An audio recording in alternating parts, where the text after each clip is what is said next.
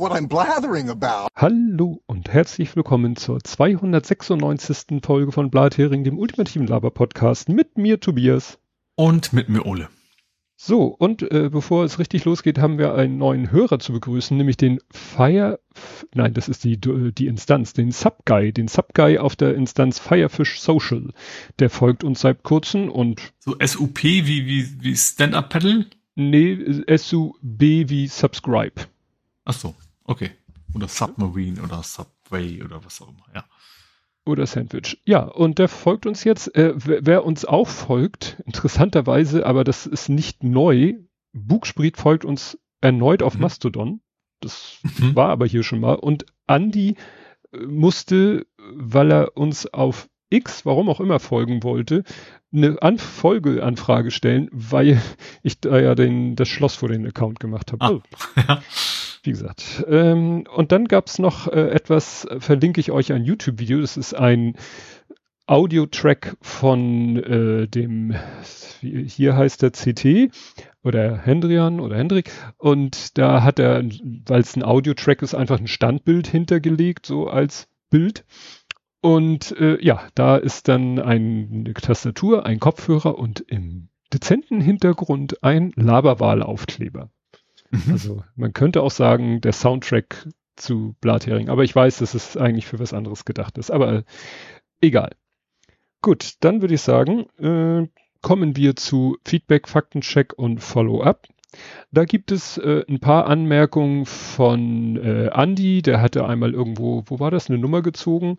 Genau, in jungen Jahren beim Arbeitsamt musste er Nummern ziehen. Deswegen hat er da immer ein bescheidenes Gefühl, wenn es darum geht, Nummern zu ziehen. Der McLaren F1, von dem du gesprochen hattest, äh, der mhm. wurde von 93 bis 97 gebaut. Also nicht in den 80ern, wie ah. du mhm. vermutet hattest. Äh, bei dem Thema äh, Chlor, genau, also er hat äh, im Kino mal einen Film gesehen, äh, Elliot, das Schmunzelmonster. Oh ja. Und da hat er das Kino direkt hinter einem Hallenbad. Und deswegen äh, war da nicht nur der, der Geruch von Zelluloid, sondern auch von Chlor. Eine interessante Mischung. Und was hatte er noch? Äh, ja, er erinnert sich auch an ARJ und an eine Burgerbude. Genau, er erinnert daran, dass die auf Deutsch die krosse Krabbe heißt, die Burgerbude ja, von SpongeBob. Also bei, Sponge bei SpongeBob. Genau. Das war nicht so nervig. Also ja, meine Wiki, ich hatte eine Mitbewohnerin, die die quasi das Lied Tag und Nacht oder immer eine Stunde vor Sendungsbeginn quasi die WG gebrüllt hatte. Okay. Eine sehr nette Person, aber das war, war doch sehr, sehr anstrengend. Ja, ich glaube, hier hat das, ich glaube, der Groß hat das geguckt. Wir haben sogar so eine, so eine Blechdose mit, weiß ich nicht, Staffel 1 bis X drinne. Also ich kann, könnte dich damit auch versorgen. medientechnisch. The Krusty Krab. Witzig war, ich habe äh, habe ich gar nicht in meinen Ahsoka habe ich ja die ersten zwei Folgen geguckt und er spielt tatsächlich, oh, wie heißt der jetzt? Clancy Brown. Das ist der Schauspieler, der den Cougar in Tom, nee, nicht Tom Clancy, ähm, Clancy Brown, genau. Das ist der Schauspieler, der den Cougar in Highlander gespielt hat. Aha. Den, den Bösen. Und diese, guck mal, bei, bei, bei Cougar denke ich wiederum ja an was Versautes. Eben bei Dom bin ich da noch nicht drauf gekommen.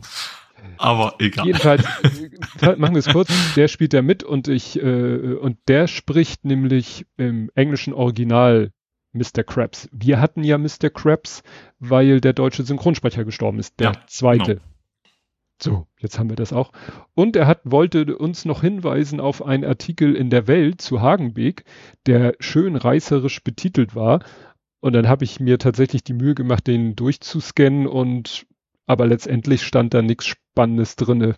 Also nur wilde Spekulation, was alles passieren könnte, wenn die Pfleger streiken, die Tiere sich selbst überlassen sind, nicht gefüttert werden, dann drehen die alle am Rad und so, weil dann kommt es zu Kämpfen im Pavianrudel oder was auch immer. Ja. Also jetzt ist ja, also ich habe ich hab's in, in Hamburg ja, wo du das Falkenberg schon erwähnt hast, ähm, ist der Streik ab jetzt offiziell gestartet. Mhm. Ähm, und es gab ja noch so, so sehr unmoralische Angebote vom Arbeitgeber. Ne? Also er hat tatsächlich äh, 150 Streikbrecherprämie. Er hat wirklich so ein PDF ausgedruckt mit, also wie, wie Boomer das so machen, so rot unterstrichene Sätze und das Wort Streikbrecher quasi auch rein. Also wer mhm. dann Streikbrecher ist, kriegt 150 Euro Prämie und so weiter. Ja, das sind, das sind echt wohl maximal verhärtet. Das sind Kapitel Kapitalismusmethoden aus der Steinzeit, echt so ja. dem Motto, ich ja. lock die Leute mit Geld. Und also ich würde mir vorstellen, wenn ich, selbst wenn ich vorgehabt hätte gesagt, ja, ich mache bei sowas nicht mit, ich, ich bin jetzt nicht so für Gewerkschaften, selbst spätestens dann würde ich sagen, nee, also wenn ich das jetzt mache, dann, dann, dann, dann mache ich lieber da auch nicht mit, weil ich will jetzt nicht auch noch quasi Blutgeld, hätte ich fast gesagt, kriegen, um mit meinen Kollegen zu verscherzen, die ich im Zweifel ja eher mehr mag als mein Arbeitgeber. Mhm. Ja, mit denen ich ja also in einem privaten viel eher Kontakt habe. Also ich glaube, das geht auch nach, könnte auch nach hinten losgehen. Ja, bin ich gespannt. Ja. Gut, dann hat äh, Sven seine Expertise walten lassen und schreibt zu diesem Sprengstoff, der wohl benutzt wurde, um die Krimbrücke zu sprengen. Weißt du, hatten wir doch letztes Mal, wie das jetzt die der ukrainische Geheimdienst verraten hat, wie sie es geschafft haben, diesen LKW mhm. durch die Röntgenanlage zu schummeln. Da sagt er zum Sprengstoff für die Brücke RDX Research Department äh, Explosives hat auch noch diverse andere Namen, ist der Hauptbestandteil von C4 und wichtiger Bestandteil anderer Plastiksprengstoffe, wie zum Beispiel Semtex. Das C4 und Semtex kennt man ja aus irgendwelchen Actionfilmen mhm. oder so. Diese sind normalerweise mit Hunden, Röntgen und Metalldektoren nur schwer zu finden. Also eigentlich. Daher gibt es internationale Abkommen, nach denen zum Beispiel Metallstäube beigemengt werden, um das zu ändern.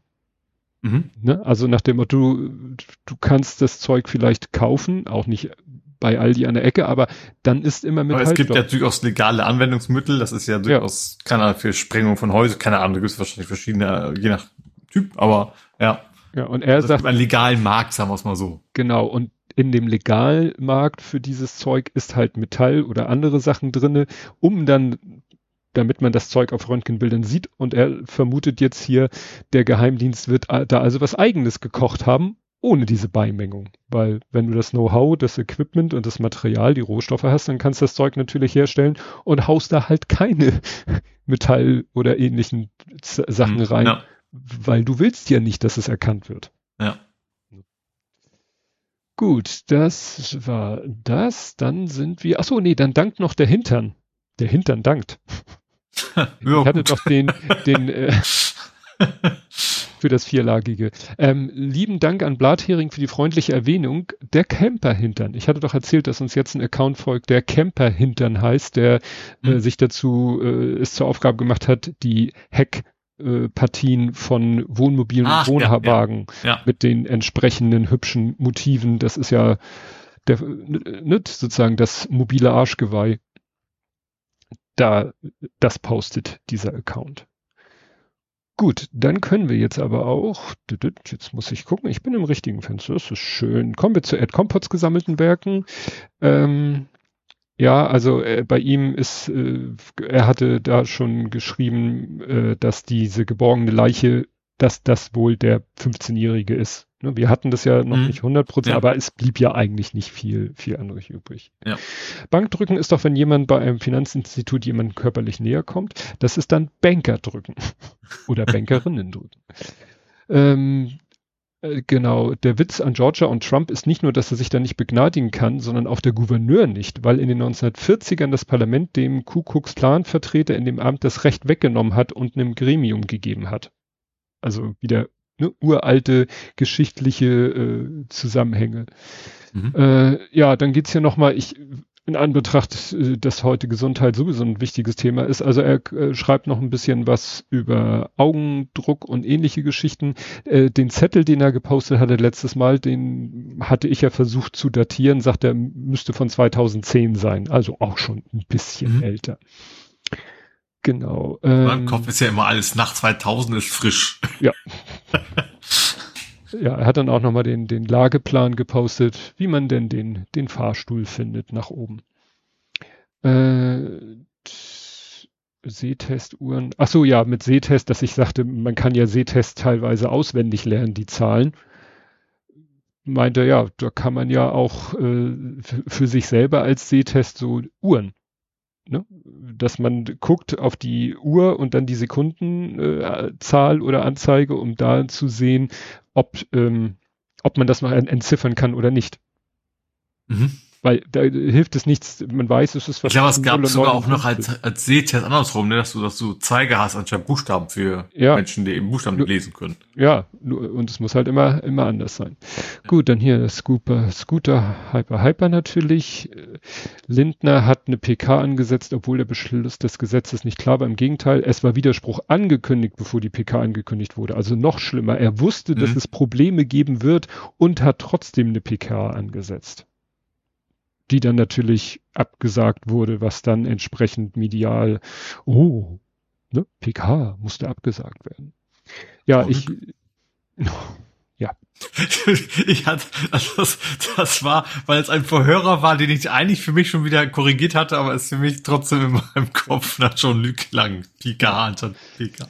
Dann, äh, ja, war ich ja so ins Schwimmen gekommen, ob Deutschlandfunk öffentlich-rechtlich ist. Ja, also ich, ich äh, hab's mit Deutsche Welle verwechselt. Und das schreibt er mhm. auch, ne? Deutsche Welle, das ist ja wirklich das, was er schreibt von Regierung beauftragter Auslandssender, der eigentlich nicht in Deutschland senden darf.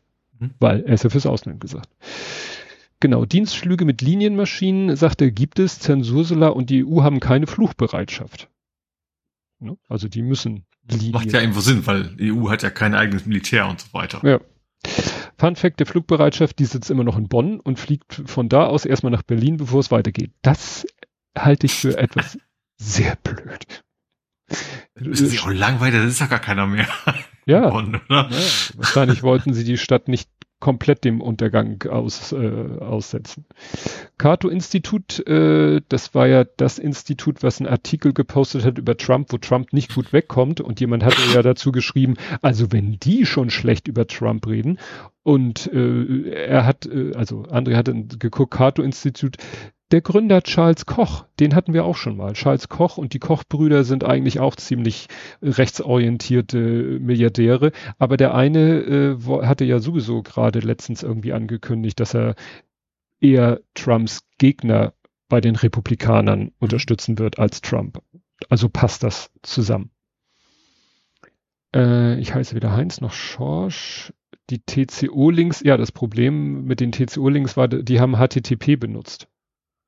Und TCO die Twitter weiter, also Twitter versucht ja, ja, okay, ja, ja. auch den eigenen Content. T.co. Okay. T.co. Also, oder was auch immer, ja.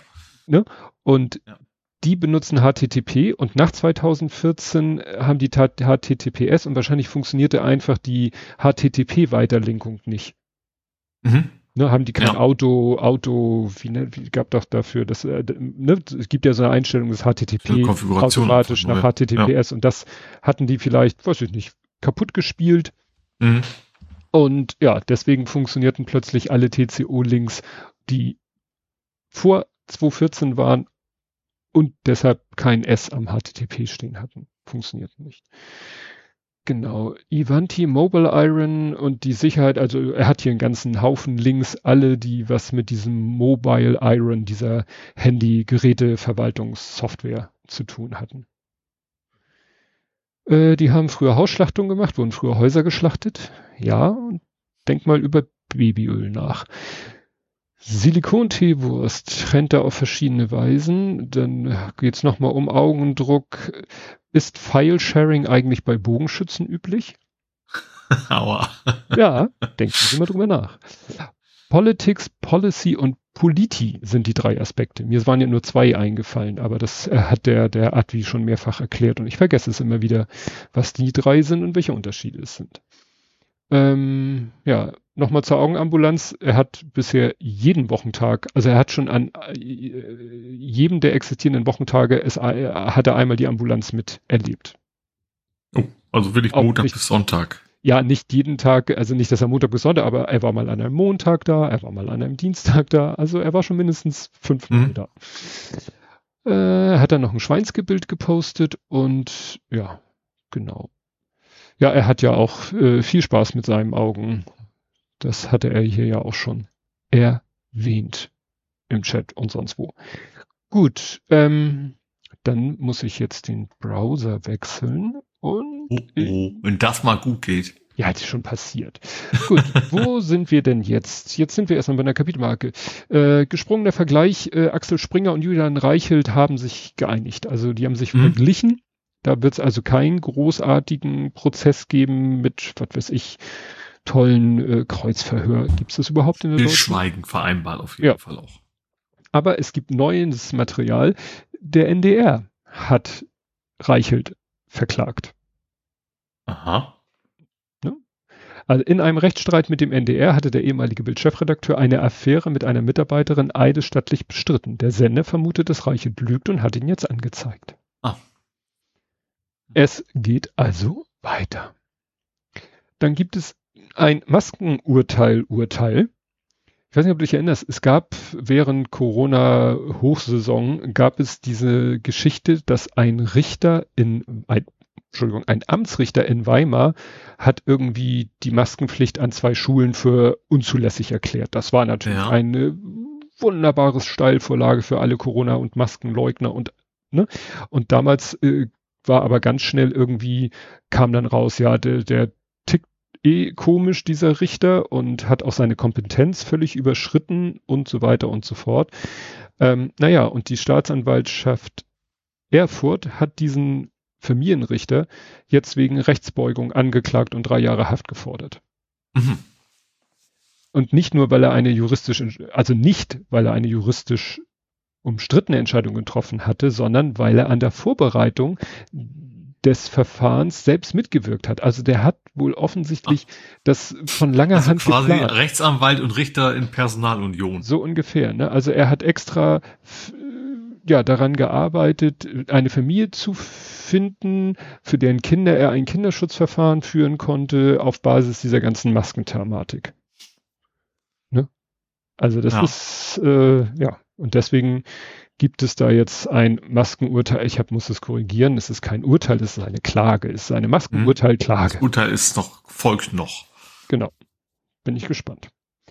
Gut, dann Sandisk. Äh, ja, erstmal gibt's ein Firmware-Update, weil diese äh, mhm. Probleme mit den Sandisks, die, das liegt äh, ja an der Firmware.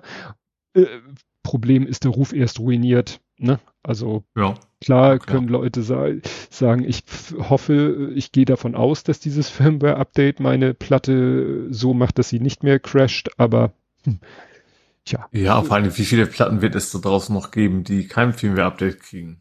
Also ja. normalerweise guckst du ja, wenn du eine Festplatte kaufst, nicht regelmäßig nach, ob das ein nee. Problem geben könnte. Nee, nee, und äh, wie gesagt, äh, also für so eine mobile Festplatte Firmware denkt man nicht unbedingt, also nee.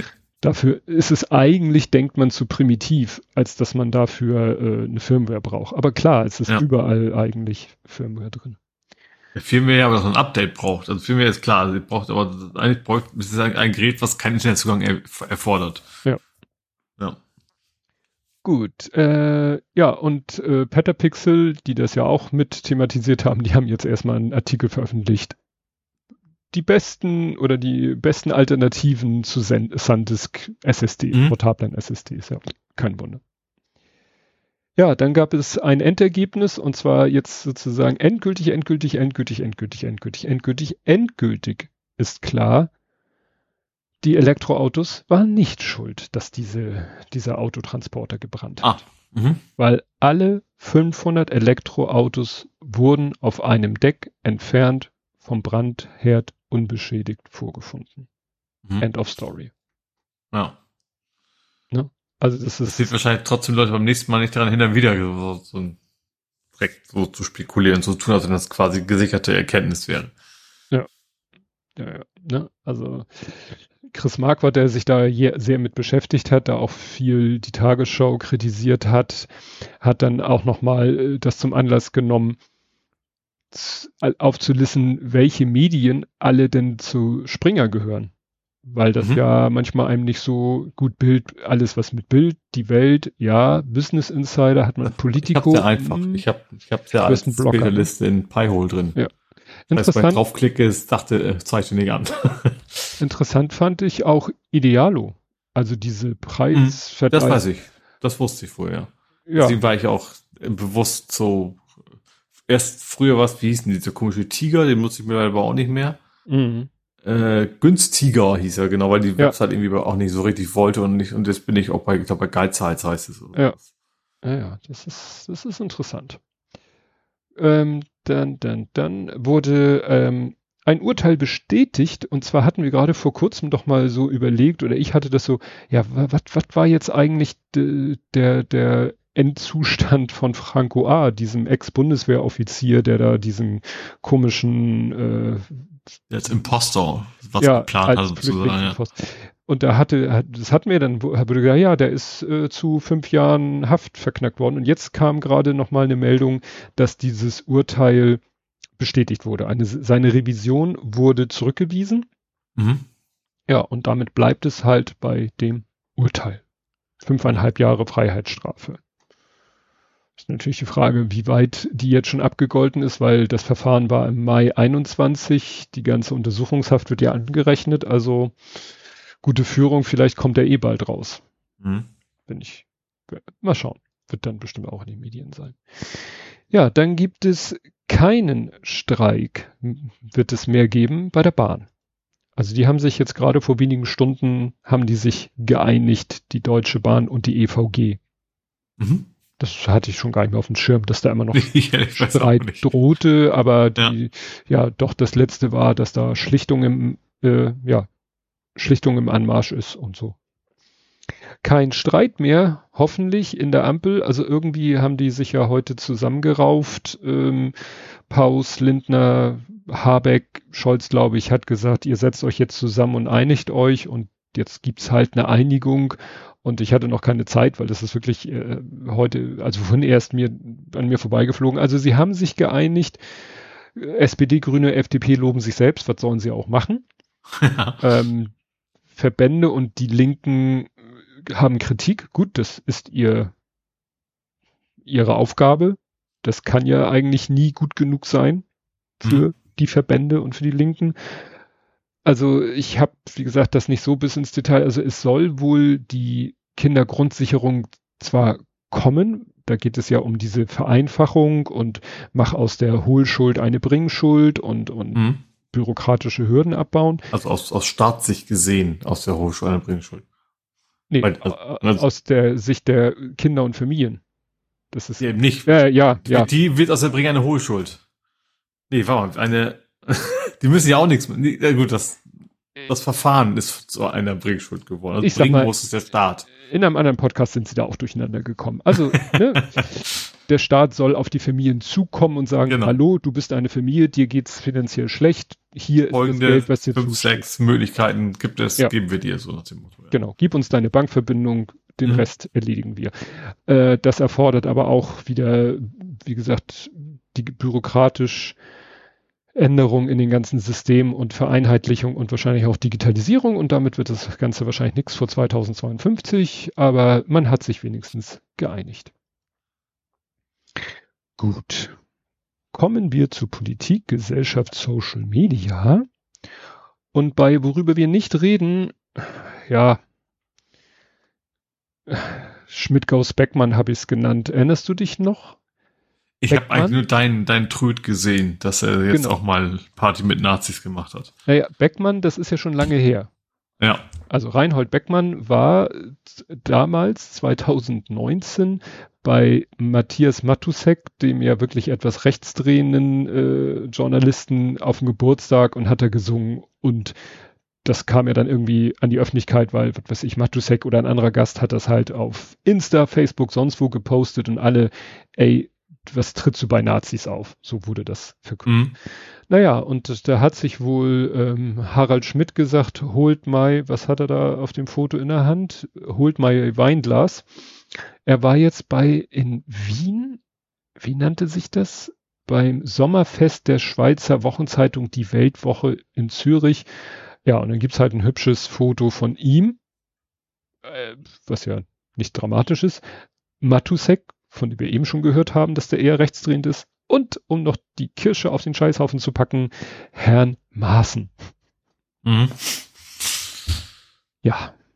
Und das war natürlich, sage ich mal, taktisch unklug und Ja, aber ich, aber unabhängig von Taktik, ich käme ja gar nicht auf den Gedanken, dass ich Lust hätte, mit, gerade mit dem Maßen mich irgendwie zu unterhalten. Ja, ja, ja, das ist, man weiß natürlich nicht, ich also kann bei, jetzt. Bei, bei Matusek kann man sagen, okay, vielleicht weiß, kann, ja, auch nicht, also er ist ja Profi, aber trotzdem, dass man es gar nicht mehr so genau wusste, wusste oder irgendwie sowas, aber beim Maßen ist bei Heinz schon ziemlich klar, in welche Richtung das geht. Ja.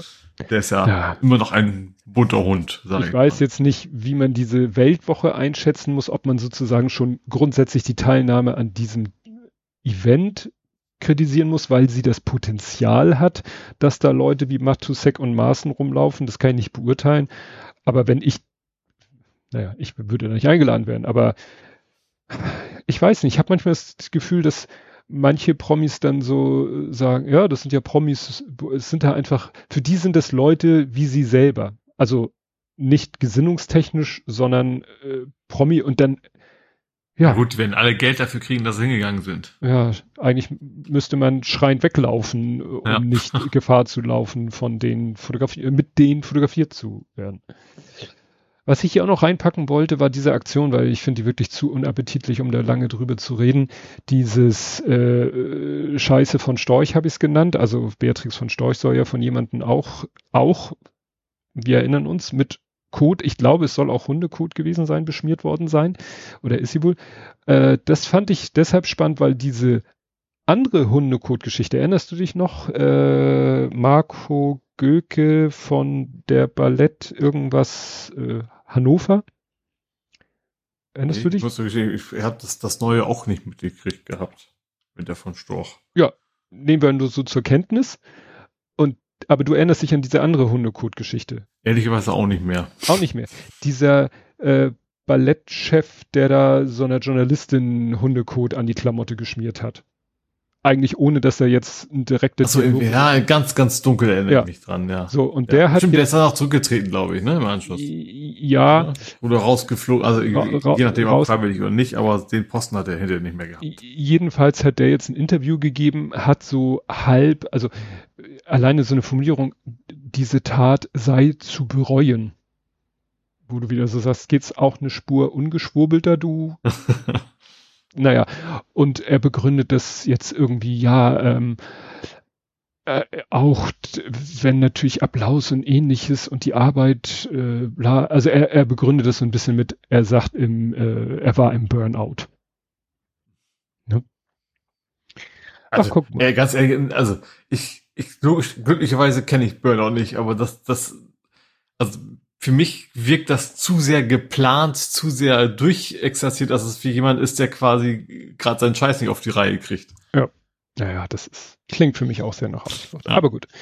Kurzer Einschub, äh, Ives Sven schreibt, die Weltwoche, also hat er aus der Wiki Pravda, Pravda, die Weltwoche ist eine SVP-Zeitung und die SVP ist eine Partei, ist nationalkonservativ, rechtspopulistisch, euroskeptisch und wirtschaftsliberal. Also geht man da gar nicht erst hin, wenn die ja. sagen, ja. Ja. Gut. Ich habe echt gedacht, wer Springer tatsächlich was, weil Welt und so und ich glaube, die Woche gibt's wahrscheinlich auch. Also habe ich tatsächlich gedacht, es wäre irgendeiner von diesen 500.000 ja. Springer-Ablegern, aber ist ja gut. Also es geht noch mal schlimmer. so, dann ja, Ukraine ist unser nächstes Thema und da gehen wir brav chronologisch vor, also nicht gleich vorpreschen. Es begann nämlich nach unserer ersten Aufnahme erstmal mit dem Thema, was wir, glaube ich, in der letzten Aufnahme auch kurz drinne hatten, nämlich BRICS. Das Treffen der BRICS-Staaten, nicht nur der in Südafrika, weil BRICS hat Expansionspläne. BRICS und nur bei Büttenwader gleich. Was? Der Schauspieler heißt BRICS. Gott. Ja, Aber etwas anderes geschrieben. Mit X. Ja, also wie gesagt, die, die die Kern, die Ur-BRICS-Staaten, ja, scharen jetzt alle um sich, die wie sie so, naja, oder sagen wir so, die Russland äh, gerne, die also, die so eine Sicht auf die Welt haben wie Russland. Weil Brasilien, China, Indien, denen ist das vielleicht manchmal ein bisschen zu krass, was da äh, Putin so gerne sich vorstellt, was die BRICS, das soll ja eine nicht eine Währungsunion, aber so eine Zahlungs, weißt du, sowas wie Swift, ne, dass die mhm. sowas ähnliches wie Swift machen, aber mit, ja, sie machen ihr eigenes Swift mit Koks und irgendwas und so weiter und so fort. Und das Ziel soll natürlich sein, äh, also die, die Rede ist immer davon vom, vom bösen Westen und ne, mit seinem System und seiner Ideologie, der ja alles sich unterjochen will und BRICS soll halt so ein, tja, hier der eine Artikel schreibt das Anti-Dollar-Kartell.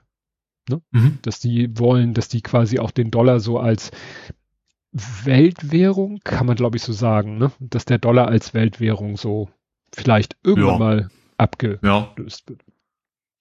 Wobei ich glaube, ja, sowas wie Euro das ist mittlerweile ja auch, oder? Wie bitte? Genau so. Das habe ich jetzt nicht. Euro? Als Weltwährung? Ja, noch nicht so wie der Dollar. Ja, wahrscheinlich nicht. Das ist immer noch. Ja.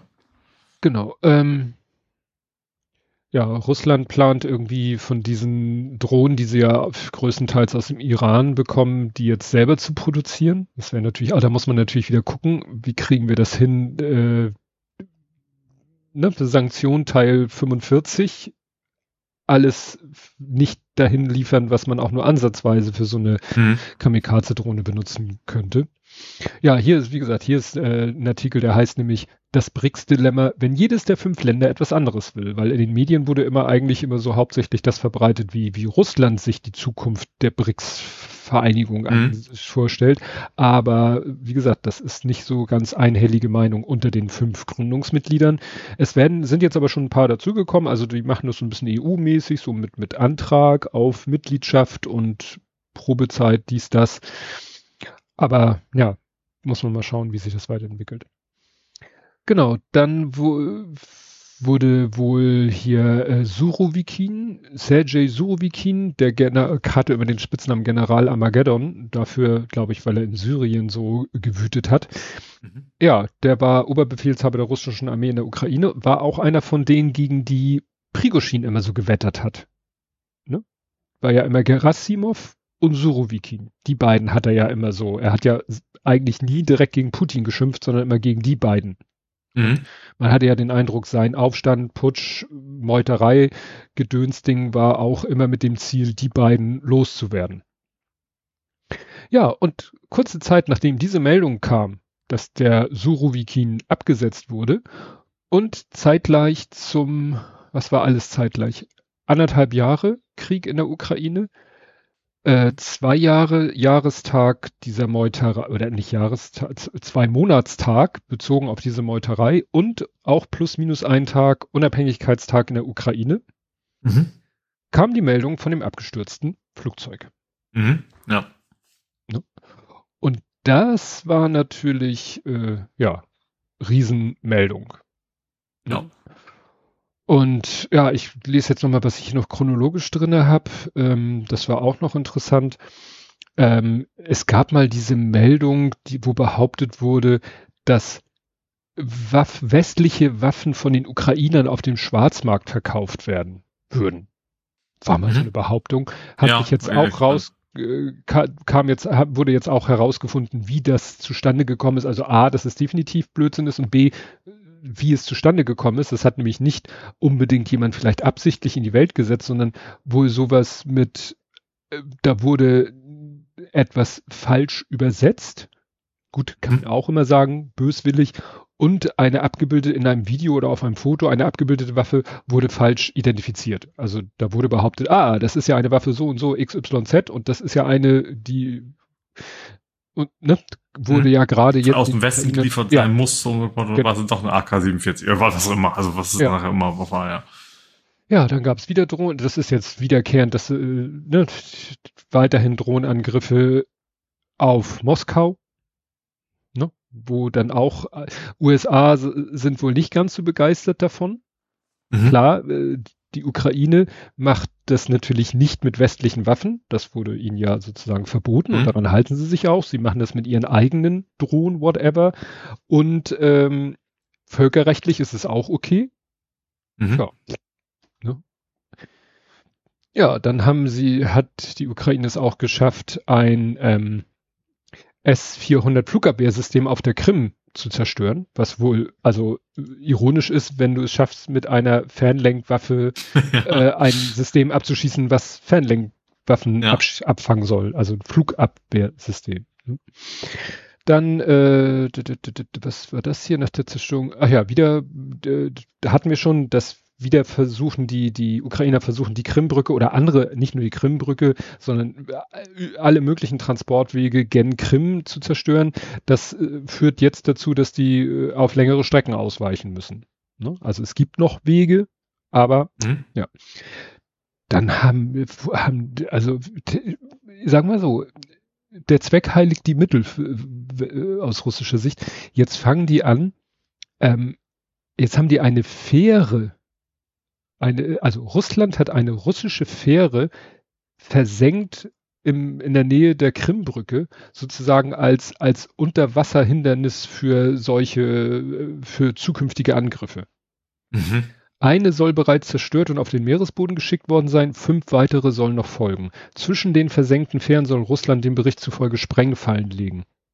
Also nach dem Motto, die machen jetzt ein Abwehrbollwerk, ja, um die Krimbrücke zu schützen. Mhm. So, so viel Sorge haben die. Ja, und dann habe ich hier den ersten, äh, den ersten Tweet in meiner Sammlung Prigoshin. Ja, erst hieß es killed, dann waren einige, sagen wir so. Und das ist ja eigentlich der Stand, den wir jetzt immer noch haben. Weiter sind wir eigentlich nicht. Ein Flugzeug der Wagner-Gruppe, also das der Wagner-Gruppe hört, so ein, so ein Privatjet, ist abgestürzt und laut Passagierliste soll Prigoshin an Bord gewesen sein. Ja. Das ist das, was glaube ich man mit so einigen seiner Gefolgschaft. Ja, und vor allen Dingen auch mit dem Utkin, dem Militär, also dem, dem eigentlichen Gründer. Mhm. Weißt du, der mit den Hakenkreuz-Tätowierungen überall, wo die Sonne nicht entscheidend und so. Also dem, ja, eigentlich dem Urvater. Es wird zwar Prigoshin immer so äh, gezeigt, aber dieser Utkin, und das war wirklich so ein äh, Vollblut-Nazi. Ne, wie gesagt, mhm. Hakenkreuz-Tätowierung und so weiter und so fort. Der soll auch an Bord gewesen sein. Es ist halt so, das Ding ist abgestürzt, relativ schnell war eine Passagierliste, also mhm. erstaunlich mhm. schnell hieß es, wurde die Passagierliste veröffentlicht. Kam dann gleich zu, fand ich schon mal einen guten Einwand, warum steht man als Wagner-Chef auf einer Passagierliste? So im Klarnamen, also mhm. ne, dann war ja auch noch eine zweiten, zweiter Privatjet unterwegs im, im selben Kontext. Der ist dann in Moskau gelandet, wo man denkt so, warum, warum waren die alle an Bord von einem? Ja, ich glaube, das ist, das, das ist bestimmt sehr irritierend und zumindest ungewöhnlich, ne, dass, dass die normalerweise eben nicht zusammen durch die Gegend jetten. Ja. Also. Dann auch noch aus dummer Weise, in Anführungsstrichen, das Ding auch noch abstürzt. Ja, das ist dann der nächste Punkt. Absturz gut, also man ist sich, glaube ich, ziemlich sicher, dass es kein Absturz war durch irgendwie, was weiß ich, Triebwerksschaden oder so. Mhm. Also man ist sich, ja. glaube ich, schon ziemlich sicher, ähm, Bombe an Bord oder abgeschossen. Mhm. Ne? Weil so wie das Ding, äh, ab, wie es abgestürzt ist, sagen eigentlich alle Experten, das war kein ja, Triebwerksschaden oder ähnliches. Mhm. Ja, ja, er hat es äh, hier, Carlo Marcel hat das nochmal schön zusammengefasst. Zuerst die offizielle Mitteilung, dass Surovikin seines Amtes enthoben wurde. Okay, war ja klar, sechs Wochen nicht mehr gesehen. Und jetzt der Abschuss des Jets, in dem Prigoshin auf der Passagierliste stand und Utkin Nazi wohl drin saß. Mhm. Also wie gesagt, wenn die da wirklich beide an Bord waren, dann waren sie entweder sehr naiv, sehr mutig, äh, ihre Sache sehr sicher. Vielleicht hat Putin gesagt, nee, nee, euch lasse ich in Ruhe kann man sich Naja, die Frage ist, ob die, überhaupt noch im Leben waren, als sie dann äh, an Bord waren. Ja. Das ist ja auch noch durchaus möglich, ne? Das ist, Stimmt. An die Variante also, habe ich noch gar nicht gedacht. Sind ja auch alle zu, quasi, ich glaube, zur Umkehrlichkeit verbrannt, mehr oder weniger, ne? Also wirst du dann ja, nicht mehr so ganz viel nachvollziehen und, können. Und heute kam, ich glaube, heute kam die Meldung, ja, DNR-Tests haben bestätigt, wo ich sage, ja, tut mir leid, das ist eine Meldung der russischen Seite. Ja die haben natürlich ein Interesse daran zu sagen, er ist tot. Selbst wenn er es nicht wäre. Was aber dann natürlich äh, riskant wäre, wenn sie wissen, er ist es nicht und behaupten, er war es und dann taucht er irgendwann auf. Hm.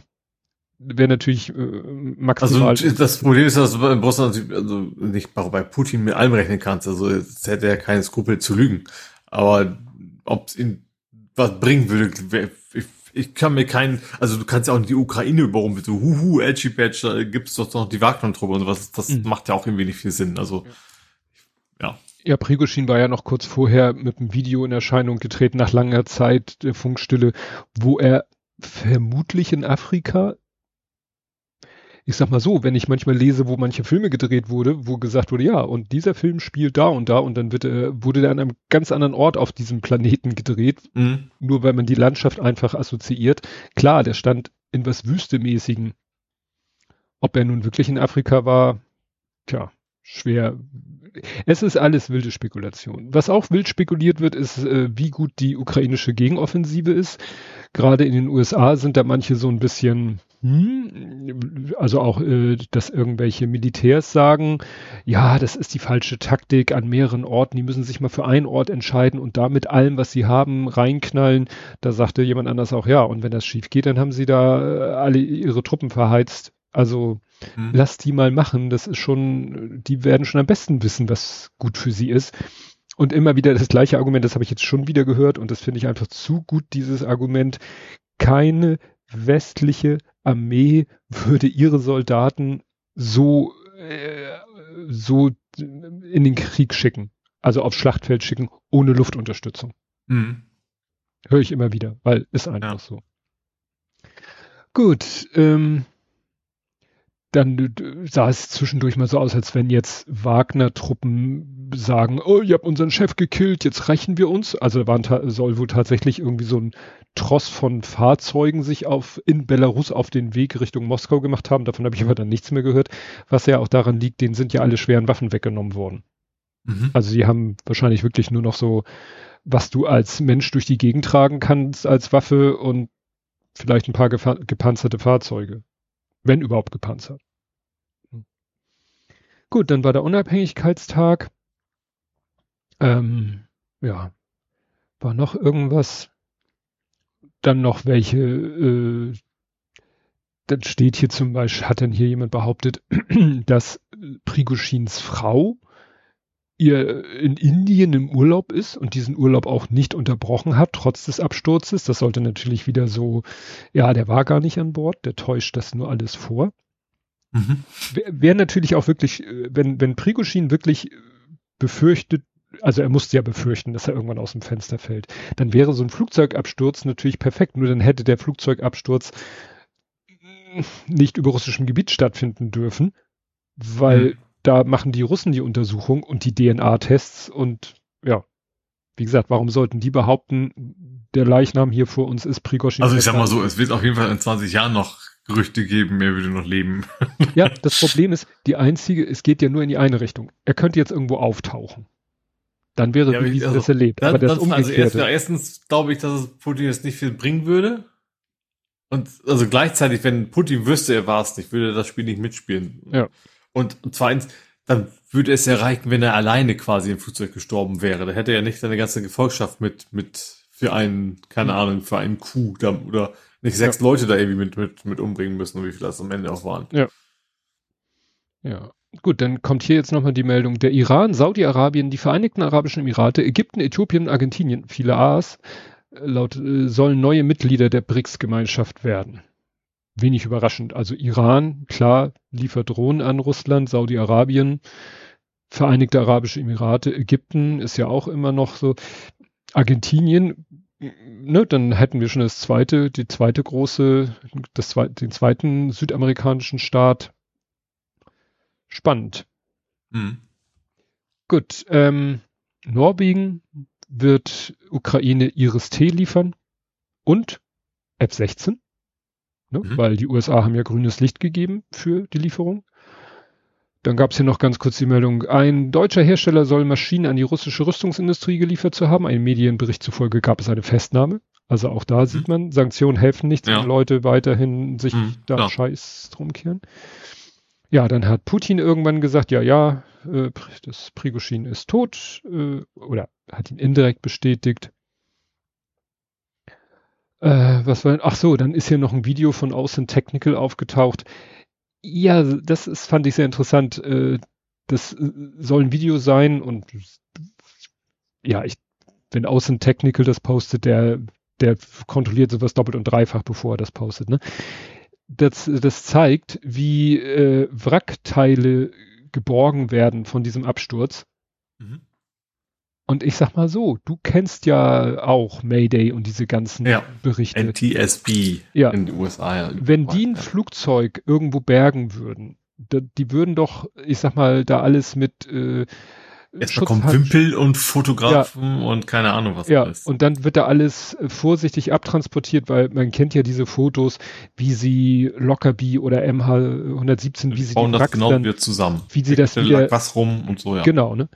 In diesem Video siehst du nicht, weil zu weit weg im Hintergrund irgendwie muss irgendwie ein kräftiges Fahrzeug sein und das schleift über den Waldboden hinter sich her so eine Tragfläche samt Fahrwerk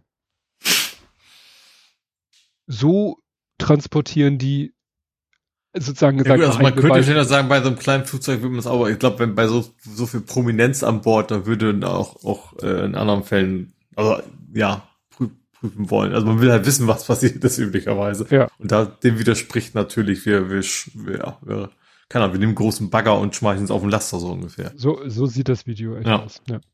Gut, der Kreml sagt natürlich, wir haben mit dem ganzen Prigoshin-Thema nichts zu tun okay, was uns auch alles sagen. Ironisch fand ich die Meldung, Tschetschenführer Kadirov trauert um Prigoshin. Weißt du, der hat seine Leute damals, also der Kadirov, der hat seine Leute losgeschickt, als äh, hier äh, Prigoshin seine Meuterei, nenn es wie du willst, äh, gestartet hat, hat der seine Leute losgeschickt, um ihn so halbwegs am liebsten wollte er ihn ja stoppen. Mhm. Ist ja dann nicht dazu gekommen. Und jetzt äh, heult er da Krokodilstränen.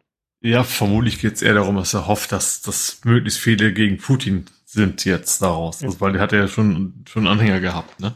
Ja. Da geht es wahrscheinlich dann eher. Ja, und dann äh, trotz aller Unkenrufe ist die Ukraine dann doch recht erfolgreich in Robotnie Robotnie ist irgendwie ein Ort, äh, wo die ukrainische Armee es tatsächlich schafft, sozusagen so einen Keil in die gegnerische Front zu treiben. Und das ist halt sehr, sehr wichtig, weil das ist sozusagen so auf dem, das Ziel ist ja, oder eines der Ziele ist ja möglichst bis ans Asowsche Meer vorzudringen mhm. Die, diese lange durchgehende Front in zwei Teile zu teilen und dann sozusagen von nicht von hinten aufzurollen, sondern dann eben von der Seite, also von dieser Schnittkante in beide Richtungen mhm. weiter vorzugehen. Ne? Dann gab's noch, äh, hat hier der Carlo Massala wieder etwas retweetet. Er schreibt, äh, nur dumm für so einen Proll-Account, dass Annalena Baerbock hier absolut recht hat. Und da geht es nämlich darum, dass sie in einem Videoclip, den habe ich mir nicht angeguckt, da sagt sie wohl so etwas, ja, in Waschmaschinen sind Chips für Drohnen. Und da sagt der Typ so, aha, in Waschmaschinen sind also Chips für Drohnen. Da muss ich aufpassen, dass meine gute deutsche Miele-Waschmaschine nicht plötzlich abhebt und aus dem Kellerfenster fliegt. Ja. Ja. Es muss ja nicht jeder Informatik studieren, aber dann, wenn man keine Ahnung hat, kann man auch einfach mal die Klappe halten. Also ja das hat doch nun jeder Mensch mitgekriegt, dass die, äh, dass die Chips, die heute in irgendwelchen Alltagsgeräten, damit sind die früher zum Mond geflogen. Mhm. Und die sind nicht super speziell. Also die sind, ne, also es ist klar, es ist nicht in jeder Waschmaschine ein Raspberry Pi drinne, aber das sind Mikrocontroller mit, mit Sensoreneingängen und Steuerausgängen und äh, das reicht ja. Fertig mhm, ist der ja. Lack. Also und wir hatten hier vor Wochen die Meldung, dass erstaunt, dass plötzlich die Zahl der Waschmaschinenexporte nach, war das Kasachstan? Ich glaube Kasachstan. Über Bande auf jeden Fall, ne? Ja, ja, ja. Mal geht ja nicht, aber ja.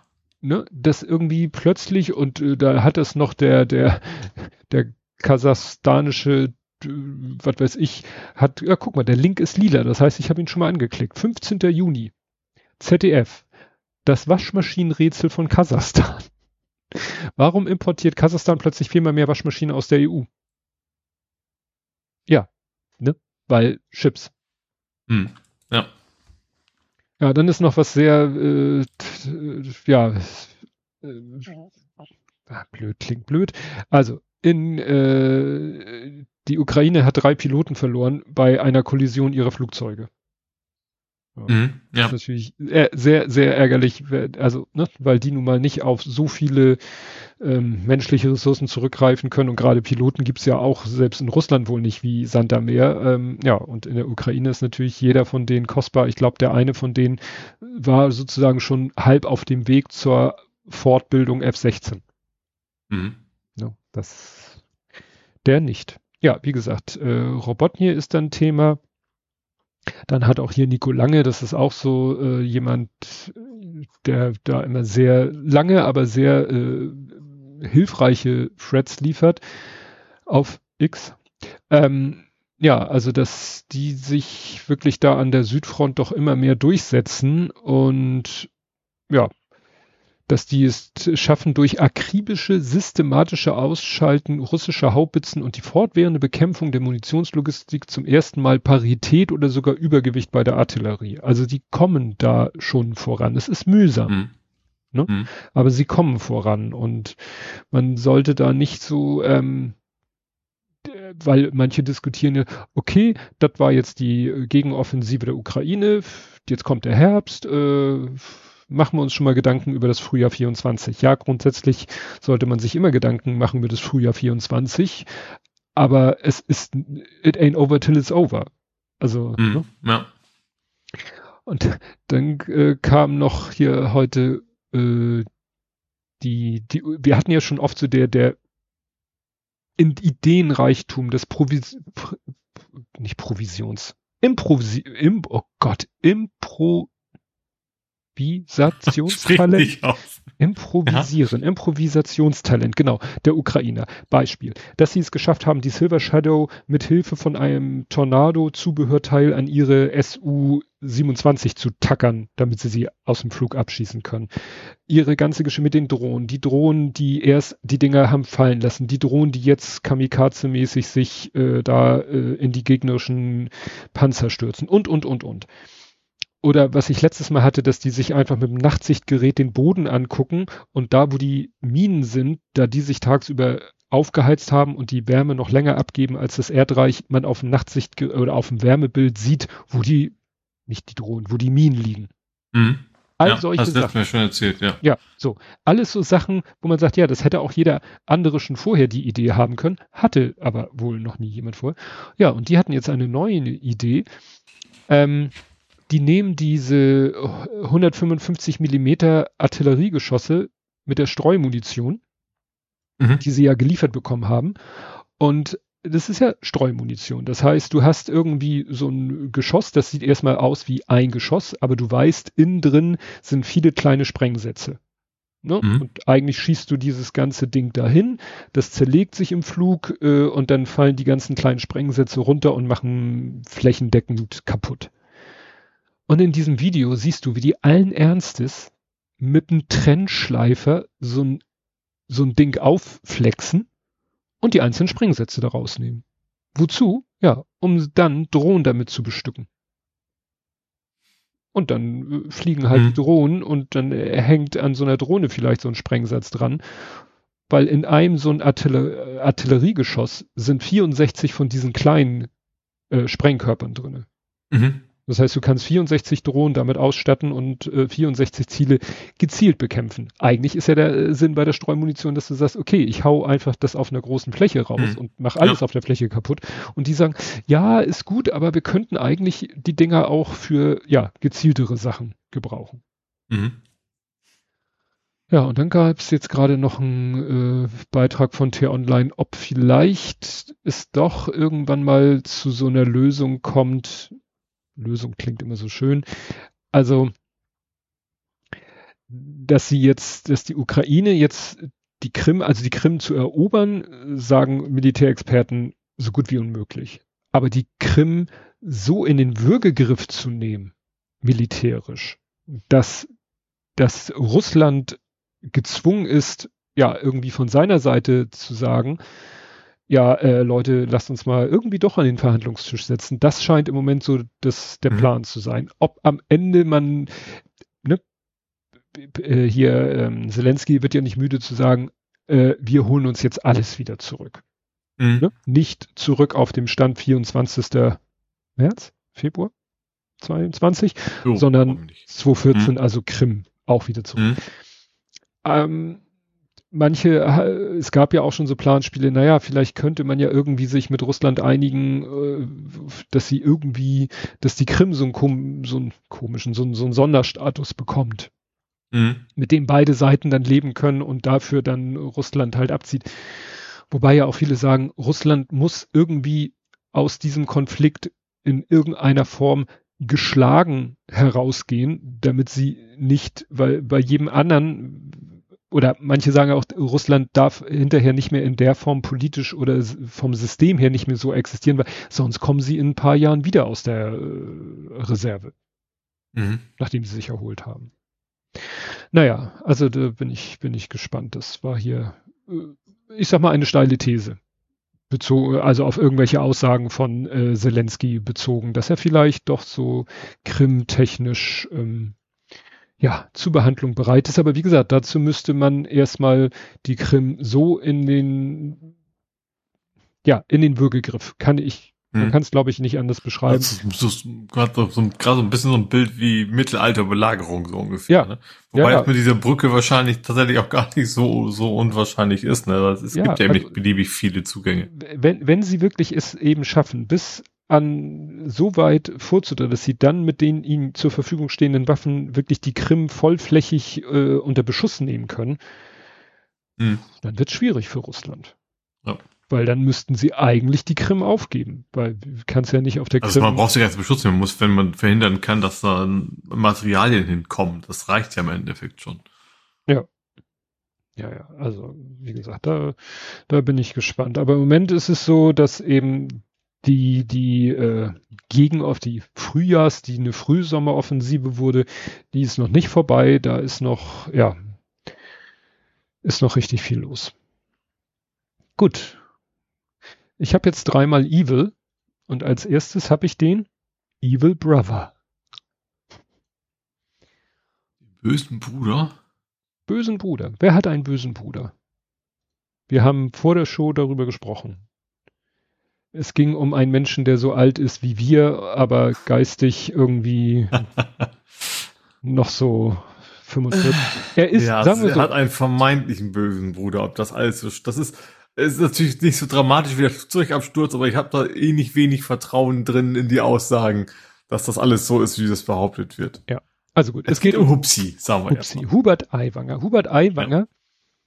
Ähm, und die SZ hat recherchiert und natürlich hinter der Paywall, aber genug andere haben es ja jetzt schon irgendwie äh, wiedergekäut. Es, äh, er hat einen Schulverweis bekommen, weil in seinem Schulranzen ein ja, Flugblatt gefunden wurde mit einem ganz ekelhaften antisemitischen ja, Text. Ja. Und er ist auch von der SZ da mehrfach, hatte die Chance bekommen, sich dazu zu äußern, hat da, als er von der Süddeutschen Zeitung immer äh, wieder gefragt worden, waren Sie das, hat er immer nur, also er hat eigentlich, nein, ich war das nicht und hier, wenn ihr das veröffentlicht, dann Unterlassungserklärung, also hat juristische mhm. Schritte angedroht. Und jetzt, wo das veröffentlicht worden ist, äh, sagt er, ja, das war ja nicht, ich, ja, es war in meinem Ranzen, aber es war ja nicht von mir, es war von meinem Bruder. Mhm. So.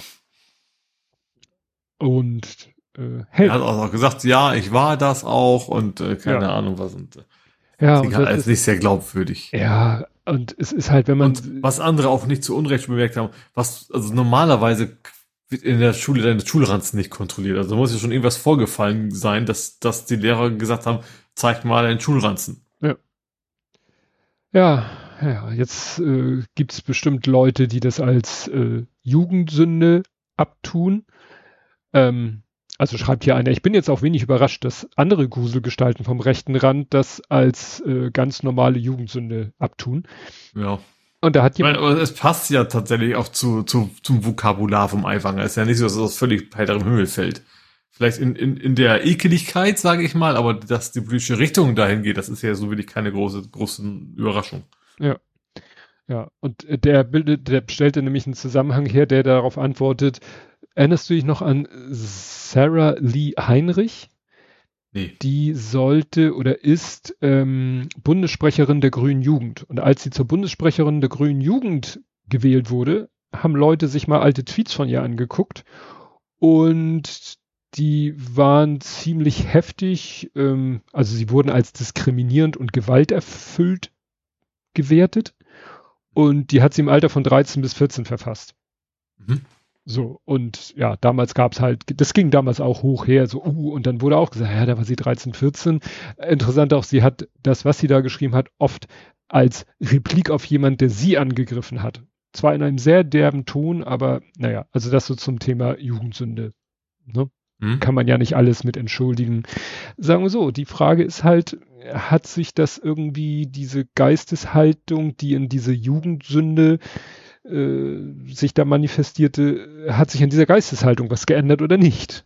ne? ja. Und äh, wenn man sich das heutige Werk Schaffen und Tun von Herrn Aiwanger anguckt, dann sagt man so, es würde halt nicht überraschend, wenn das Flugblatt auf seinem Mist gewachsen ist. Also ja. es wurde auf jeden Fall auf einer Schreibmaschine geschrieben, auf die er Zugriff hatte, aber gut, also wahrscheinlich hatten sein Bruder und er Zugriff auf dieselbe Schreibmaschine.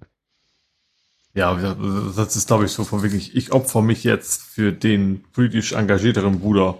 Also das, also generell, also ich, ich kann mich nicht daran erinnern, dass ich in, in, in welchem Alter auch immer jemals auf die gekommen wäre, irgendwas von meinem Bruder rumzutragen. Mhm. Warum sollte was von meinem Bruder in meinem, gut, in dem Alter mag man seinen Bruder sowieso nicht, nicht sonderlich, aber warum sollte was von meinem Bruder in meinem Schulranzen rumliegen? Das ist alles, ja. Das ist alles, es klingt für mich eher nach, okay, was wissen Sie? Okay, Sie wissen, dass, von, dass es die Schreibmaschine war. Wie können wir das auflösen, dass, dass, dass Hubert Aiwanger das nicht war? Ja. So, so rum ja. ist es wahrscheinlich gelaufen. Ja, es, es wirkt jetzt natürlich so, äh, das ist halt, dass er eben erst auf, na, nachdem er vor der Veröffentlichung damit konfrontiert äh, wurde, er, wie er da reagiert hat und wie er jetzt reagiert. Mhm. Das, da steht er, lässt ihn in keinen guten, oder macht, macht es eben etwas unglaubwürdiger, als wenn er gleich gesagt hätte, äh, ja, als, ne, vor der Veröffentlichung hätte er ja gleich sagen können, aber er musste wahrscheinlich erst so merken, ach du Scheiße, Arschgrundeis, also Erklärung. Ja, das Problem ist, dass diese, diese Ausrede gut genug sein wird, dass die CSU nicht von ihm abgehen wird. Ja. Ja, gut, er hatte ja, ich weiß nicht, heute äh, soll ja irgendwie Sitzung sein von äh, hier, Söder hat ihn, glaube ich, zu so einer Sonder äh, Ko einberufen und Scholz soll, glaube ich, sich auch schon geäußert haben. Aber interessant fand ich auch, äh, Stefan Niggemeier hat auf Übermedien der hat sich natürlich diesen SZ-Artikel angeguckt und hat da auch, sage ich mal, berechtigte Kritik dran geäußert, also Medienkritik. Also äh, er, ich habe von noch schnell was gehört, was er beim Deutschlandfunk gesagt hat. Also er findet, wenn er hat sich das halt alles durchgelesen und meint, er hat den Eindruck, die SZ hat da irgendwie vielleicht was gesucht äh, ne, gegen Aiwanger, hat was gefunden und war dann so froh, dass sie was gefunden haben, dass sie äh, vielleicht nicht genug Wert darauf gelegt haben, ob sie da auch wirklich, wie, wie sehr sie ihn damit festnageln können.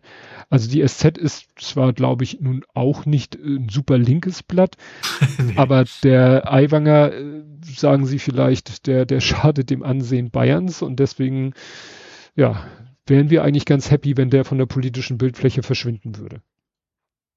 Na gut, aber was wäre die Alternative? Wäre, wir berichten da gar nicht drüber, weil wir es, also wir, wir wissen, dass er hat in seinem Schulranzen, wir wissen, er hat das aus einer Schreibmaschine in seinem Haus geschrieben. Also das, Na, das zu verschweigen wäre, wäre falsch. Ja.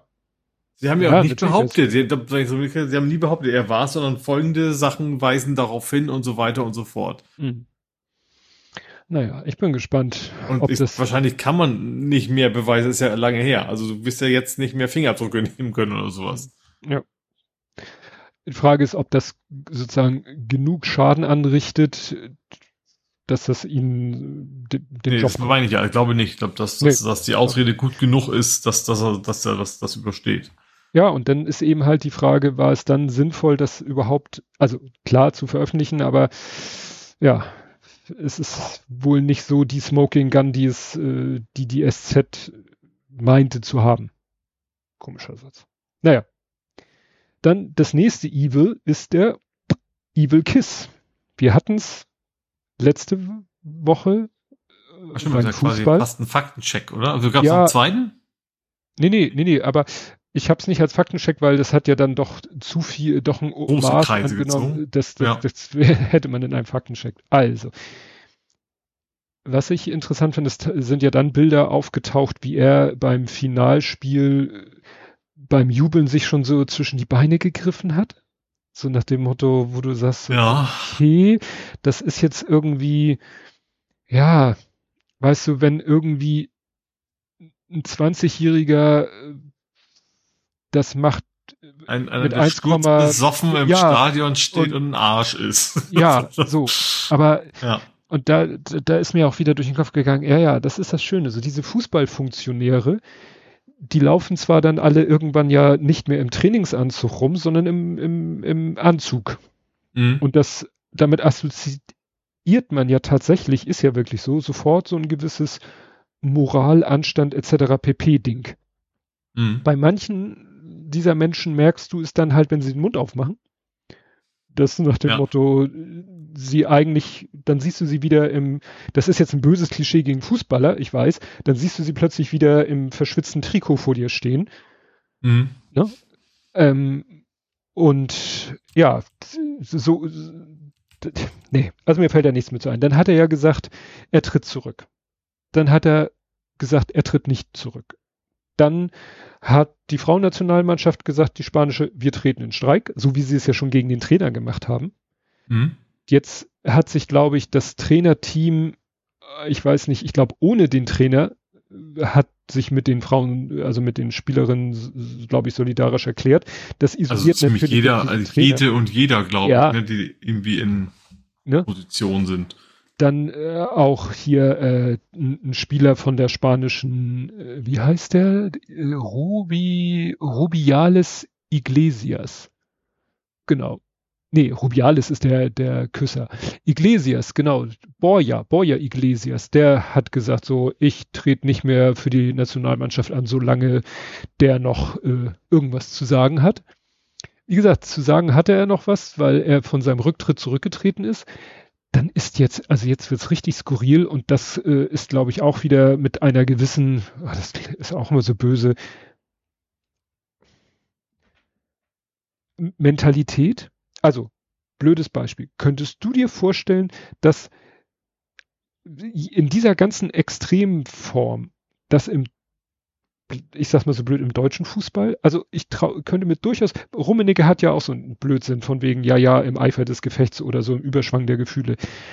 Aber ich glaube, wenn jetzt selbst, oh, ich, ich mache mir Feinde, selbst wenn Lothar Matthäus DFB-Chef werden würde, glaube ich nicht, dass der äh, jetzt bei der Frauenfußball-WM, und die deutschen Frauen, dass der da äh, einer Frau einen Kuss aufdrücken würde ich glaube, der hätte noch so Rest. ja, aber deswegen ist es nicht auf Mentalität. Das ist, das würde ich also eben auch anderen spanischen Spielern oder Trainern nicht, nicht zutrauen. Das ist, glaube ich, also sonst wäre es ja auch nicht so eine Welle geschlagen. Also ich finde es also ja richtig, dass das so eine Welle geschlagen hat, weil auch in Spanien fand das nicht alle völlig normal.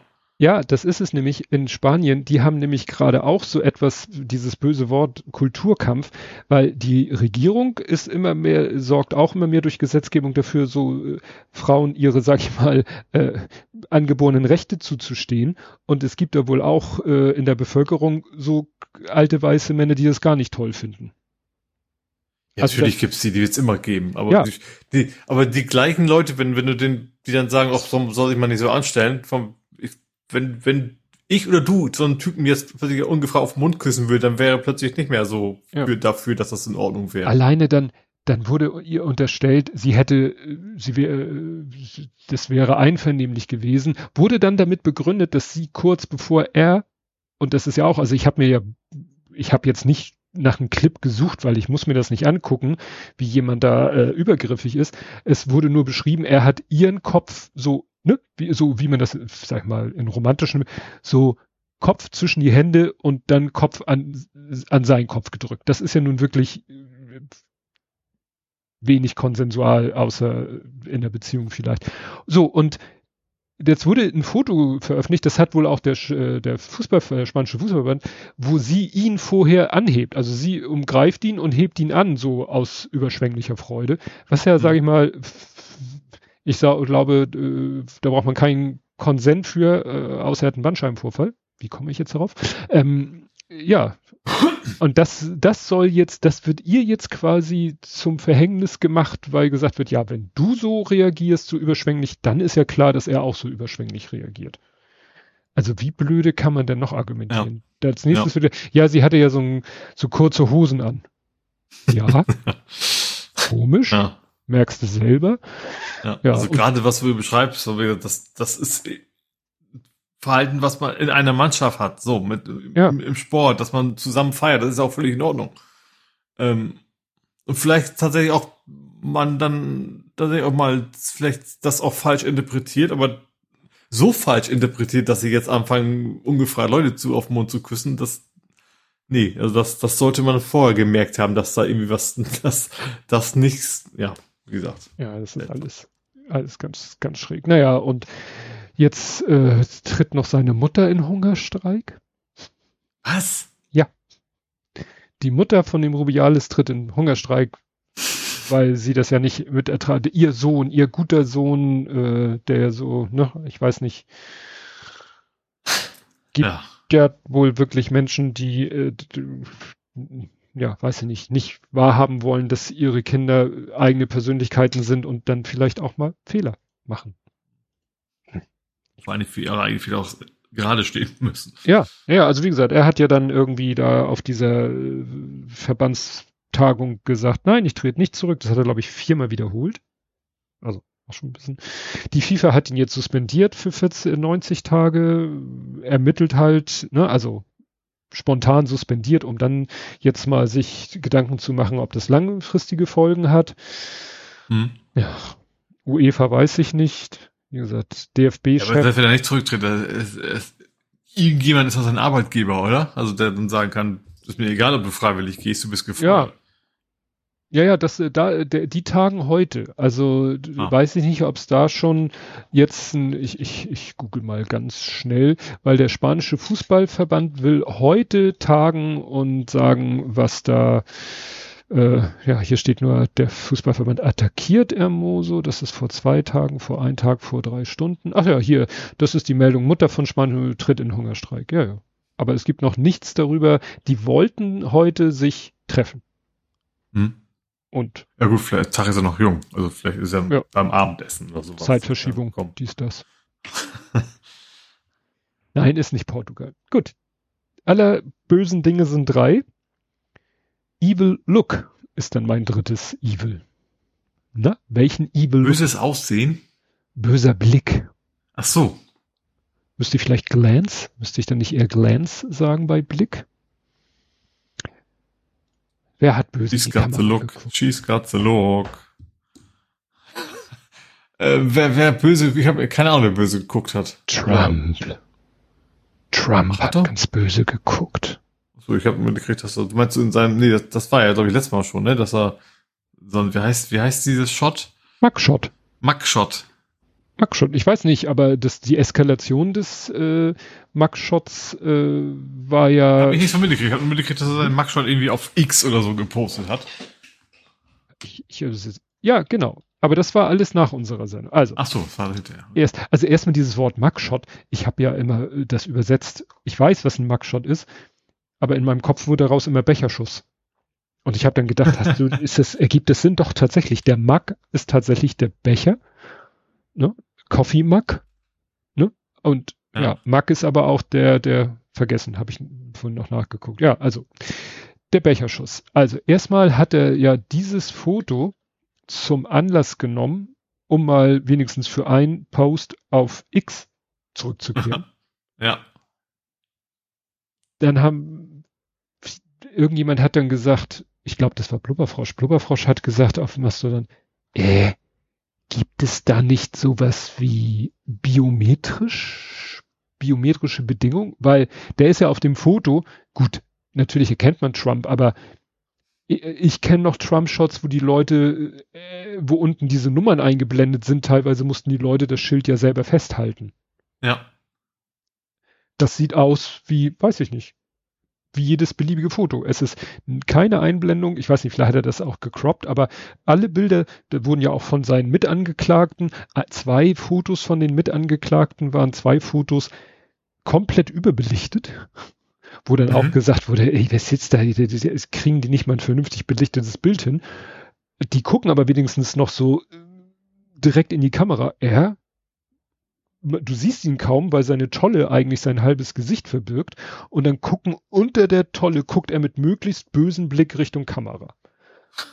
Und da hätte ich als Fotograf gesagt, Alter, nimm mal die Nase hoch und in Richtung der Linse und äh, du kannst lächeln oder du kannst es lassen aber nicht so dieser Evil Stare von unten. Das darfst du ja schon, das ist, es geht ja um, es ist ja nicht, es ist kein Hochzeitsfoto. Nein. Es aber, geht ja darum, dass es in den Akten ist. Aber ich sage, gut, man sollte Gesicht, man sollte die Augen erkennen können. Da bin ich bei dir, aber ob er jetzt böse ja, und nicht, natürlich ist Wumpe. Unter dem Aspekt, wir haben hier einen Verdächtigen, fotografieren ihn, falls er stiften geht, brauchen wir das ja für das Fahndungsfoto, ist natürlich albern. Also du brauchst kein Fahndungsfoto von Donald Trump. Ja. Aber das fand ich. Weil die Frage ist ja auch, warum, warum kriegen denn eigentlich die, die Angeklagten das Foto? Das, das, äh, die kriegen das, glaube ich, nicht. Also die, ich glaube, dass die, die, die Staatsanwaltschaft dieses Foto veröffentlicht hat und er es sich da einfach gegrabt hat. Ach so, ah, okay. Ne? So, und dann kam nämlich auf Petapixel eine große Diskussion. Hm, wer hat denn die Rechte an diesem Bild? Weil es ist ja immer bei jedem Foto, wo ein Mensch drauf ist, gibt es ja immer zwei Seiten. Es gibt den Mensch auf dem Foto, der hat Recht am eigenen Bild, wobei wir reden mhm. jetzt hier von USA, ist nochmal was anderes. Und der, der das Foto macht, als Urheber, hat ja auch Rechte an dem Bild. Mhm.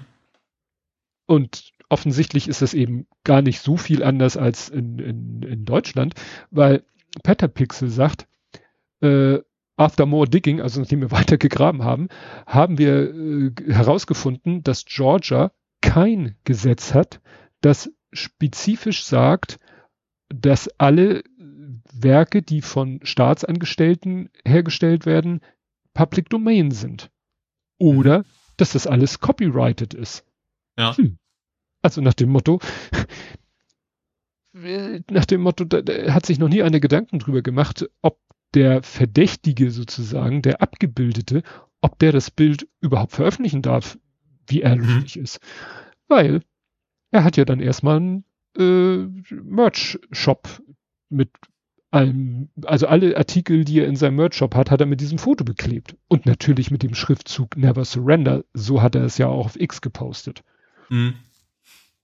Und das ist natürlich, ja, hm, damit, äh, und jetzt feiert er sich, wie viel Millionen er damit eingenommen hat mit diesem Foto. Und ich sag mal, das hätte man vielleicht ein bisschen verhindern können, wenn man ihn gezwungen hätte, ein normaleres Foto zu machen. Aber das war, glaube ich, 100 Prozent von ihm so gewollt und so, ja, mhm, ja, provoziert und so weiter und so fort. Das war absolut seine Absicht, so ein, ja, ikonisches Foto zu machen. Kein 0815 Foto, sondern ein so ikonisches Foto, dass das so viral geht.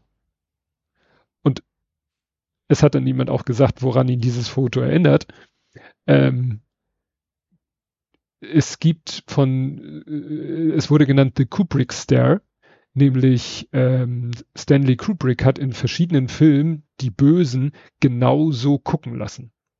Also so Nase nach unten, Blick, so die Augen sind schon fast von den Augenbrauen verdeckt und da der eine ist, ist hier äh, Melone, Melone hier ähm, Clockwork Orange. Mhm. Da, weißt du, die tragen doch so Melonen, ne? Da ja. ist dann noch die Melone, die dafür sorgt, dass gerade eben die Augen unter der Melonenkrempe hindurch gucken. Full Metal Jacket, Private Paula, kurz bevor er da, mhm. als mhm. er so, weißt du, als sie ihn so erniedrigen, als sie ihn da kollektiv ja, verprügeln. Klo. Ja, schon vorher, als sie ihn da kollektiv verprügelt haben, ab da guckt er ja auch eigentlich nur noch so mhm, apathisch ja. in die Gegend. Äh, das nächste Foto ist Shining. Mhm. Jack Nicholson, ne? Mhm. Guckt er auch so. Ja, und dann als viertes hat er das Bild von äh, Trump und du sagst, okay, das ist gruselig. Und das war garantiert genau sein Plan. Mhm da würde ich so viel, so viel Schleue würde ich Trump da mal unterstellen. Dass das absolut Oder sein Marketing-Team zumindest. Ja, haben die gesagt, guck mal böse. Gut, äh, jetzt habe ich schon wieder hier stundenlang. Hast du da irgendwas noch weltpolitisches, gesellschaftliches? Ich würde in eine Region springen, die wir lange nicht mehr hatten. Mhm. Fukushima. Das ist schön, das wäre mein nächstes Thema gewesen. Hau rein. Wassermarsch. Genau, also Japan will das, das Kühlwasser, das, das verstrahlte Kühlwasser mit Sternchen, äh, ja, verklappen, sozusagen. Ja. Und will nicht nur, sind sogar am angefangen. Mhm. Ähm, genau, China heuchelt ein bisschen, heuchelt ein bisschen sehr. China ja. hat gesagt, nee, also von denen kaufen wir nie wieder was und die machen genau das Gleiche. Ja, sogar noch ähm, mit, mit, höheren Grenzwerten, muss ja. man dazu sagen. Und äh, ja, aber ich finde es tatsächlich auch aus, also selbst, selbst wenn man jetzt von ausgeht, okay, dann das ist wissenschaftlich gesehen alles völlig unkritisch, ist das aus Marketing-Sicht auch total unschlau. Also ich, ich, ich würde schon erwarten, dass wenn Deutsche jetzt in den Laden geht, dann, nee, also aus, aus Japan Fisch, ich weiß gar nicht, ob man regelmäßig Fisch aus Japan kriegt. Mhm. Also nicht nur Deutschland, sondern generell. Kein sagen, also da, da möchte ich bitte, nee, nee, doch über den Fisch aus Spanien oder keine Ahnung woher. Mhm. Das ist, ja. ja. Und die, die Fischer vor Ort sind, finden es ja auch nicht gerade geil. Aus genau diesen Gründen, weil die genau davor Angst haben.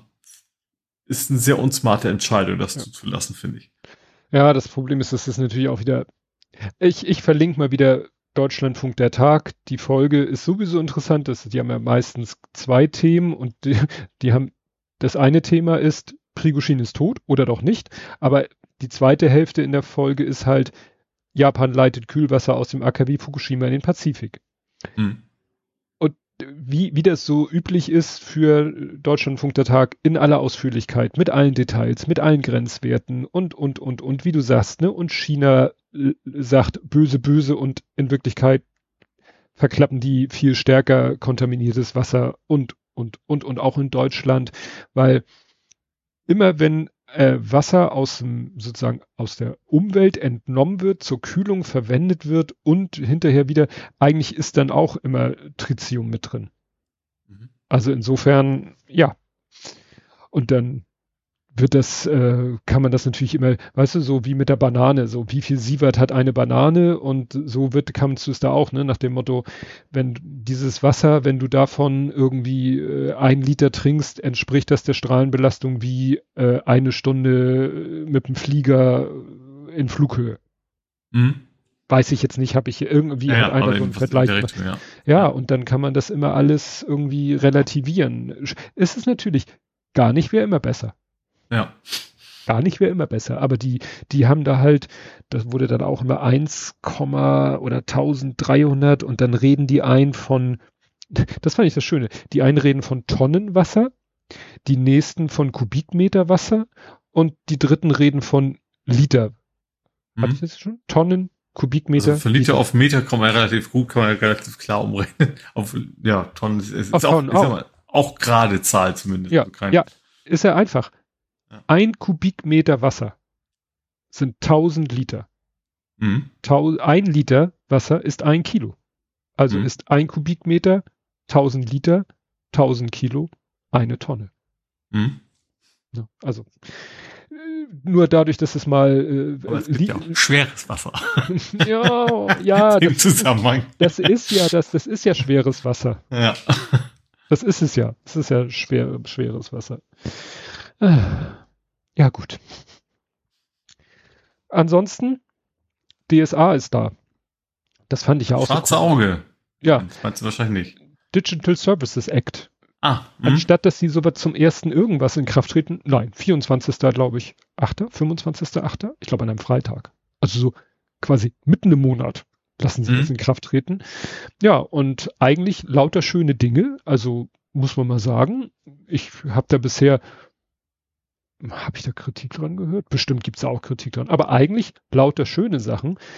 Mehr Autonomie und Sicherheit für NutzerInnen. Also, dass man mehr Informationen darüber kriegt, was hat denn der alles so, was, welche Daten hat denn der Online-Dienst mhm. und was macht er damit? Und äh, alle müssen, glaube ich, die Möglichkeit bieten, ähm, äh, nicht personalisierte Werbung Ne? Mhm. Dass man sagen kann, ich will nicht, dass ihr persönliche Daten und dafür und daraus bedingt natürlich, dass man keine personalisierte Werbung bekommt, logisch. Mhm.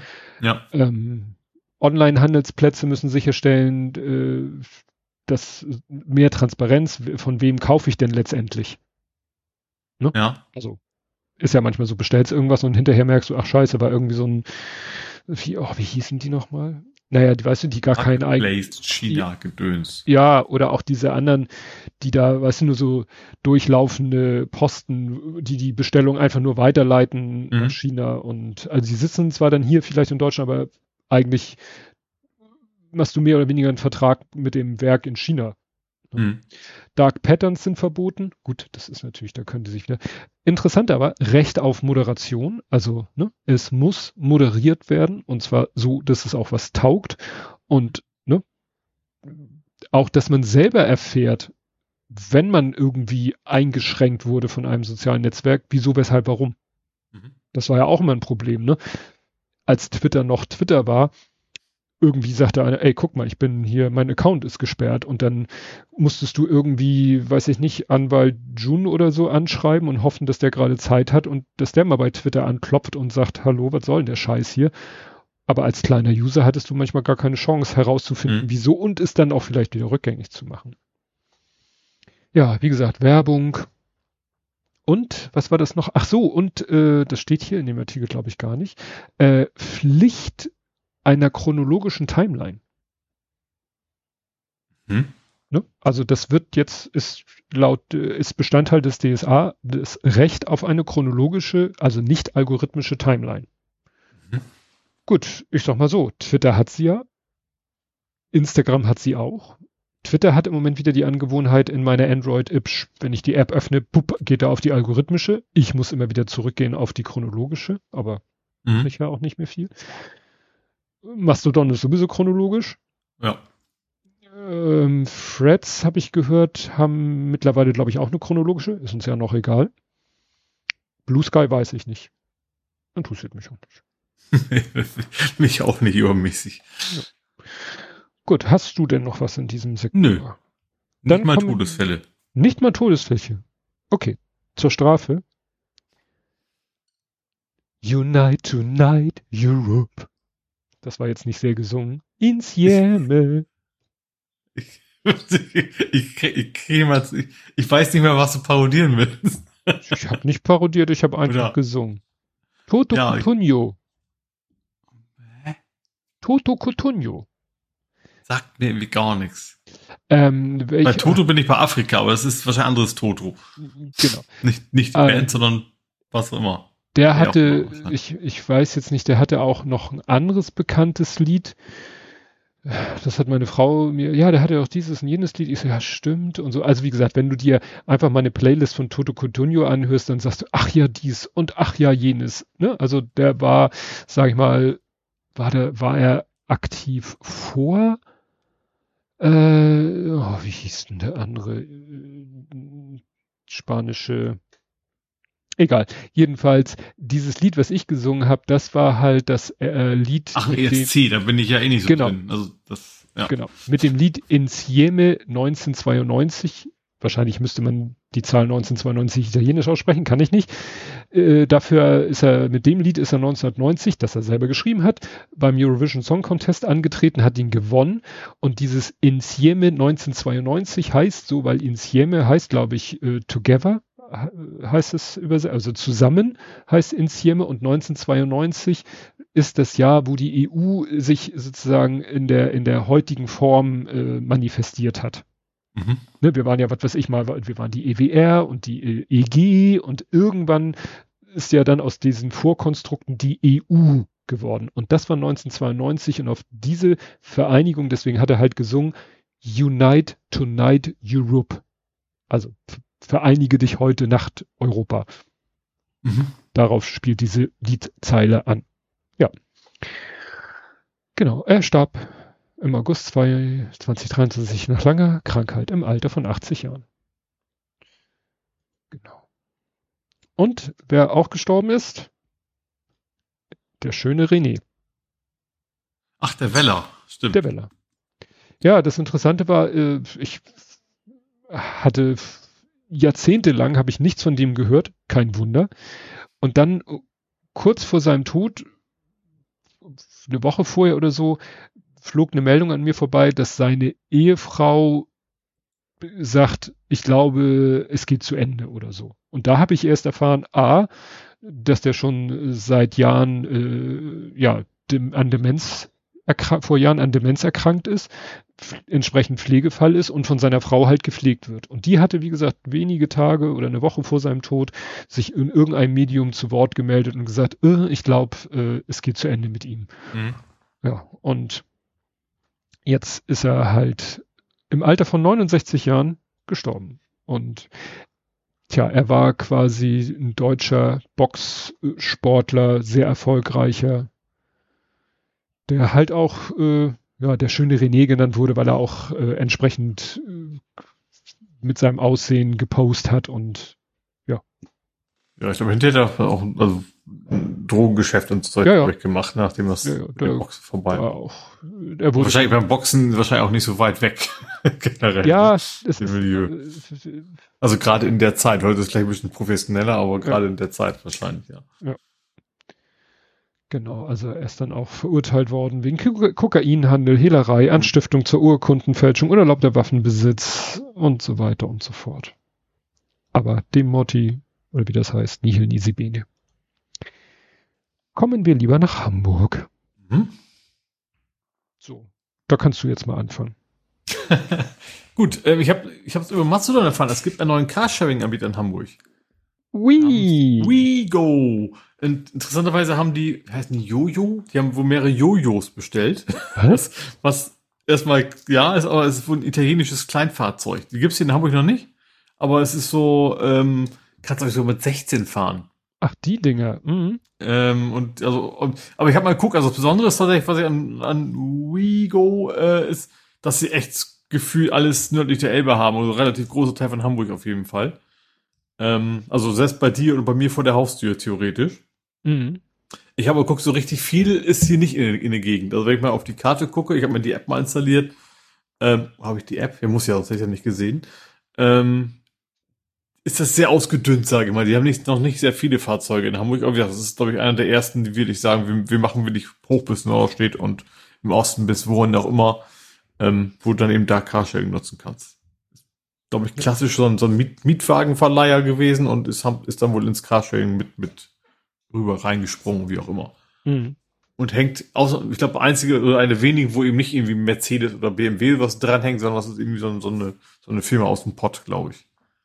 Ja, ja, ich frage mich halt, wie, wie die, sage ich mal, profitabel werden wollen mit einem so großen Gebiet mit so wenig Fahrzeugen. Also hm. bin ich gespannt. Ich sag mal so, das ist ja egal, wie viele Fahrzeuge, sobald die Fahrzeuge genutzt werden, für diese Geld. Stimmt. Also klar, sie müssen natürlich das Geld reinholen für die App und was was ich, ne? Also das muss natürlich, äh, aber ich, ich glaube, dass man kann auch kleiner anfangen. Man muss gar nicht gleich alles super abdecken. Mhm. Natürlich musst du Leute dazu bringen, die App zu installieren. Das ist natürlich schwieriger, wenn du keinen, wenn du die Autos nirgends siehst, aber, aber mhm. ja. Ja. Gut, dann habe ich eine späte Fahndung. Wir hatten das Thema ja schon öfter mit so Öffentlichkeitsfahndung. Mhm dass das ja immer so die, die, die letzte Instanz ist, äh, ne? wenn, wenn alle anderen, wie sagt man, alle anderen Ermittlungsmethoden nicht zum Erfolg geführt haben, dann gibt's eine Öffentlichkeitsfahndung mit mhm. Bildern etc. pp. Oh. Und diesmal finde ich es wirklich, wirklich krass, weil die Polizei Hamburg fahndet nach vier Tatverdächtigen wegen gefährlicher Körperverletzung, also auch wirklich schon was Heftigem, finde ich persönlich. Mhm und die Tat war am 15.10. nicht 23, sondern 22. Gut, 23 also, wird auch schwierig. Äh, ach so, ja, Entschuldigung, jetzt habe ich es dramatischer äh, gemacht als es. naja, aber es ist, wie gesagt, schon, äh, schon fast ein Jahr her, die mhm. Tat. Mhm. Und nach fast einem Jahr hat sich die Polizei jetzt entschieden, Öffentlichkeitsfahndung. Kann damit zu tun haben, wenn ich mir die Fotos angucke. Äh, ich glaube, die fallen noch alle unter das Jugendstrafrecht. Ich könnte mir vorstellen, dass das auch ein Grund ist, weshalb ich man. Kann, denke ich auch, dass du da lange wartest und das öffentlich, weil du erstmal auch für, ach, erstens, weil Jugendschutz und zweitens, weil auch, weil du eher Hoffnung hast, dass man die so, so ja. ermitteln kann, ne? Ja. ja. Also, die werden hier in der Täter. Keine internationalen Verbrecher, die dann nach Holland abhauen oder sonst wohin, sondern. Ja. ja. ja, und in den vier Täterbeschreibungen wird immer das Alter zwischen 15 und 18 geschätzt. Ne? Mhm. Sicherlich ist das der Grund. Aber ich sag mal, die Fotos, äh, das war, glaube ich, in einer, ja, in einer U-Bahn und man kriegt mal ein Gefühl dafür, wie gut die Kamera ist, die, weißt du, die da in der U-Bahn an der Decke ist. Ja, ich glaube, wenn du im Bereich der HVV bist, dann hast du fast verloren sozusagen. Dann ja. erwischen, dann kriegt man ja. gute Bilder von dir. Ja. Bin ich, bin ich gespannt. Also noch ist die, die Seite online, das heißt, sie war noch nicht erfolgreich. Im Gegensatz dazu, schnell und erfolgreich war jetzt die, äh, äh, war eine Öffentlichkeitsfahndung und also das ist sozusagen das genaue Gegenteil davon. Tatzeit, 14.04., also April diesen Jahres, mhm. Tat, dann ähm, Öffentlichkeitsfahndung mit Lichtbildern am 28.06., also zwei Monate später. Mhm. Und jetzt, wieder zwei Monate später, Verhaftung. Mhm. Auf Wahl, ne? ne? Durch, wahrscheinlich durch die Öffentlichkeitsfahndung. Ne? Mhm. Wobei, hm, vielleicht war die jetzt gar nicht ausschlaggebend, weil hier steht, ein Zivilfahnder erkannte den gesuchten Mann.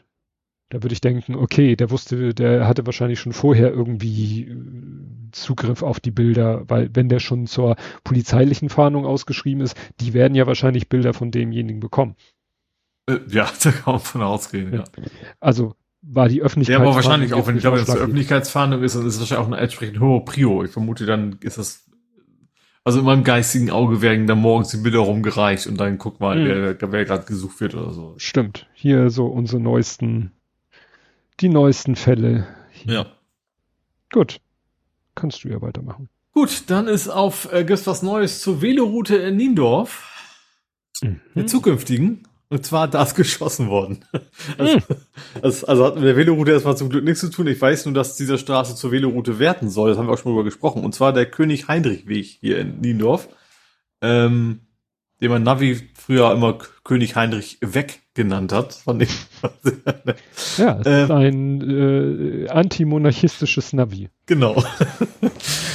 ähm, genau, der ist, ist also im, auf dieser Straße ist eine sehr lange Straße. Ähm, also die, ne, also es ist eben, ist zwar Siedlungsbereich, aber sehr, sehr lang und, und äh, also viele Häuser dran. Und da ist auf ein Auto geschossen worden.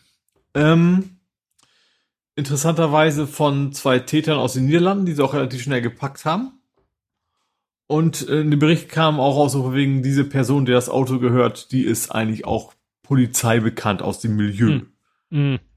Hm. Und ich fand okay. dass du gesehen, wie sie abgesperrt haben. Ich sag mal, wenn die Nachbarn bisher nicht wussten, was das für ein Vogel ist, den das Auto gehört, jetzt wissen sie es garantiert. Also du konntest auch genau erkennen, wo das Auto steht, an welcher Kreuzung und so weiter.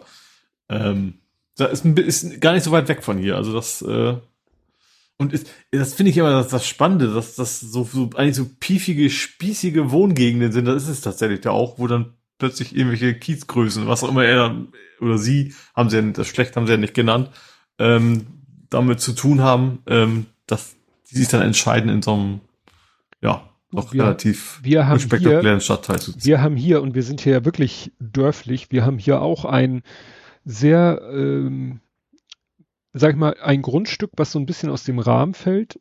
A, aufgrund seiner Größe, B, aufgrund seiner Umzäunung, C, aufgrund der beiden Kampfhunde, die auf dem Grundstück rumlaufen.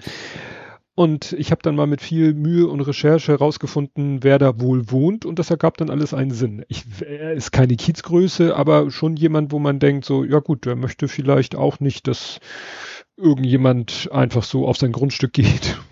Ne? Mhm. Gut, das will keiner, aber manche legen da halt mehr äh, Einsatz ja. an den Tag als andere. Ja.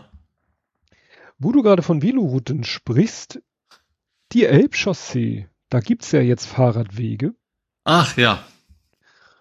Und ja, ich habe es mal genannt, zack, Gehweg weg. Das passt dann Wäre zu deinem... fast ein Übergang zum Real Life bei mir. ja, das, das können wir da ja mit einbauen. ähm, weil das ist eine interessante Sache. Also, Elbchaussee, Hamburg, ähm, wurde jetzt irgendwie komplett saniert. Und dabei wurden, vorher war da einfach so, wir müssen jetzt nochmal kurz, damit wir die richtigen Begriffe, Straße. Die Straße geht von Grundstücksgrenze bis Grundstücksgrenze.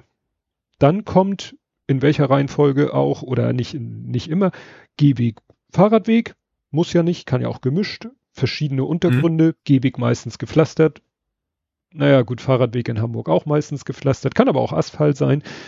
Dann kommt ein Kannstein und dann kommt wichtig die Fahrbahn. Also, mhm. so.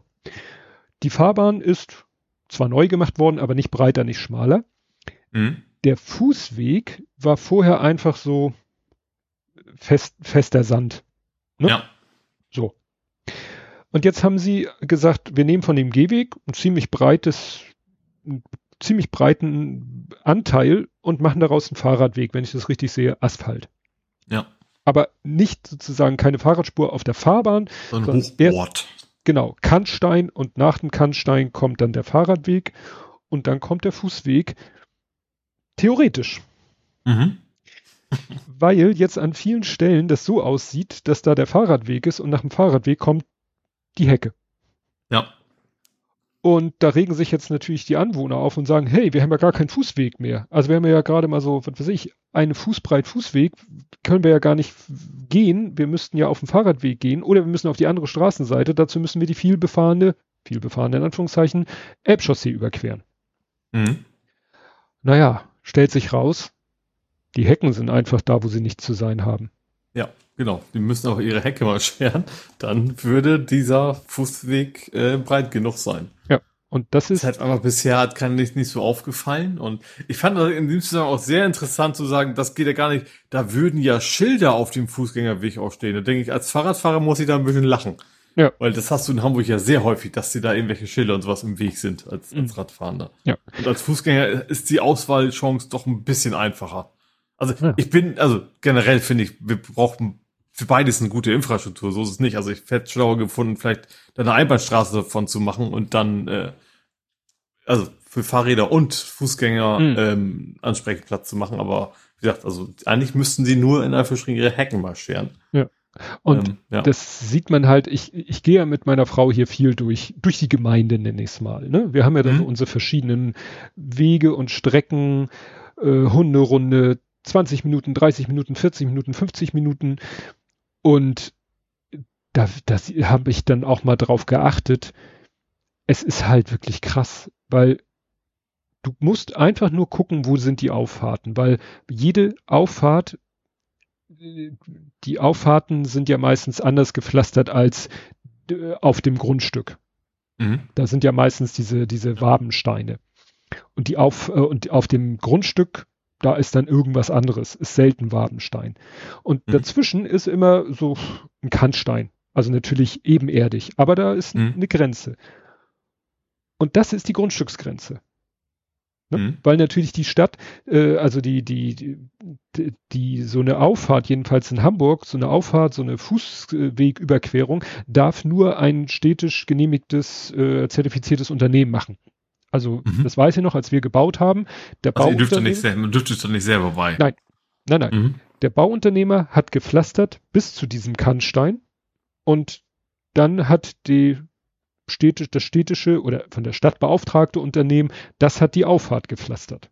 Weil das mhm. ist hoheitliche Aufgabe, sage ich mal. Weil ja. dafür steht ja auch die Stadt gerade. Also wenn da dann irgendwie ein Pflasterstein schief steht, eine Kante, du stolperst, fällst hin, haftet die Stadt. Mhm. Deswegen, ne, darf das auch nicht jeder machen. Und wie gesagt, an dieser äh, Grenze zwischen städtischem Pflaster und heimischem Pflaster siehst du, wo die Grundstücksgrenze ist. Und da musst mhm. du auch mal bei dir durch die Gegend gehen. Da kommen wir dann jetzt nämlich zu deinem Punkt und mal gucken, wo ist diese Linie und wo hören die Hecken auf. Da mhm. wirst du dich wundern. Also ich habe hier Hecken gesehen, die bis zum Meter auf dem Fußweg wachsen. Weil wir haben hier in der, in der Regel haben wir hier so drei Gehwegplatten und teilweise dann noch einen halben Meter Grünstreifen zur Straße, kein Fahrradweg und einen halben Meter bis zur Grundstücksgrenze. Und teilweise haben wir eine Gehwegplatte, zwei Gehwegplatten, weil es so dermaßen vom Grundstück her äh, über den Fußgängerweg wuchert. Mhm. Das kratzt uns jetzt nicht. Aber wenn man da jetzt sagen würde, ey Leute, lasst uns mal schöne Fahrradwege auf diesem Gehweg machen, und man mhm. würde sagen, der Fahrradweg geht vom Kannstein ein Meter nur, ja, dann bliebe für uns Fußgänger ein halber Meter oder nichts. Ja. Und wen ruft man da? Die Wegwart? Den Wegewart. ja. Weil es gibt in Hamburg jedenfalls auf dem Papier Wegewarte. Ja. Wegewarte äh, ja, haben wohl früher mal die Aufgabe gehabt, tatsächlich Streife zu gehen in ihrem Revier und zu gucken, steht hier irgendwo eine Gehwegplatte schief, ist die gebrochen, ragt irgendwas in den Gehweg oder oder oder. Um dann entsprechend vielleicht den Grundstückseigentümer zu sagen, Alter, mach mal, oder Firma zu beauftragen, mach mal. Mhm. In Hamburg äh, soll man das jetzt in erster Linie über den Meldemichel machen. Mhm. Ja. also ich habe dieses, das Wort, ich habe ich hab mir erzählt, also bei uns haben sie den, bei mir von, vor dem Haus geht ein kleiner Graben lang. Mhm. So, und deswegen ist bei uns tatsächlich, also, äh, und, und ich, ich kombiniere das gleich direkt mal, meine, meine Hecke haben sie neu geschnitten. Mhm. Meine Hecke haben sie neu, okay. Also die an meinem Grundstück, äh, tatsächlich seit drei Jahren mal wieder. Da gibt's hier immer Diskussionen von wegen, wir zahlen zwar Nebenkosten an Gärten, aber die Hausverwaltung meint, nee, das ist ja nicht dafür, ist für was anderes und deswegen soll wir selber machen, wollen wir natürlich nicht, wenn wir schon Geld bezahlen. Aber jetzt ist irgendwie auf die gekommen, müsste man, ich glaube in dem Zuge, dass sie bei uns, und das, das, deswegen die Wegewart, den Grab neu ausgekoffert haben. Damit hm. da wahrscheinlich das Wasser besser fließen kann. Ja, war auch nicht zugewuchert und so weiter. Ähm, und dadurch ist erstmal meine ehemalige Auffahrt, also wo ich wohne, war früher die Einfahrt vom, vom vorherigen Haus, ist quasi weggerissen worden dadurch. Ja, habe ich dann hinterher gemerkt, okay, da ist jetzt auch Graben. Ähm, durch den Graben ist bei uns das Problem natürlich nicht, weil bei uns ist die Hecke kann nicht weiter als der Graben hm, wachsen. Hm, perfekt. Also bei uns könnte die Hecke nicht, gut, Fußgängerweg ist ja eh nicht, sondern eine Straße direkt. Ähm, aber so 30er Bereich, gut, ist bei euch ja auch, ist bei euch 30? Ja, mhm. ist bei euch auch. Aber ich sag, bei uns ist das, ich sag mal, nicht, nicht so strukturiert. Hier sieht das halt eher aus, wie, weiß ich, ist irgendwie was hingepflastert worden, äh, hin, hinzementiert worden, sage ich mal, so wie früher. Also da ist nicht rechts und links eine schöne Bordsteinkante, sondern das ist dann, ja, hört dann quasi am Gras auf und da kommt dann der Rahmen. Und als sie das Ding ausgecovert haben, habe ich erstmal gesehen, dass sie auf meiner Seite, dass da irgendwie zwei große Kunststoffrohre durchgebröselt worden sind. Hm. Ich vermute, die zwei Gullideckel, die bei mir auf meinem Rasen sind die ich mm. immer hm. verdeckt habe, dass mm. die in diesen Graben rein. Gut, geht wahrscheinlich immer noch, nur ist es halt nicht mehr so wirklich schöne abgeschlossene Kunststoffrohre, sondern so ja zerbröselte Kunststoffrohre. Und dann kam nämlich ein Nachbar, ähm, also den kenne ich jetzt nicht wirklich gut, ich weiß, dass er gegenüber wohnt. Und der hat und der hat wohl von seinem Grundstück aus läuft wohl ein Schlauch unter der Straße lang bis in den Graben vor meinem Haus. Also ja, er ist eigentlich auf der anderen Straßenseite und das Ding ist wohl zu. jetzt, seit die hm. wieder gebaggert haben. Äh, ich weiß nicht, wofür ihr das genau braucht. Also klar, Wasser durch. Das ist schon klar, aber was, ob, weswegen es Wassermengen gibt, dass das notwendig ist, weiß ich nicht. Ähm, aber ja, da dachte er, er müsste dringend den, den Wegewart mal anrufen, dass sie das mal in Ordnung bringen.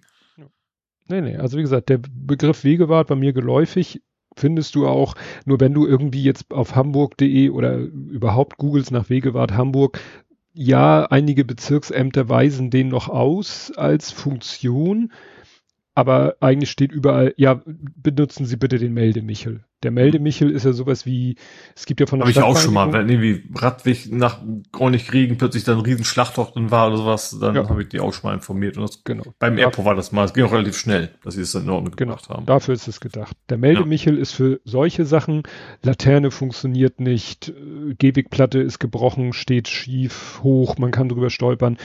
Ja. Während eben diese, ich habe das zum Beispiel gemacht, hier, wir sind hier spazieren gegangen und es stand plötzlich ziemlich dicht beieinander in der Botanik einmal so ein Tisch, stand da so rum.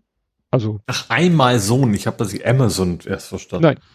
Stand ja. einmal so ein Tisch und mhm. irgendwie, weiß nicht, 50 Meter weiter so ein Schuhschrank lehnte an so einem Laternenfall. Und meine Frau sagte, ja, steht hier schon seit Tagen und irgendwann habe ich dann mal mein Handy Wächst rausgeholt. das dann ja auch. ja, der, der Tisch bekam ja. Beine, also beziehungsweise es verschwanden erst die Beine dann Ach, verschwand die Tischplatte. Ich dachte eher, da bestellen Leute was dazu, das dachte ich. Nee, das zum Glück nicht. Also der Tisch wurde immer weniger, äh, am Ende war nur noch sozusagen der Rahmen, also der Rahmen, auf dem die Tischplatte ah. befestigt und an dem die Beine, dann war nur noch der Rahmen da. Der Schuhschrank stand da ewig und dann bin ich irgendwann beim Spaziergang äh, habe ich die App von der Stadtreinigung installiert und da gibt's halt so Müll, Müllmelder. Mhm. habe ich Klick, Klick, meine Frau sagte, die geht ja öfter, äh, die, die äh, geht, kommt da öfter vorbei. Wir gehen ja mal immer andere Strecken, kommen wir nicht immer da vorbei. Und sie meinte, zwei Tage später war es weg. Das geht sowieso super schnell. Ich hatte das hier mal gehabt, da war so Glascontainer, steht bei mir nicht weit weg. Und die sind alle, alle gleich lackiert, aber die Aufkleber waren nicht mehr zu lesen. Also weißt du, wo ist hm. braun, grün? Das hm. jetzt ist echt so ein spießiges alte alte Leute Thema. Aber ich habe dann auch einfach gesagt, Leute, ich kann nicht mehr sehen, was da reingehört. Und dann einen Tag später oder zwei Tage waren da neue Aufkleber dran. Hm. Also das ja, funktioniert echt in Hamburg finde ich gut. Ist ja, ja sehr in deren Interesse. Ja, aber wie gesagt, Elbchaussee, da wo die reichen Leute leben und jahrelang ihre Hecke haben einfach wuchern lassen, vielleicht immer nur so halbherzig zurückgeschnitten haben, immer nur sozusagen vielleicht. Ja gut, ich kann aber auch verstehen, du willst dich ja auch nicht auf die Straße stellen, ne? Das kommt ja auch noch. Ja. Also, oh, ja. ja. Und du siehst es ja von deinem Garten aus nicht. Nee, also stimmt. ich weiß auch nicht. Also bei mir haben sie ja heute früh die Hecke nach drei Jahren, tatsächlich nach drei Jahren mal geschnitten, die sah auch nicht gut aus.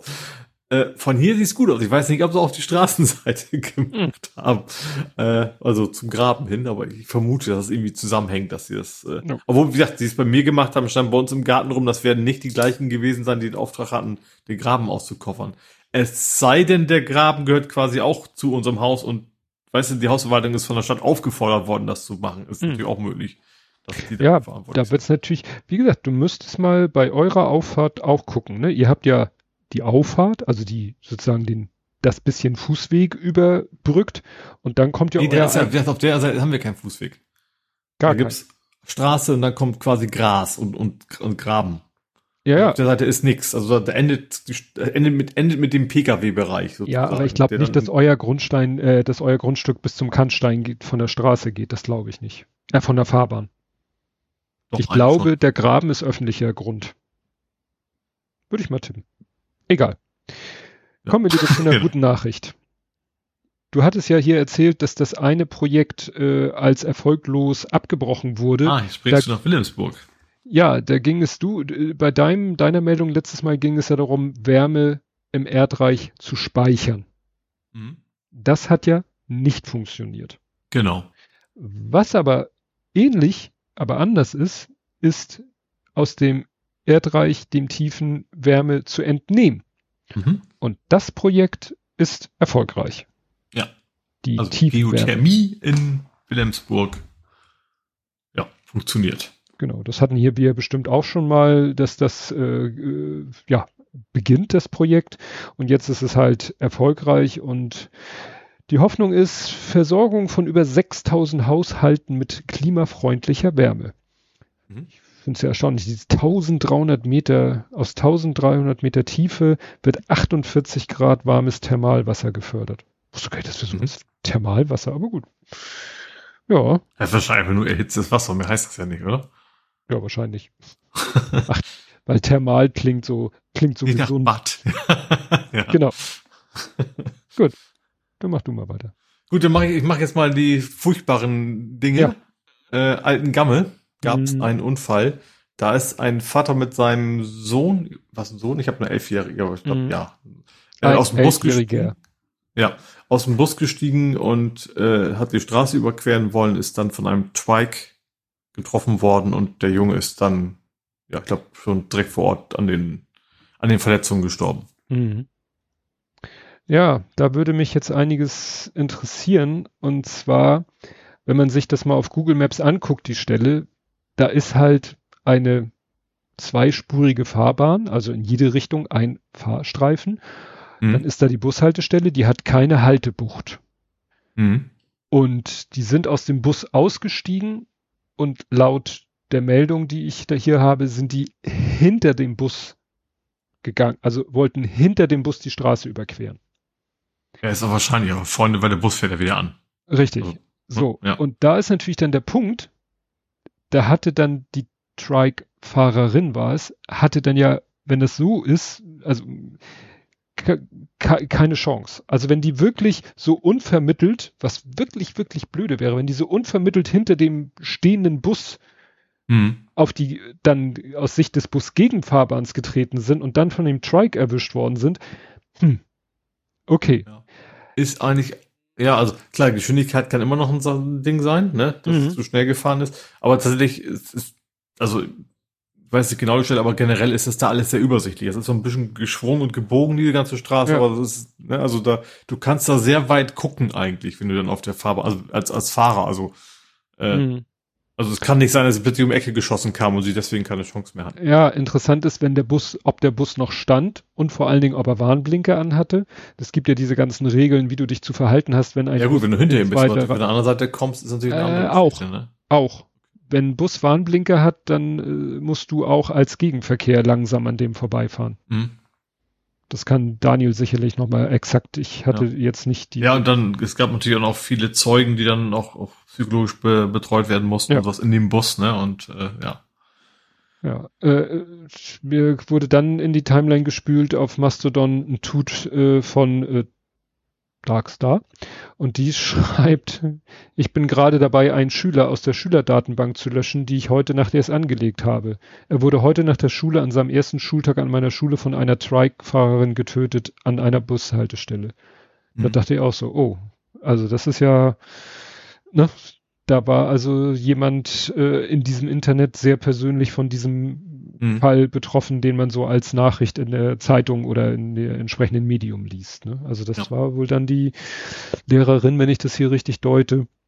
Ja, die, die, sie schreibt jetzt so häufig rasen alle an einem stehenden Bus vorbei. Es ist jedes Mal wieder so, schon wieder an einer Bushaltestelle. Also es scheint vielleicht da nicht ungewöhnlich zu sein, dass da was passiert, leider. Mhm.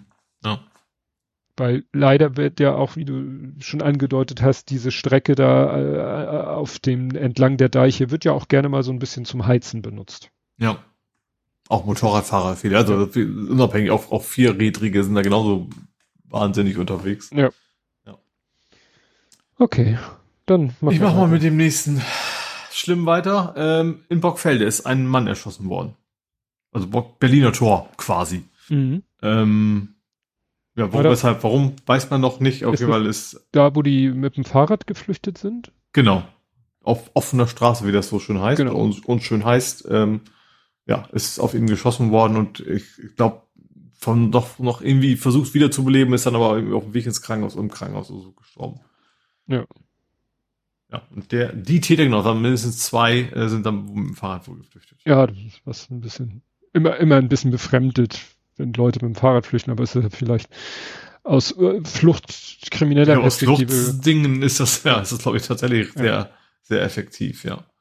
Ja, und wo wir gerade bei Sachen sind, mit denen man schießen kann, in Eidelstedt wurde ja eine Wohnung durchsucht. Ich weiß gar nicht, steht hier, was der Anfangsverdacht war, also SEK, Ermittler, Staatsschutz äh, haben. Ich meine, der hatte auch, auch sich entsprechend schon in sozialen Netzwerken ah, und so genau, weiter. Rechtsradikale Hassbotschaften im Internet ja. verbreitet. Und dann hat man gesagt, dann gucken wir bei dem doch mal vorbei und hat dann 25, mehr als 25 Gewehre, zahlreiche Handfeuerwaffen, Granaten, 10.000 Schuss Munition. Hey, da Was ich da ehrlich nicht verstehe, ja klar, wir haben schon mehrere, oft darüber geredet, von wegen, wieso ist dieser Mensch wieder auf freiem Fuß? Mhm. So, vom kann man nicht. Aber ja. ich finde, in dem Fall müsste doch auch Gefahren, also wenn einer schon Handgranaten zu Hause rumliegen hat. Ja. Es geht, dann geht die, dieser Haftgrund ja nicht mehr davon wegen Fluchtgefahr, sondern der ist ja eine Gefahr für sein, seine Umwelt. Ja, aber da schreibt hier jemand, äh, ne, hatte ich hier auch auf Mastodon, dass einer schreibt, guess what, der Mann wurde vorläufig festgenommen, er kam aber wieder auf freien Fuß. So. Ja, meine ich ja. Und dann schreibt einer, das, was du ja auch gesagt hast, aber nicht als Argument gelten lassen willst, wenn der Tatverdächtige einen festen Wohnsitz hat und weder Flucht noch Verdunkelungsgefahr besteht, ist das in Deutschland ganz normal. Ist aber, das ist aber ich, ich finde, muss, ein Problem. Ja. Ja, also ich, ich, man muss unterscheiden, also klar, wenn es keine Fluchtgefahr gibt, wenn du geklaut hast oder wenn du den Mord schon begangen hast von mir aus auch, mhm. ähm, und davon auszugehen ist, okay, das war jetzt eine Tat, weil du diese Person nicht gemocht hast oder was, dann, dann sehe ich das durchaus ein. Der wird dann wahrscheinlich irgendwann zu seinem Gerichtstermin kommen. Aber wenn quasi von diesen Menschen immer noch eine nicht unerhebliche Gefahr ausgeht, weil wenn du Handgranaten rumliegen hast, das ist, mhm. ist ja nicht mehr auf dem Schießstand. Ja, das ist. Dann sollte man, ja, zum sicher, wirklich sicher, sich sicher sein. Und wenn man ihn nur eine Woche dann und, und, um dann zu entscheiden, Psychologe sagt, okay, von dem geht keine Gefahr aus, mhm.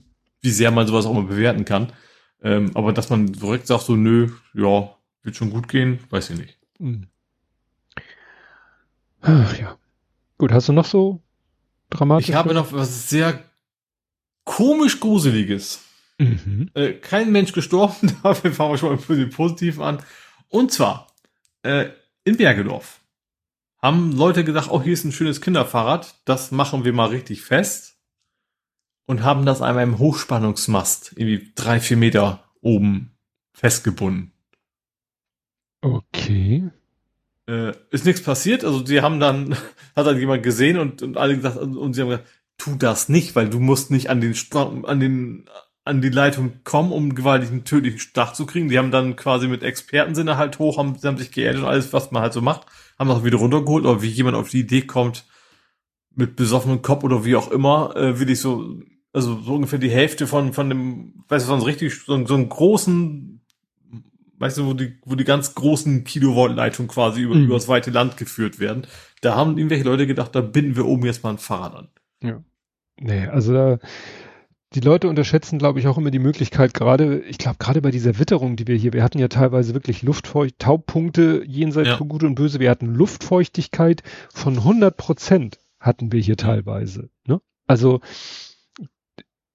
da würde ich Teufel tun, auch nur ansatzweise in die Nähe, auch nach dem Motto, Abstand, ich stehe am Boden, Kabel ist da oben, das muss ja sicher sein, sonst ja. würde man die Dinger höher bauen. Aber ich, ja. ich gehe doch nicht irgendwie der Stromleitung komme ich doch keinen Meter näher äh, nach oben als irgendwie, nee. Ich, mein Vater hat mal eine Geschichte erzählt, dass äh, bei Studio Hamburg war mal so ein, ein Mobilkran und sollte da irgendwas auf dem Gelände machen. Mhm.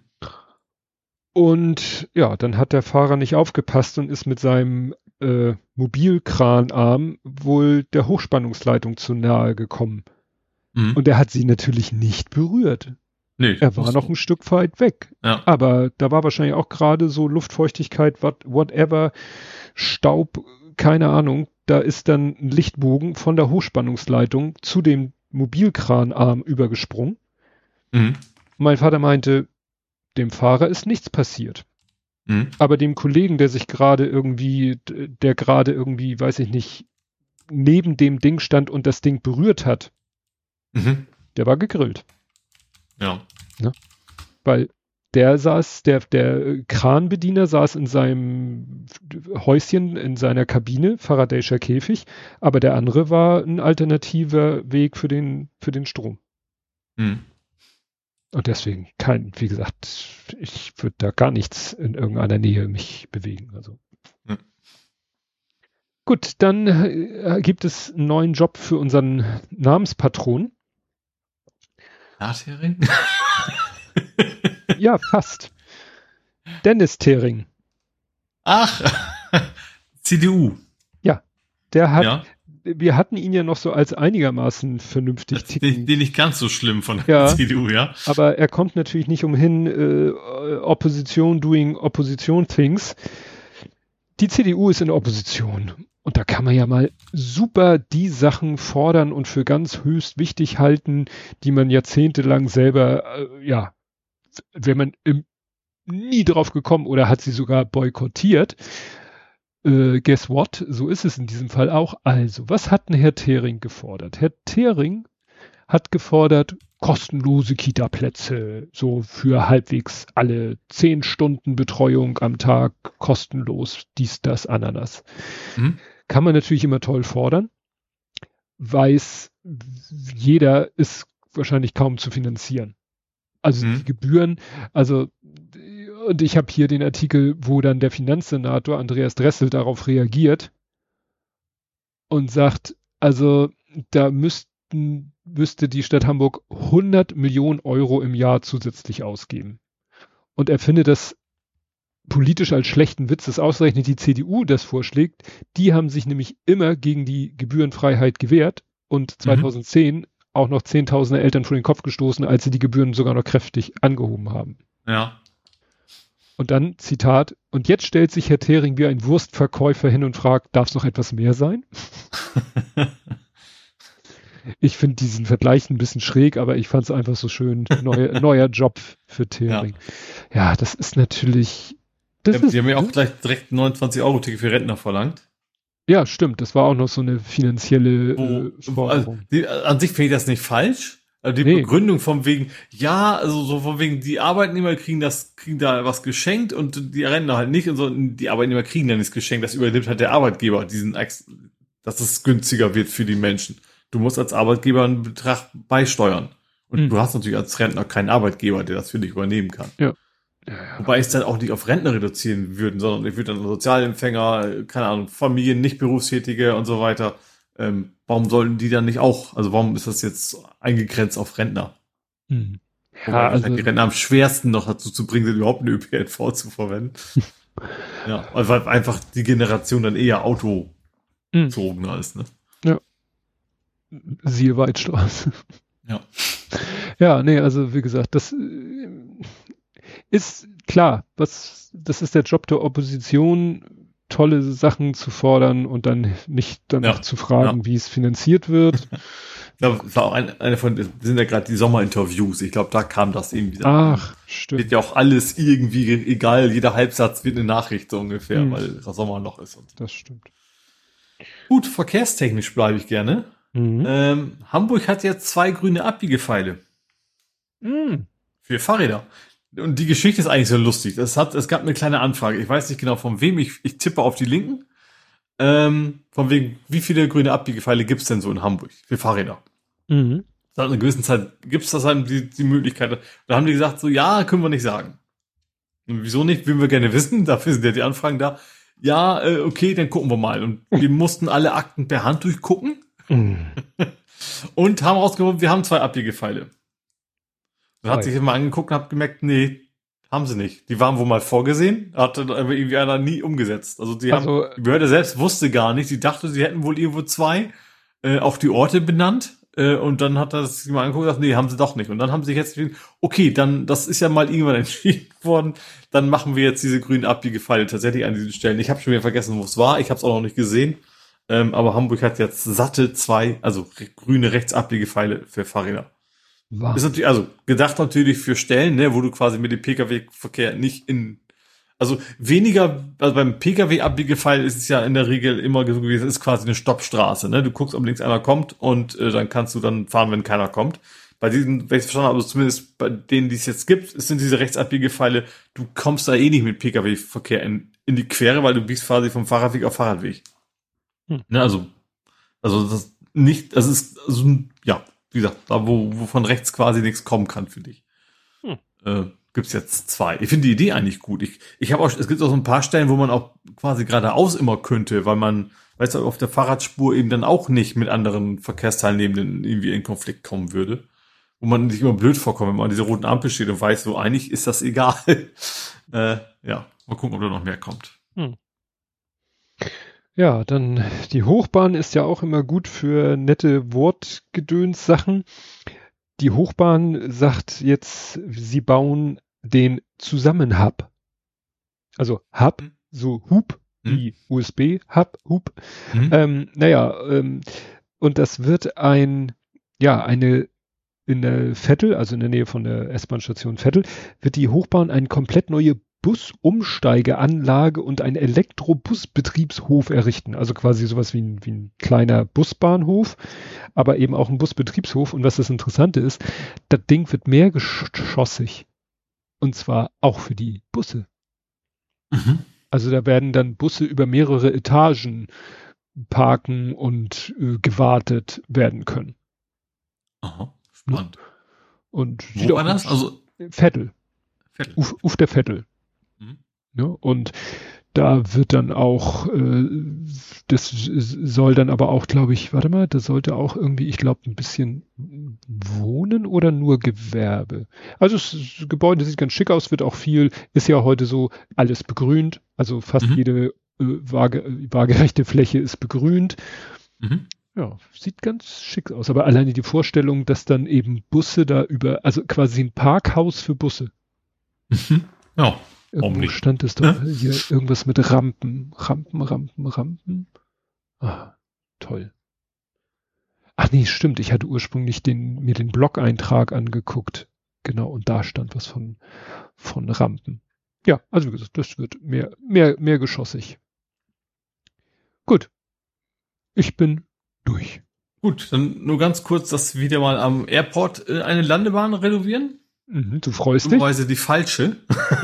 Aus meiner Sicht, also Nord-Süd-Bahn, also grob, ne, ist ja nicht genau die Himmelsrichtung, die wird jetzt quasi neu gemacht und dadurch äh, landen jetzt und, und starten die ganzen jetzt logischerweise in Ost-West-Richtung und damit quasi in der Nähe von meiner Wohnung. Also ich höre euch da jetzt ein bisschen, also sogar tatsächlich deutlich mehr jetzt schon.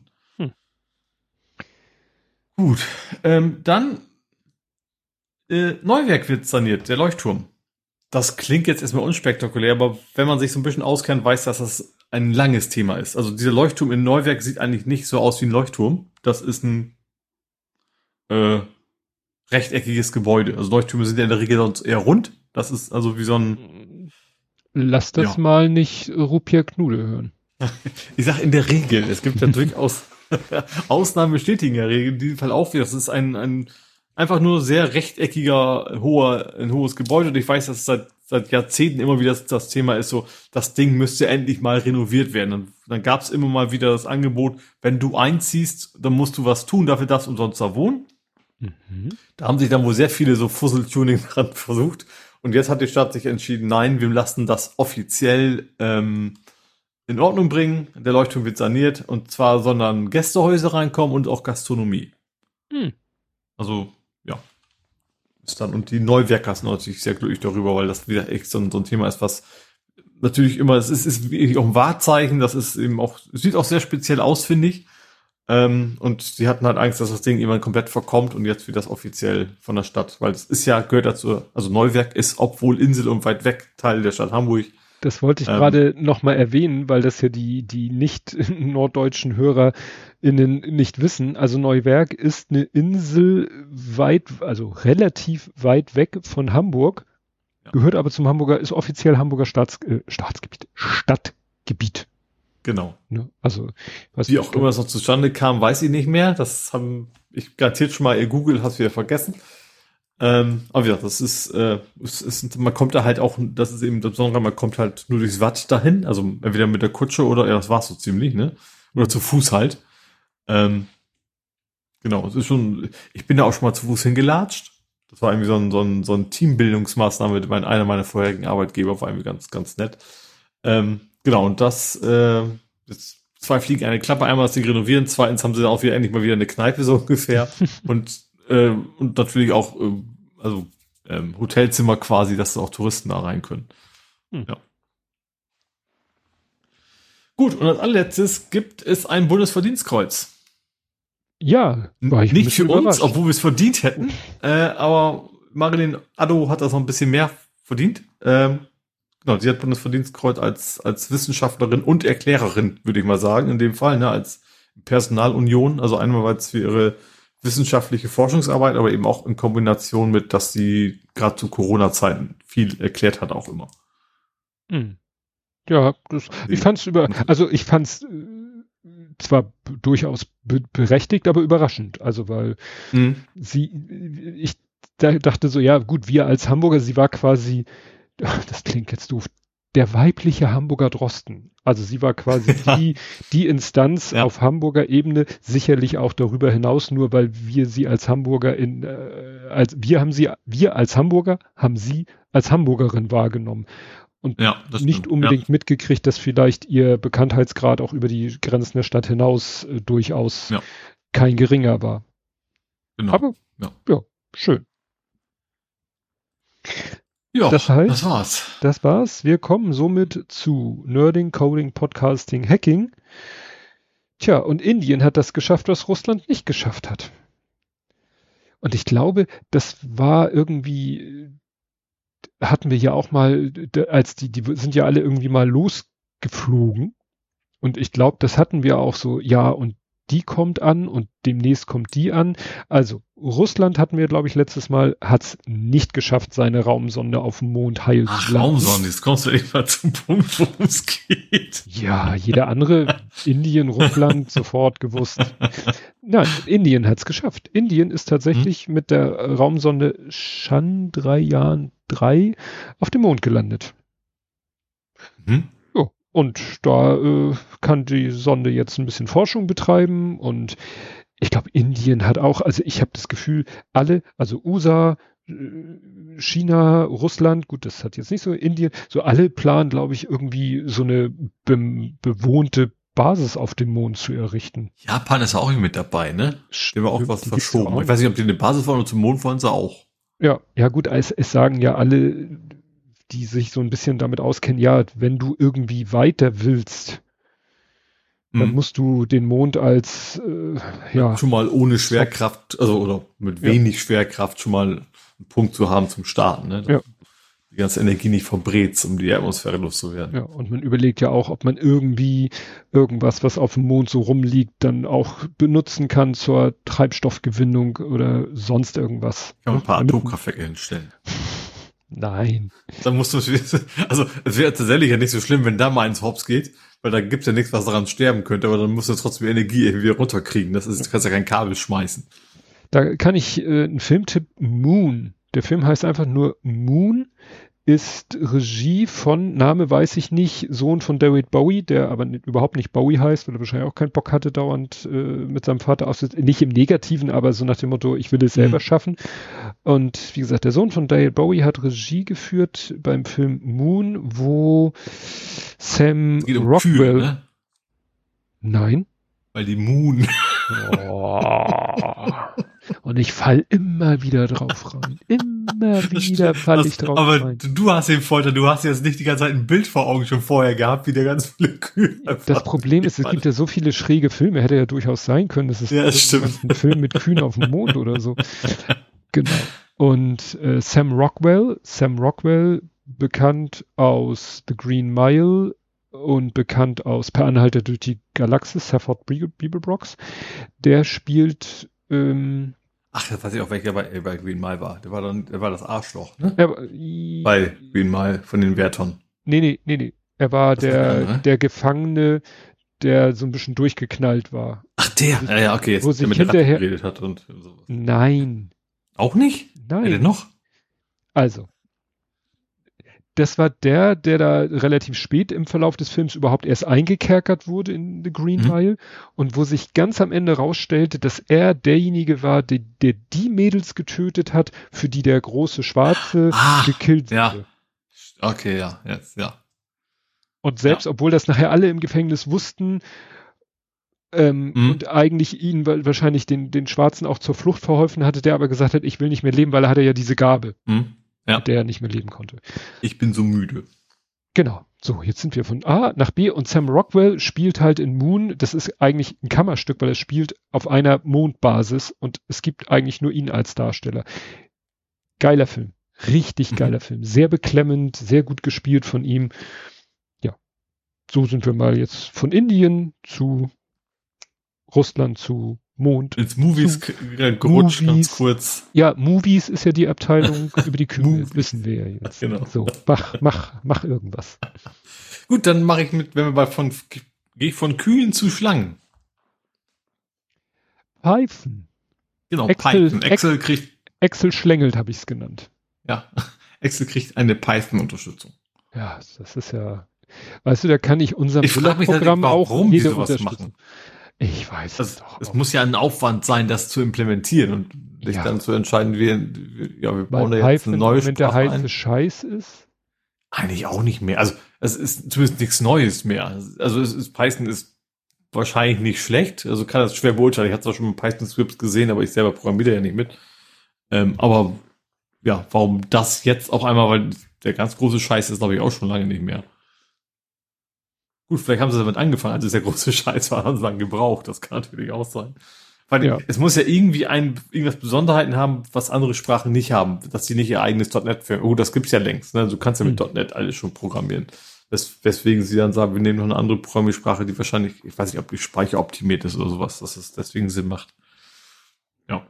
Ja, also, als ich gelesen habe, ja, äh, der Code wird auf die Microsoft-Server hochgeladen, da ausgeführt und das Ergebnis zurückgeliefert, dachte ich ja super, ihr habt eine Python API, also was ist das denn für ein Blödsinn? Also vielleicht wollen sie im Endeffekt doch nur ihre Cloud-Service wieder verkaufen. Kann ja auch sein. Wahrscheinlich. Gut, ähm, ja, äh, Google Fotos ist ja irgendwie so ein bisschen in Vergessenheit geraten. Ich benutze es ja ja nicht mehr so ausgiebig wie früher, seitdem ja man nicht mehr unendlich Bilder hochladen darf unter mhm. leichten Qualitätsverlust, sondern jede, jeder Upload schlägt halt auf das Kontingent, was man insgesamt bei Google hat. Seitdem bin ich da ein bisschen sparsamer geworden. Ähm, was ich noch nie so richtig benutzt habe, war Google Fotos, bietet ja auch Bildbearbeitungsmöglichkeiten. Aber da haben sie jetzt äh, interessante neue Sachen. Also neue Filter, äh, äh, nicht nur Filter, sondern auch mehr äh, die Tools, äh, die, die sie da bieten, sind ein bisschen mächtiger geworden. Das waren eigentlich so Tools für, wie soll ich sagen, also für jedermann mittlerweile, also ich sag mal so ein neues Feature ist, dass du, wenn du ein Bild croppst, dass da verschiedene Bildseitenverhältnisse angeboten werden. Mhm. Also Otto Normalmensch sagt, ich will dieses Seitenverhältnis, weil dann passt alles drauf. So. Aber ich sag mal, ich zum Beispiel sage, ich möchte schon, dass das 3 zu 2 oder 3 zu 4 ist oder von mir ist auch mal 16 zu 9 und nicht nur Freihand. Ja. So als Beispiel. Und ich habe letztens Google Fotos mal äh, irgendwie aufgerufen, sozusagen, nicht, nicht aus Versehen, aber weil ich irgendwas gesagt habe. Und dann plötzlich kam so eine Einblendung. Ey, übrigens, neue Funktion in Google Fotos, ähm, also intelligente Radierer. Was man ja auch aus Photoshop oder so kennt. Und dann, ich probiere es doch mal aus. Und dann hatte ich gerade zufälligerweise ein Foto, wie ich einen Beluga, der über mir flog, ziemlich dicht fotografiert hatte. Ja, und dann habe ich wirklich so mit dem Finger nur so grob den, das Flugzeug so rübergewischt. Mhm. Vor einem, es war kein stur blauer Himmel, es war schon so ein bisschen Wolkenstruktur noch im Himmel. Ähm, ja, und dann hat er das rausgerendert. Richtig? Also so ein Tool, gut, kennt man auch aus vollwertigen Bildbearbeitungsprogrammen, aber klar, das ist halt am Handy, ich sage nicht, dass es am Handy gemacht wird, aber wenn man mal so schnell on the fly irgend so eine Bildretusche machen will, dann scheint Google Fotos da jetzt gar nicht so schlecht zu sein. Mhm. Gut. Gut, äh, dann mache ich mit einer Suche weiter. Im Fediverse. Das Fediverse kriegt endlich, könnte man meinen, eine Volltextsuche. Ja, da gehen die Meinungen ja auseinander, ob es endlich ist. also ich finde das schon. Also ich habe tatsächlich lange Twitter als Backup benutzt, um meinen alten Kram wieder zu finden überhaupt. Und das Schlimme ist, ähm, die Twitter-Suche funktioniert nicht mehr. Genau. Deswegen ist es aber gut, aus doppelten Gründen. Ähm, also was jetzt schon ganz gut geht, finde ich, also meine eigenen Beiträge finde ich mittlerweile jetzt schon gut. Ich glaube, das haben sie schon vor kürzerer Zeit. Aber das, das Neue ist, glaube ich, dass du bist du, überhaupt nicht eingebildet, ne? Du hast gesagt, du findest deine eigenen Beiträge gut. ja, sind sie halt auch. ich habe tatsächlich geguckt, geht das schon? Hab gesucht, gesagt, Moment mal, wieso sehe ich, wieso findet ihr denn jetzt einen Beitrag, der eigentlich, den ich, eine Person, der ich nicht folge, die äh, auf nicht, wie heißt das, nicht zur Suche freigegeben, weißt du, wie das immer, beim hm. nicht öffentlich oder sowas. Wieso findet ihr die, wenn ich den Suchbegriff eingebe? Hm. Das funktioniert bei mir. Dann kam raus, okay, das war eine Antwort auf einen Beitrag, der in meiner Timeline war. Dann hm. findet er das nämlich jetzt da auch. Und wie gesagt, jetzt soll das eben komplett alles und überhaupt und so. Und du kannst aber auch, also ich habe das, ich habe irgendwo gesehen, du mach mal diesen Haken, wenn du willst, dass du gefunden werden willst. Das ging bei mir noch nicht, weil meine Instanz, also unsere Instanz in dem mhm. Fall, das noch nicht Ist hat. noch nicht. Mhm. Ähm, aber du wirst wohl pro Person dir selber, du kannst, deswegen finde ich da jetzt auch nicht, kein, also klar, es gibt immer zwei, zwei Sichtweisen, aber wenn du selber sagen kannst, entscheiden, ich will nicht, dass ich gefunden werde, dann kannst du das weiterhin, ich glaube, es ist sogar ein Opt-in. Also im Zweifel wirst du erstmal nicht gefunden, sondern du musst Richtig. es, glaube ich, aktivieren. Da komme ich gleich nochmal drauf. Interessant, als ich dann mal in die Einstellung gegangen bin, weil ich einfach mal gucken wollte, ob es schon da ist. Ich hätte natürlich, ich habe jetzt gesehen, ich muss ja einfach nur, da steht ja 416 und es, also Chaos läuft auf 416 und 420 kann das, aber äh, als ich dann trotzdem mal spaßeshalber in die Einstellung gegangen bin, habe ich gesehen, dass zum Beispiel äh, auch als Default aktiv ist, Suchmaschinenindexierung verhindern. Mhm. Ne? Das heißt, äh, defaultmäßig werden, wird, werden die öffentlichen Daten meines Profils, meine öffentlichen Beiträge und so, werden nicht von Suchmaschinen indiziert. Mhm. Ja. Also quasi hat äh, Chaos Social slash igim slash muss irgendwie eine robots.txt haben, wo da drinne steht, nö, ist nicht. Ja. Was, also ich sag mal so, die Suchfunktion, äh, dass die jetzt kommt, höre ich eigentlich nur Positives. Mhm. Aber es gab nämlich eine interessante Diskussion ähm, bei äh, Haken dran, haben die beiden gesagt, oder hauptsächlich der Kevin Kallmeier, ja, also das ist ja ganz doof, dass das Opt-in ist. Also das sollte ja Opt-out sein. Und dann hat Frau Nora, wie ich finde, sehr gut geantwortet, dass das vielleicht wieder so ein bisschen Journalistensicht ist, vielleicht auch wieder so bisschen eine privilegierte Sicht ist, ähm, auch vielleicht eine falsche, für, für viele ist halt Social Network, alle, alles müssen, alle müssen alles sehen und alles muss gefunden werden ohne große Mühe. Und für manche ist es so, du, ich bin hier in meiner Bubble eigentlich ganz happy und mhm. die sollen das sehen und muss nicht die ganze Welt sehen. Ich will aber jetzt auch nicht alles irgendwie so posten. Äh, gibt ja hier diese verschiedenen Stufen der Sichtbarkeit. Ja, ja wenn es einer findet, okay, aber es soll ihm nicht so auf ein Silbertablett präsentiert mhm. werden. Fand ich ganz interessant, diese Diskussion. Nicht über das Thema Suche böse, sondern Opt-in, Opt-out ja. böse. Also gerade wenn du, äh, keine Ahnung, wenn, wenn du queer bist zum Beispiel, dann wirst mhm. du natürlich, wenn das öffentlich ist und Leute über Google bei queer dich finden, dann wirst du eben nicht nur Leute finden, die dich unterstützen wollen, sondern du wirst auch Trolle finden, die bewusst suchen und dann, äh, und dann kann ich schon nachvollziehen, dass du sagst, nee, ich will nicht, dass das über eine Suchmaschine mhm. funktioniert. Ja. ja. Und was noch dazu kommt, wenn es Opt-out wäre, dann wäre ja, solange bis du reagierst, erstmal alles öffentlich. Mhm. Das, wenn du es nicht willst, dann hattest du ein, ein mindestens ein, ein Delay von so und so vielen Tagen oder was auch immer, bis du überhaupt dieses, diese Einstellung gefunden hast, bis du es ausschalten kannst. Mhm. Deswegen finde ich das schon, als ob, in, klar, du, du, du reduzierst natürlich die Möglichkeit zu suchen, aber ich finde, das ist okay. Also dann, dann finde ich halt gewisse Sachen nicht, aber dann hat die Person auch gewollt, wahrscheinlich, dass ich es nicht finde. Ja, also wie und, gesagt. Und, ja, und gerade bei neun kann man es ja dann ja auch wahrscheinlich beim, beim Einstellen, dann gehst du eh in die Menüs, dann kannst du es ja optisch auch so darstellen, dass du dich quasi entscheiden sollst, ob du es willst oder nicht. Ja.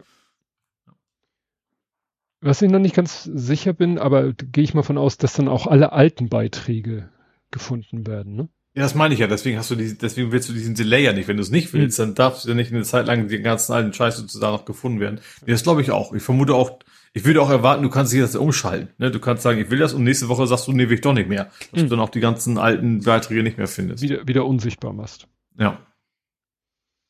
Gut, dann eine Meldung, die manche HörerInnen wahrscheinlich interessiert, weil ich doch mitkriege, dass einige aus unserer Bubble das benutzen. Nutzerdaten von Duolingo sind in einem Hackerforum aufgetaucht. Mhm. Ne, ein Hacker hat Daten von rund 2,6 Millionen Duolingo-Nutzern veröffentlicht. Die genutzte Schwachstelle scheint noch heute präsent zu sein. Also mhm. wieder so ein typischer Datenrunterfall. FIB Pfund.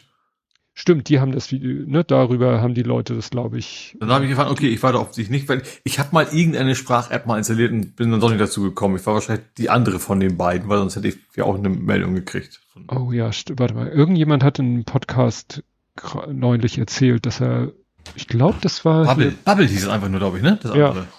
Hier, Retalk. Retalk, erinnerst du dich? Der Jens Spehn, den wir von Google Plus kennen. Mhm.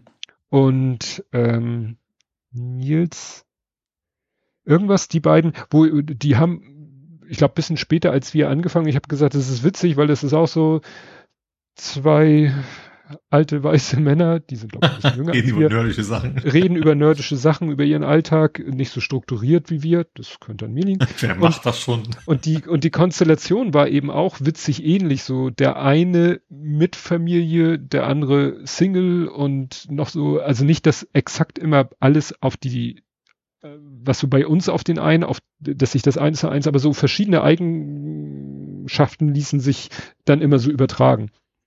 Mhm. Dass ich immer so dachte, das ist so ein bisschen so unser, unser Partner. Ja. Spiegel. Ja, oder so. Die, die böse Version von uns. Und die gute, je nachdem. Nur die, die haben, ich glaube, eine halbe Ewigkeit nicht, dann haben sie wieder, dann wieder lange nicht. Ich habe die immer noch im Podcatcher, also immer mhm. wenn die veröffentlichen, dann kriege ich das mit und mir das auch immer noch an.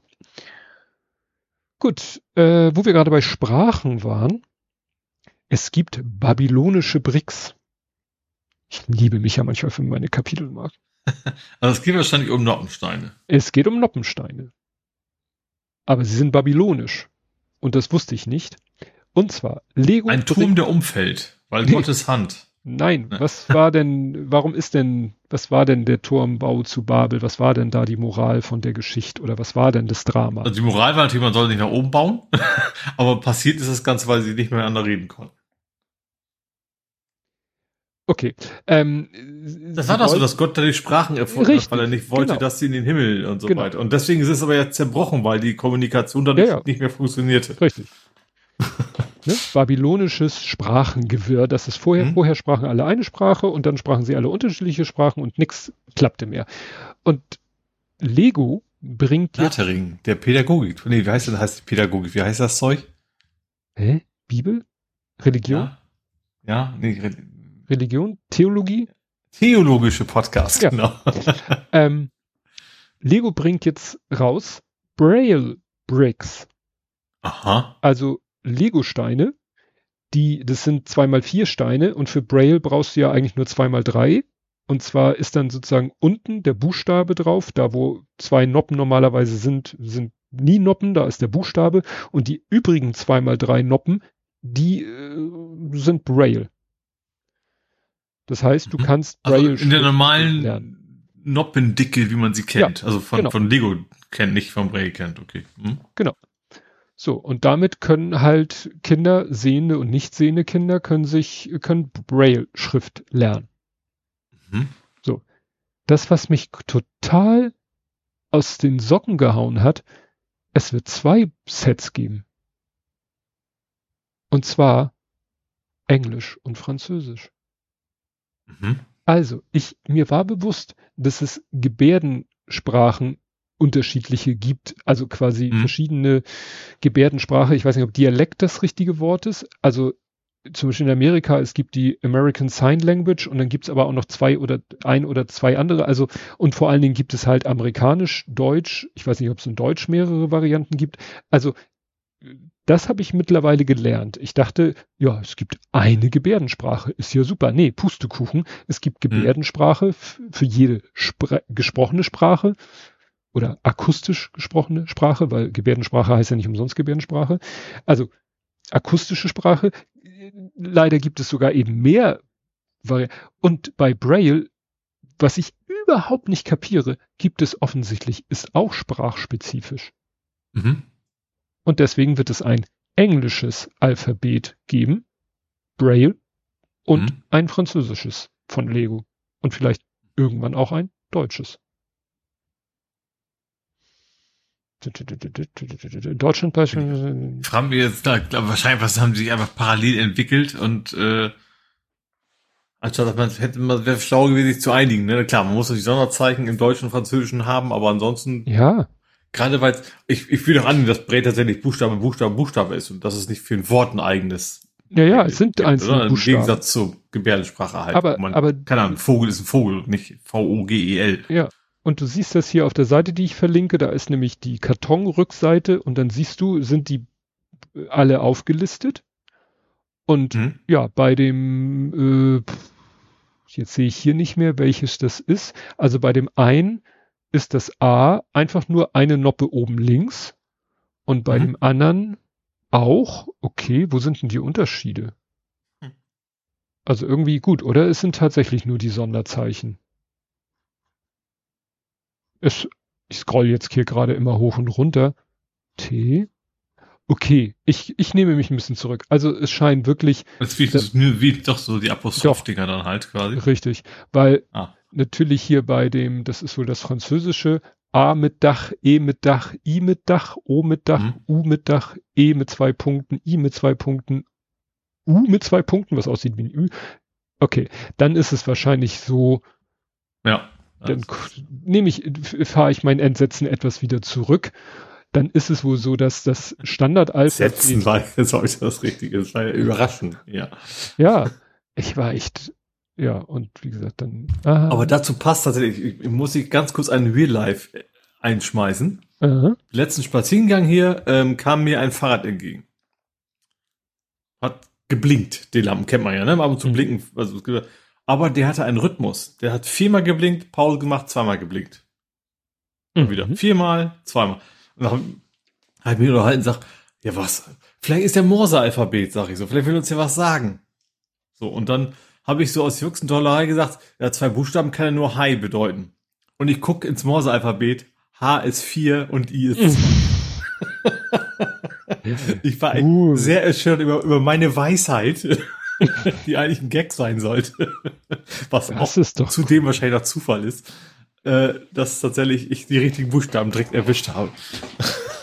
Warum auch immer diese Fahrradlampe diesen komischen Rhythmus, vielleicht das was bedeuten soll, keine Ahnung. Vielleicht kann man äh, aber fand ich schon sehr spannend. Das ist, das ist echt abgefahren. Blink, Morsecode, blinkende Fahrradlampe.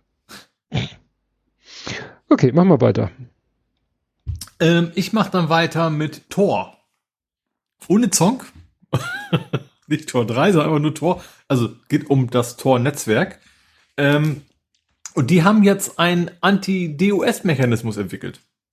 Also das, mhm. Tor-Netzwerk ist ja relativ, ich sag mal, beliebt oder anfällig für DOS-Angriffe. Ne? Also in dem Fall noch nur ein D, weil das erstmal nur von einem Client aus losgeht, aber es geht natürlich nicht ums Betriebssystem, sondern um die Denial of Service. Was? Mhm. Denial? Ja. ja. Ähm, und zwar haben die jetzt äh, quasi so ein Paper vorgestellt, wie sie das machen wollen. Wenn du anfragst, dann kriegst du erstmal eine Aufgabe, die du lösen musst. Und je mehr Anfragen du machst, desto komplizierter wird die Aufgabe. Mhm. Also, und zwar nicht du als Mensch, von wegen Beweis, dass du kein Roboter bist, sondern der Roboter, also deine, deine Kiste, äh, muss quasi diese, diese Aufgaben lösen. Fängt dann an mit einer Millisekunde oder sowas, wie du brauchst, und dann bis zu einer Minute, die das dann dauern kann, wenn du sehr, sehr viele machst. Und die Idee dahinter ist, dass sich das dann eben für einen Angriff nicht mehr lohnt. Hm. Dass das viel zu teuer ist, diese Angriffe zu steuern, zu kaufen, also mit verschiedenen Maschinen.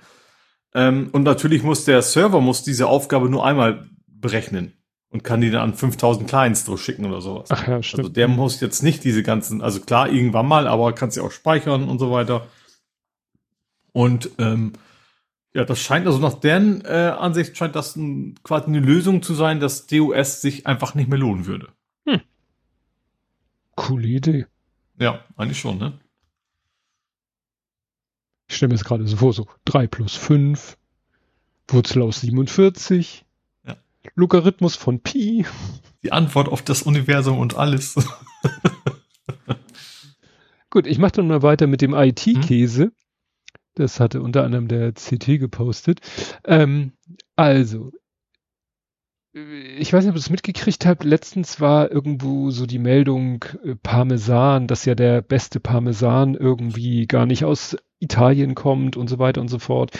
Aber natürlich ist Parmesan auch eine Sache, so eine Echtheitssache. Also, mhm. ne? Und da hat sich jetzt, äh, haben die sich jetzt was ausgedacht. Und zwar soll in Parmesan ein winziger Chip implantiert werden. Ich weiß nicht, ob in so einem ganzen Leib oder ob in so einem Leib mehrere. Nee, Parmesanleibe mit dem QR-Label, das den Chip aufnehmen soll. Also in diesen großen, du kennst ja diese Wagenräder, ne? Mhm, da kommt ja. QR-Code drauf, aber auch in die Rinde wahrscheinlich ein Chip, ein winzig kleiner Mikrochip und der beweist dann, dass das eben absolut echter äh, norditalienischer Parmesan ist. Und damit äh, man natürlich nicht einfach den Chip kopieren kann, was macht man, wenn man etwas kopiersicher machen will und man ein auf der heißen Welle surfen Blockchain? will? Blockchain? Ja! Dank Blockchain-Technik, ja, kann man dann sozusagen jeden Käseleib zurückverfolgen und genau feststellen, ob das denn, ja, ob das ein echter Parmesankäse ist. Da ja aber der Käse irgendwann mal äh, zerrieben wird und konsumiert wird, also man muss wohl nicht den Chip da irgendwie rausschneiden, sondern ja, der den haut sich dann irgendeiner rein, der, der, die Ecke erwischt mit dem Chip. Der, der Mensch haut den Chip sich dann rein, aber sie haben festgestellt, dass auch nach drei Wochen in der Magensäure wurden keine gefährlichen Stoffe festgestellt. Und wie das Aber so ist. Trotz, also gerade so ein Qualitätsprodukt willst du ja keine, also ich sag mal so, wenn in meinem Kaffee auf, auf fünf Tonnen Kaffee eine Kakaobohne ist, dann ist das ja auch nicht schlimm. Aber wenn du diesen super Kaffee haben wolltest eigentlich, dann wirst du es mhm. trotzdem nicht haben wollen, oder? Ja, ja aber Blockchain. Blockchain muss schon sein.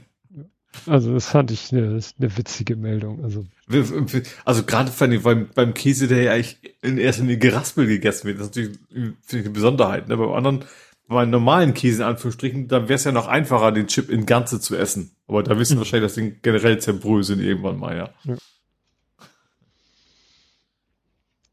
Jo, dann habe ich mal was Spannendes aus dem Universum der Balkonkraftwerke. Mhm. Ähm, eigentlich gar nicht, also inhaltlich, natürlich dadurch ist Balkonkraftwerk, ist es irgendwie nerdisch, aber inhaltlich gar nicht so sehr. Und zwar wollte irgendwie ein, ein Paar in, in Deutschland, ich weiß jetzt nicht genau welcher Ort, ähm, wollte Balkonkraftwerk aufbauen. So, die Idee war ja, der Vermieter kann dir das nicht verbieten. Hat der Vermieter aber gesagt, so, ja, könnt ihr gerne machen, aber wir möchten erstmal Folgendes haben. Ein Gutachten über die Statik eures Balkongeländers und ein Gutachten bitte darüber, dass die Stromleitung das auch alles ab kann. Mhm. Okay. Ähm, in beiden Fällen, also ich, meine Laienaussage ist, und wahrscheinlich sehen die das ähnlich, das ist totaler Bullshit, weil ich sag mal, wenn dann Geländer das Balkonkraftwerk nicht ab kann, dann darfst du auch diesen Balkon nicht betreten.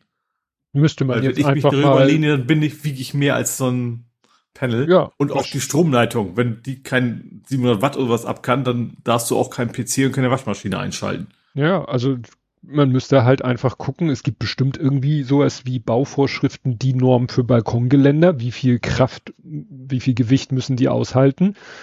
Da muss man kein Gutachten erstellen, da kann man sich darauf zurückziehen. Ja, das ist hier nach den äh, Regeln der Kunst ist dieser Balkon gebaut. Also erfüllt er. Wenn nicht, dann muss der Vermieter dafür sorgen, unabhängig vom Balkonkraftwerk, Richtig. dass das Ding in Ordnung ja. kommt. Und aus diesem Grunde ist jetzt die Deutsche Umwelthilfe unterstützt jetzt äh, die Mieter ähm, und wollen quasi da so ein, so ein äh, Präzedenzfall? Präzedenzfälle gibt's ja nicht in echt, ne? Ja. Aber dass, dass das einmal entschieden wird vor Gericht, äh, damit das klar ist, dass man, dass Vermieter zukünftig nicht mit solchen Schlupflöchern quasi versuchen können, das zu verhindern. Mhm. Tja. Ach, ach, ach. Wahrscheinlich. Ich frage mich, was ist der eigentliche Grund? Ist das jetzt irgendwie einer, der, der so alle diese Maßnahmen, ja, ist es die Optik? Macht er, macht er sich wirklich Sorgen um die Statik seines Balkons? Oder ja, das wird es nicht sein. Das wird wahrscheinlich dahin, dass eins, dass es nicht mehr so viel wert ist. Ja. Also laut dem Artikel wird sagt, sagt das Justizministerium, dass derzeit ein Drittel abgelehnt wird. Mhm. Von den Vermietern erstmal. Okay, dann gab es einen Stalker-Hack. Und zwar gibt es, gibt es so diverse Software, die wird meistens verkauft, so unter dem Anstrich, dass Eltern ihre Kinder, ja, überwachen sollen, schützen sollen, sicherstellen, dass denen nichts geschieht oder dass sie immer wissen, was die mit ihrem Handy so machen und so weiter und mhm. so fort. Oftmals wird diese Software aber missbraucht, das wahrscheinlich meistens Ehegatten, Ehefrau oder Partner, Partnerinnen überwachen, ne, das, nach dem Motto, da nimmt man mal das Handy der Partnerin, wahrscheinlich wird ja so der Fall sein, installiert heimlich diese Software und dann kriegt man halt alles mit, man weiß immer, wo das Handy ist und was da drauf gemacht wird. Mhm. Also eigentlich Spionage-Software.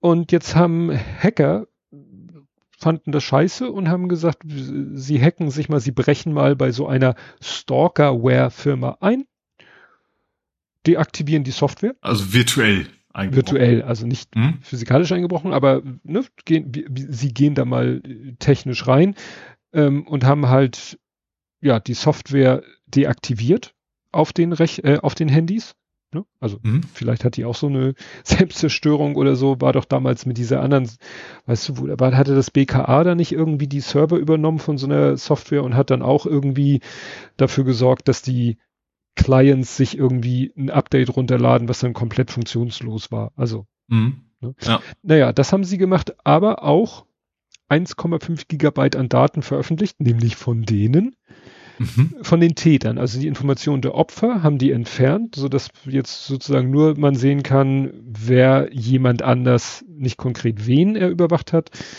oder sie, ähm, ja, aber wer sozusagen die Täter sind. Mhm. Tja, kann man natürlich wieder, steht ja auch in dem Stichwort Aktivismus. Aktivismus ist natürlich immer so eine Sache, eigentlich, ja, ich weiß nicht, ob der Einsatz von so einer Software legal ist. Ich glaube nicht, würde ich jetzt so spontan sagen. Ne? Gibt es bestimmt auch in Deutschland mhm. irgendein Gesetz, ja. was das verbietet, dass du auf dem Handy eines anderen Menschen so eine Überwachungssoftware installierst? Ja, ja klar. Ethisch, moralisch ist es natürlich klar. Das ist scheiße. Mhm. Ne? Und daran haben sich diese Hacker wohl orientiert an dieser Sichtweise. Mhm. Gut, ich habe ich hätte noch ein Übergangsthema. Ja, dann machst du jetzt zuerst ein Übergangsthema. Äh, und zwar hat äh, Sony die, die, das Handheld ist jetzt offiziell veröffentlicht mit Preis und allen Kram. Also, diese, weißt du, dieses, ich sag mal, Nintendo Switch von Sony. Ähm, PlayStation 5 Handheld. Ich finde den Preis sogar einigermaßen fair. Das ist irgendwie 200 Euro. Ähm, 8, für so ein 8 Zoll Display. Du hast aber tatsächlich einen großen, großen Pferdefuß. Ich finde, dass ich, deswegen, deswegen ich echt nicht weiß, wo, wo der Markt sein soll. Du kannst nur im WLAN streamen. Du kannst also Spiele, die auf deiner PlayStation 5 spielen, äh, laufen, auf deinem Handheld und legst dich mal wegen ins Bett oder gehst aufs Klo oder sonst was und kannst das dann auf diesem Handheld spielen. Mhm. Für diesen doch sehr eingeschränkt. Das finde ich dann wieder 200 Euro viel zu viel. Aber wie gesagt, das Ding ist jetzt also vorgestellt worden, offiziell mit einem 200, 220, um genau zu sein, 220 Euro und kannst du jetzt benutzen. Das verstehe ich jetzt nicht ganz mit dem WLAN. Äh, du, du kannst, kannst Spiele auf deiner Playstation auf, hm. auf, das Device streamen. Mehr, mehr geht's eigentlich nicht. Ja, äh, ginge das theoretisch auch über Internet, äh, nee, eben Hotspot? Nicht. Eben nicht. Also es das darf ist, kein Internet. Das ist gerade. Du kannst zum Beispiel auch nicht. Es gibt ja auch so ein Streaming von von Sony selber. Mhm. Ähm, auch das kannst du nicht machen, sondern du kannst es quasi nur zu Hause verwenden. Also vielleicht kriegst du es irgendwie über Umwege hin, aber dann, dann wird wahrscheinlich auch die Downloadrate wieder nicht gut genug sein und du musst mhm. dann selber die File, also dafür ist du es nicht vorgesehen. Okay. Klar, man kann alles hinfrickeln irgendwie, aber gedacht ist es echt zu Hause nur zu benutzen. Hm. Okay. Und dafür finde ich, dass er, ja, dafür ist der Preis okay und fair, aber ich, ich kann mir einfach nicht vorstellen, dass der Markt so groß genug ist, dass sich die Entwicklung dafür am Ende gelohnt haben wird. Hm. Es sei denn, da kommt noch irgendwann was nach, so, ach, übrigens, April, April, ab jetzt könnt ihr auch Spiele streamen, die, ne, also ohne eure Playstation, aber das, derzeit ist das zumindest nicht, nicht vorgesehen. Hm. Das war mein Übergang. Das war dein Übergang. Mein hm? Übergang ist äh, Shameless Self-Plug. Und zwar habe ich ein Buch vorgestellt mit dem ziemlich simplen Titel Die Bombe. Und äh, wenn man weiß, dass wir, dass es ein Übergangsthema ist, dann kann man sich auch denken, wo der Connect ist zu Filme. Und zwar, äh, als wir so als Familie beschlossen haben, wir gucken Oppenheimer, mhm. hat meine Frau gesagt, ja, aber ich will nicht in den Film reingehen, so komplett ohne Vorgeschichte. Wir hatten ja so ein bisschen dieses Erlebnis, äh, also meine Frau und ich hatten es nicht, aber ein bisschen, glaube ich, der Lütte. So Hamilton, als wir Hamilton geguckt haben, da war ja so viel, da passierte so viel, so schnell, dass man, wenn man nicht vorher sich ein bisschen in die Thematik reingelesen hat, war man schnell. Weißt du, welche das ist? Es geht wahrscheinlich nicht um die Rennfahrer. War Hamilton, nicht als Gag gemeint. Sondern nee, nee, Hamilton war hier amerikanische Geschichte. Ah. Ne, der, aber keiner der Präsidenten. Nee, ke nee, keiner der Präsidenten, aber hatte trotzdem eine wichtige Funktion, war, glaube ich, mal Vizepräsident und da weiß ich nicht mehr wem, unter Washington, glaube ich, war Vizepräsident, aber er hat halt viele äh, wichtige Sachen gemacht äh, in Amerika im geschichtlich, geschichtlichen Kontext. Ich glaube, er war auch, war auch auf einer Geldschein drauf. Egal. So, und bei dem Film Oppenheimer sagte meine Frau, will sie auch nicht komplett so unbedarft da reingehen. Äh, vielleicht erschließen sich dann manche Dinge nicht und das würde ja den Genuss des Films schmälern. Also hat sie geguckt und hat dieses Buch gekauft. Dieses Buch ist ein Meinungsverstärker, weil wenn nicht jemand deiner Meinung ist, lässt du das Ding auf seinen Fuß fallen, dann ist er ganz schnell deiner Meinung. Ähm, das ist also wirklich ein Schinken, liegt daran, ist eine mhm. Graphic Novel. Aha. Also das Ding ja. hat bestimmt DIN A4 mindestens und ist Telefonbuch dick und ist gebunden. Also mhm. ist ein richtig fetter Schinken. Ist komplett in Schwarz-Weiß gezeichnet, weil das, glaube ich, so der Stil des äh, Illustrators ist. Es gibt zwei Autoren. Und bei der Seitenzahl ist es wahrscheinlich auch eine Preisfrage. Ist koloriert wahrscheinlich gar nicht zu, zu machen vernünftigen Preis. Das Problem ist, als die den, als der Autor zusammen mit einem anderen Autor, als die beiden den Entschluss gefasst haben, wir machen dieses Buch als Graphic Novel, hatten sie so das Ziel, dass es erscheint zum irgendeinem Jahrestag, einem ziemlich glatten, runden, runden Jahrestag von Hiroshima. Mhm. Und dann haben sie den Zeichner dazu geholt und haben gesagt, du, wir haben da so die Idee, ein Buchplan, Ziel, so und so viele Seiten und du hast zwei Jahre Zeit, kriegst du es hin? Meint er, ja, wenn ich in den zwei Jahren nichts anderes mache, dann kriege ich das mit Ach und Krach hin. Also es mhm. war wirklich auch eine ganz schöne Herkulesarbeit, wo man so schön sagt. Und das Buch ist wirklich, also wenn du das durch hast, diese Graphic Novel, dann weißt du wirklich alles. Dann, also dann hast du äh, sämtliche Infos, die du über den Film Oppenheimer hast und noch das Zweifache obendrauf. Weil mhm. die fahren, fangen wirklich ganz vorne an, zeitlich auch, ähm, konzentrieren sich gar nicht so sehr, gut, das Buch heißt ja Die Bombe und nicht Oppenheimer, es ist ja auch nicht das Buch zum Film oder nicht der Film zum Buch, sondern die haben sich, Oppenheimer kommt natürlich auch drin vor, weil es geht um Project Manhattan, also mhm. muss er vorkommen, aber es ist viel ausgeglichener, um auch um viele andere Personen und auch Personen, die im Film gar nicht oder so gut wie gar nicht vorkamen. Und auch so, was im Film auch nicht vorkam, was machen eigentlich parallel die Deutschen? Was machen parallel die Russen? Mhm. Wie läuft denn eigentlich dieser USA-Japan-Krieg? Das war im Film eigentlich immer nur textlich und so und ne? Also es ist quasi Geschichtsstunde hoch drei in Form einer Graphic Novel.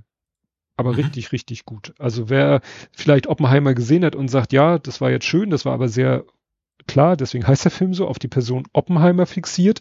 Und ich möchte noch viel mehr wissen, was, was ist da noch drumherum, um das, was man aus dem Film Oppenheimer über das Projekt weiß.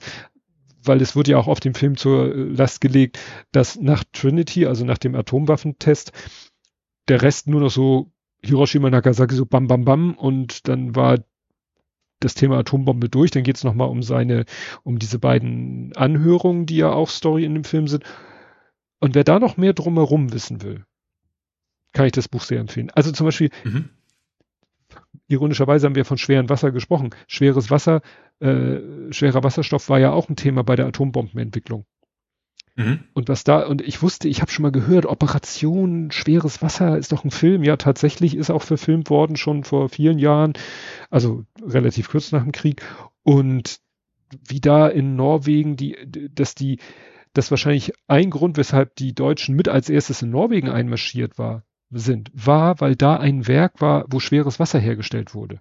Mhm. Was die Deutschen, weil Heisenberg da Ideen hatte, brauchten für ihre Entwicklung der Atombombe. Und wie dann die Norweger unterstützt von den Briten und, glaube ich, auch den US-Amerikanern versucht haben, dafür zu sorgen, dass dieses schwere Wasser nicht in die Hände der Nazis fällt. Mhm. Also da, wie gesagt, da wurden eigene Filme drüber gedreht. Ja. Das ist in dem Buch halt auch drinne. Also kann ich sehr empfehlen. Wenn ihr es nicht lesen wollt, könnt ihr meinen Podcast Wenn das so hören. dick und fett und groß ist, ist es wahrscheinlich auch nicht ganz billig, oder?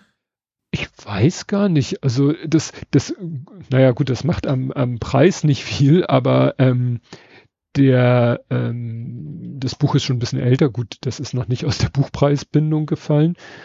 Äh, 42 Euro. Bist du noch da? Ja, ja, oh, Was? gesagt. Ach so, nee, das war zu leise für mich.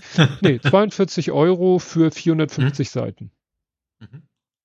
Ja, und wie gesagt, Geschichte in Form. Das ist so, wo ich sage, das war mal eine, Gra ich hatte ja vorher die Graphic Novel über den Komponisten Stockhausen und eine über MC Escher, die hat es gerade mal so geschafft, so als Bonus-Content in die Stockhausen-Folge.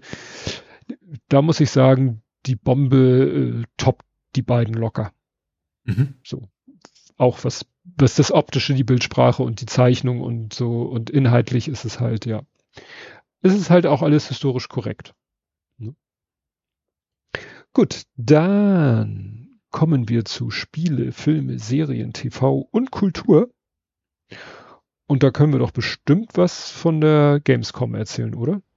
Genau, also die war jetzt, ich finde die, die scheint auch zu überleben.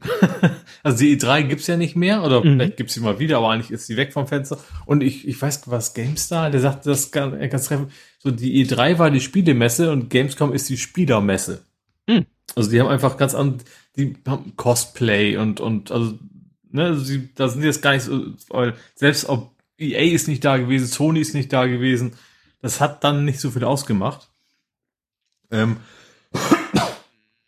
Und dementsprechend am beliebtesten sind zum Band zum Beispiel auch die Indie- und, und die Retro-Bereiche wohl bei den Leuten. Also ganz, ganz anderes Konzept eigentlich und das scheint zu funktionieren. Ähm, ich habe mir diese Opening Night Live angeguckt mit Jeff Keighley, der ja irgendwie alles macht, der auch die E3 immer mitgemacht hat. Ähm, das ist ja so die Eröffnungsmesse, dann ja, da sind ein paar coole Sachen vorgestellt worden. Gut, es waren auch bekannte Leute da. Zack Schneis, Schneider äh, war zu Besuch und äh, Chef von, also alle, alle möglichen Promis, sage ich mal. Also gerade aus dem Gaming-Bereich, wobei Zack Schneider jetzt ja nicht Gaming-Bereich Promi ist. Obwohl ich mich immer nur gefragt habe, die fliegen da nach Köln ein, um mal fünf Minuten auf der Bühne zu stehen und hauen wieder ab. Gut, vielleicht haben sie auch noch ein Wochenende verbraucht, aber ich fand das irgendwie, irgendwie ein bisschen skurril. Ähm, was mich ja total gefreut hat, war ja, dass ein neuer Trailer für Homeworld 3 vorgestellt worden ist. Mhm. Da freue ich mich. Also Homeworld ist ja Command Conquer im Weltall. Also rein technisch betrachtet. Ne? Also so ein, so ein, so ein, so ein Real-Time-Strategy, aber eben in der dritten Dimension. War das das, wo ich auch von, wo ich gesagt habe, das sieht aus wie eine Mischung aus No Man's Sky und dies und das? Oder war nee, das ist meinst wahrscheinlich Starfield. Ah, stimmt, das war Starfield. Ich, ich bin, also ich bin da in Strategie. Also du guckst halt oben drauf, als wie der General sozusagen mhm. deine Truppen bewegt. Mhm. Ähm, der erste Teil war vor ewigen Zeiten. Ich weiß gar nicht mehr, also es war wieder Command Conquer Zeit. Ähm, dann gab es eben mal so ein, so ein, so ein Remake, ähm, was ich mir auch so als Collectors Edition damals mal gekauft habe. Äh, mit den ersten beiden Teilen. Und ja, und der dritte Teil ist halt auch wieder, wieder Jahrzehnte her, bis seit, seit dem letzten Teil, dass es rauskam. Und sieht echt gut aus und ich habe da wieder richtig Bock drauf. Und ich habe auch schon mal wieder die Collectors Edition vorbestellt. Allerdings bei äh, eine von den beiden großen Elektromärkten in Deutschland zusammengehören. Mhm. Ähm, in, in, in dem Wissen, okay, also ich habe es einerseits für mich reserviert, andererseits kann ich mich auch bis einem Tag vorher noch entscheiden, was es, also abholen und dann bezahlen. Äh, nee, gebe ich das Geld doch nicht für aus. Mhm. Falls dann die Tests sagen, das ist doch nicht so toll, wie, wie ich mir das erhoffe, ähm, dann kann ich es halt immer noch absagen. Aber trotzdem, diese Collectors Editions, du musst es ja frühzeitig bestellen, sonst kriegst du sie ja nicht. Sind sie ja immer limitiert. Das machen die ja ganz schlau. Aber wie gesagt, ich habe mir gedacht, wenn ich das über, über Mediamarkt oder Saturn mache, dann kann ich mich bis einen Tag vorher immer noch, oder so eine Woche später sogar noch sagen, ich hole es einfach nicht ab. Äh, will ich doch nicht haben. Hm. Aber da, da freue ich mich tierisch drauf. Das ist, weil das war also erstens war die Technik super, das funktioniert super im dritten, in der dritten Dimension, damals schon, 90er Jahre, wann das war.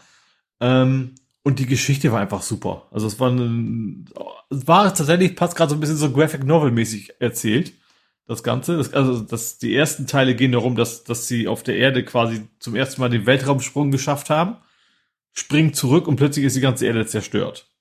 Hm. So, und das heißt, die einzigen überlebenden Menschen, die es noch gibt, also ist nicht die Erde, auf dem Planeten, wo das spielt, ähm, sind halt die an Bord dieses Forschungsraumschiffs und du musst halt versuchen, rauszufinden, was, was ist passiert und musst durch die Galaxie und so weiter und war irgendwie super erzählt, das Ganze. Und deswegen freue ich mich irgendwie tierisch wieder auf den dritten Teil. Genau, dann gab es ein paar andere komische Sachen. Was ich, ich weiß nicht, hast du den Trailer gesehen, den ich gepostet habe von Thank Goodness You Are Here? Das ist irgendwie so ein italienisches Comic-Ding, glaube ich, wo du echt nicht verstehst. Das ist so, so, so, so, so ein kleines Mannequin, was nur rumhüpft und komische Dinge macht. Ich kann das gar nicht erklären. Das ist ein total abgefahrenes Trailer. Du weißt auch null, was du in dem Spiel machen sollst.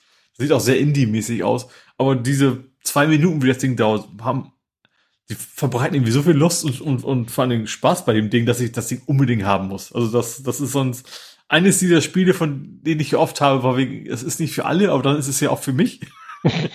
Wenn es einfach nur sehr, sehr schräg ist und das Ding ist unfassbar schräg. Also das, das äh, ja, habe ich dann auf jeden Fall Bock drauf. Ähm, dann gab's, ich finde das also, ich finde das ja skurril. Es ist ja so, dass, dass die Gamescom die wichtigste Spielemesse der Welt mittlerweile ist, aber trotzdem klingt das für mich komisch, dass in Köln, weißt du, so in, irgendwo in Deutschland, in Köln, in einer hässlichen Messerhalle, gut, Messen sind wahrscheinlich immer hässlich, äh, sich die Welt trifft. Und in dem Fall sehr spannend, äh, Baldur's Gate. Äh, ich bin übrigens bei 110 Stunden mittlerweile, das ist auch nur am Rande. Ähm, hat sich der Chef von Baldur's Gate, also von Linarium, also von der Firma, die Baldur's Gate gemacht hat, äh, mit dem Chef von Xbox getroffen. Auf der Gamescom. So, hinter verschlossenen Türen. Und die haben sich mal ausgeschnackt. Und ich weiß nicht, haben wir das hier erwähnt? Das Problem war, also demnächst kommt ja die PlayStation-Version raus und die Xbox-Version verschiebt sich auf nächstes Jahr, weil ähm, das Spiel hat Splitscreen. Und hm. die wollen das Splitscreen-Funktion auf beiden Xboxen, also der starken und der schwachen, rausbringen. Ah. Und auf der schwachen kriegen die das noch nicht hin. Es gibt aber eine Regel, du darfst auf Xbox nur veröffentlichen, wenn auf beiden Xbox-Systemen das gleiche drauf ist. Du darfst die Framerate runterschrauben, du darfst auch die Auflösung runterschrauben, aber du darfst die Features nicht anders machen. Mhm. Damit will Sony, äh, Sony, äh, Microsoft wohl sicherstellen, dass, ne, dass, dass die kleine Xbox sozusagen nicht irgendwann mal runterfällt. Ähm, und ich glaube, 60 Prozent der Verkäufe waren die kleine Xbox. Also da ist eine große Spieleranzahl äh, hinter und äh, die haben einfach ein bisschen Angst wahrscheinlich, dass sie nur für die Schnelle optimieren.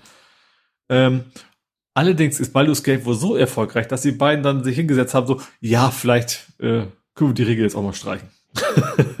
also die haben sich quasi auf der Gamescom hingesetzt, haben gesagt, okay, Baldur's Gate ist jetzt das erste Spiel, wo quasi auf der kleinen Xbox ein Feature, in dem Fall der Splitscreen, der jetzt auch nicht wichtig ist, ne, aber bisher hat das gab es klare Regeln. Du kriegst das nicht auf die Xbox-Plattform, wenn du nicht beides mal das gleiche machst.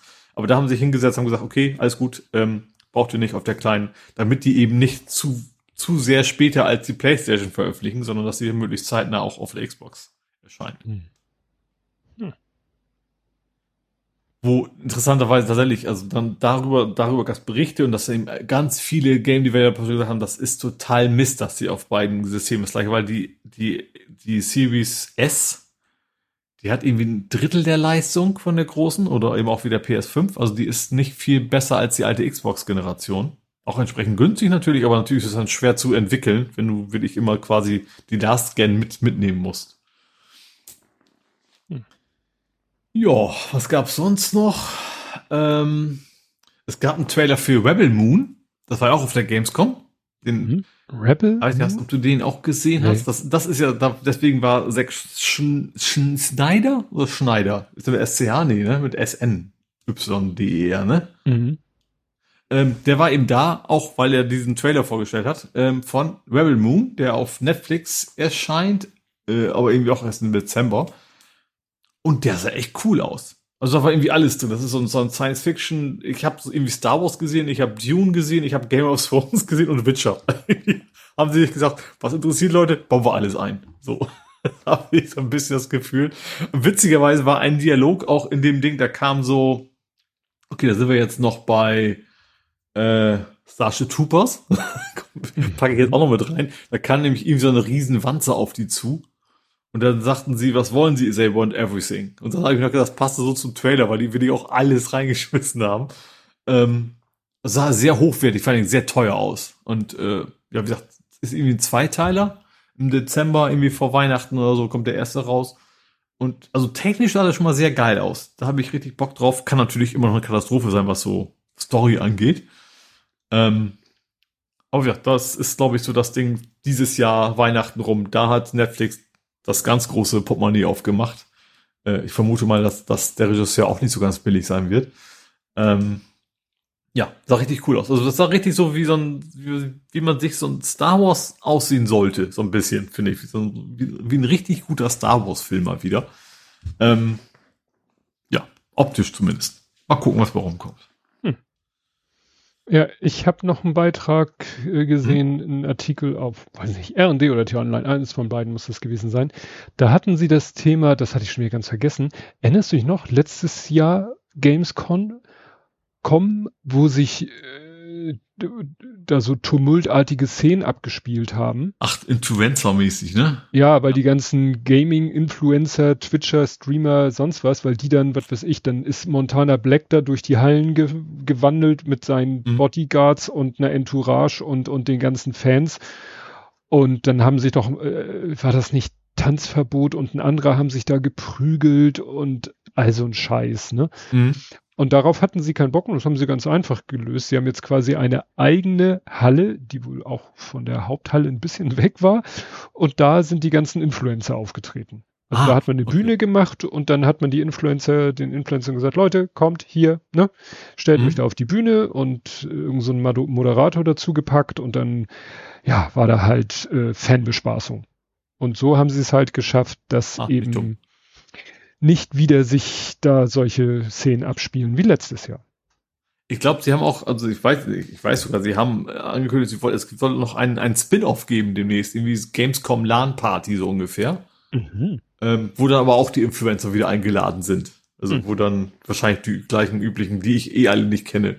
Äh, also das ist dann wahrscheinlich so ein bisschen mehr Crossover, aber dann eben kein Fachpublikum, null, sondern wirklich die Leute zocken halt irgendwas und zwischendurch halt die Influencer, die das wahrscheinlich auch einfach streamen. Ja, ja, das hatte ich ja auch gesehen. Also der, der Falco Löffler, dem du ja auch folgst, der ja mhm. auch äh, in der Games-Branche tätig ist, aber als Autor, so Dialogautor und solche Geschichten.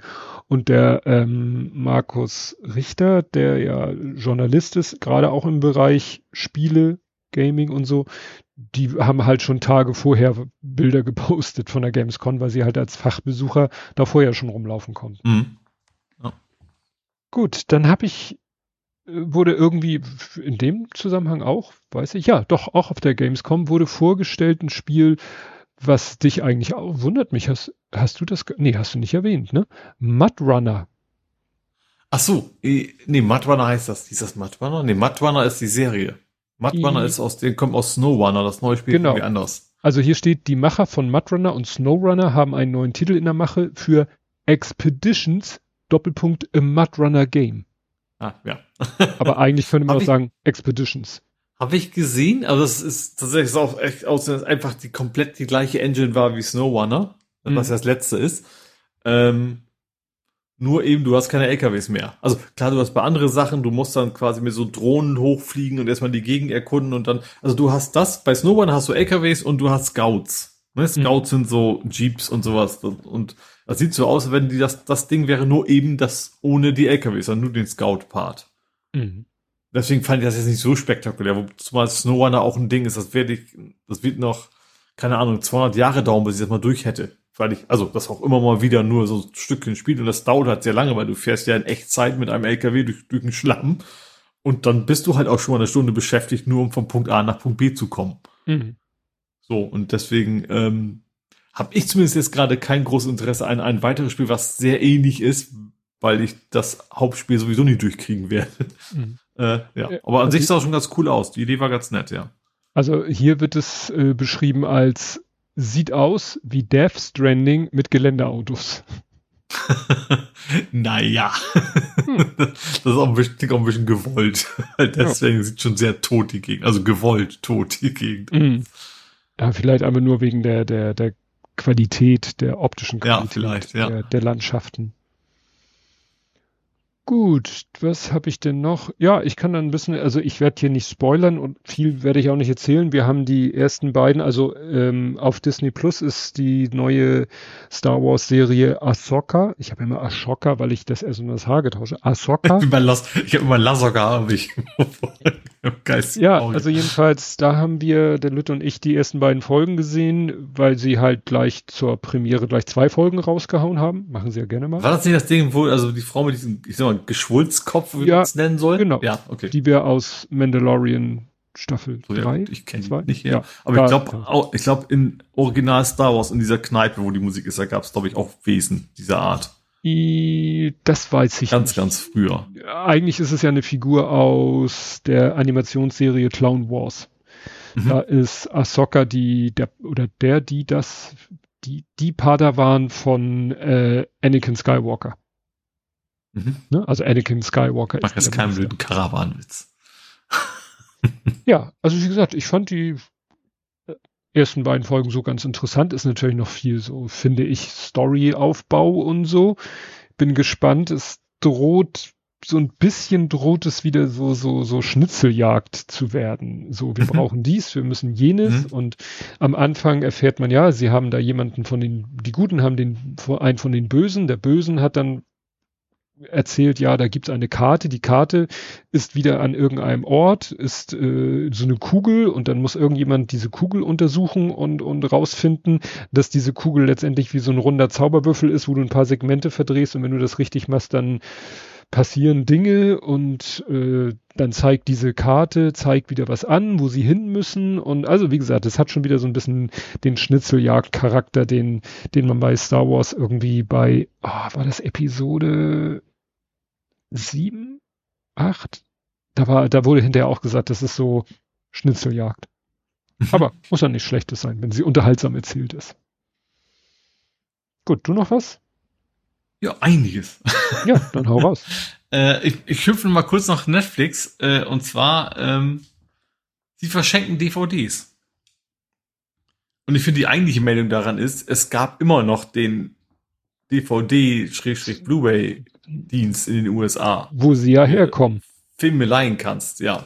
Und jetzt haben sie sich wohl endgültig entschieden, so, wir hören damit auf und deren Lösung ist ganz einfach, ja, äh, ihr schickt einfach eure Sachen nicht mehr zurück. Wir entsparen uns die Entsorgung, ihr könnt den ganzen Scheiß behalten und äh, ja, eigentlich nicht ungeschickt. Wahrscheinlich hm. wirst du dir nicht verkaufen können und die Entsorgung wäre wahrscheinlich deutlich teurer, weil wie viel Mengen auch immer die da haben. Äh, ja. Das eigentliche Meldung fand ich, dass es immer noch gibt. Das fand ich eigentlich echt spannend.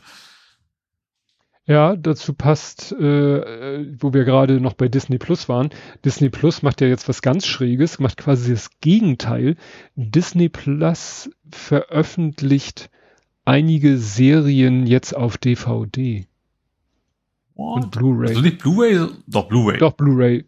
Doch, ja. doch, ich glaube Blu-ray war das nur, also nicht Blu-ray oder DVD. Nee, nee, ich glaube Blu-ray. Was. Ja, aber ich glaube, dass das also gerade bei Serien könnte ich mir schon noch, wenn es eine schicke Collector-Box ist oder sowas, ja. dass man dann als Fan sagt, also für eine abgeschlossene Serie, die hätte ich gerne, das kann ich mir schon vorstellen, ja. ja. Das hat dann äh, irgendeine, irgend so ein Netgames, Net irgendwas Portal, hat da gleich jemand gesagt, oh, das ist ja, damit, das ist ja für mich ein Grund, dann Disney Plus zu kündigen. Dachte ich, Alter, drei Was? Serien. Drei Serien kommen jetzt und nur in Amerika auf Blu-ray raus. Und gut, wirst du dir wahrscheinlich auch äh, bestellen können. Ach so, das Argument war, dann kaufe ich mir stattdessen die Box ja. und guck das dann an. Das ist ja auch absurd. Also da habe ich, da habe ich echt gedacht so, okay, du wolltest jetzt irgendwie eine, weiß ich nicht, diskussionswürdige Position, ja. Obwohl, guck mal, jetzt suche ich hier nach dieser Meldung, finde sie nicht. Das, stattdessen finde ich, Disney stellt den Verkauf von DVDs und Blu-rays in Australien ein. Ah. Und in den USA verkaufen sie jetzt. Äh, ja. ja. Ich glaube, Mandalorian.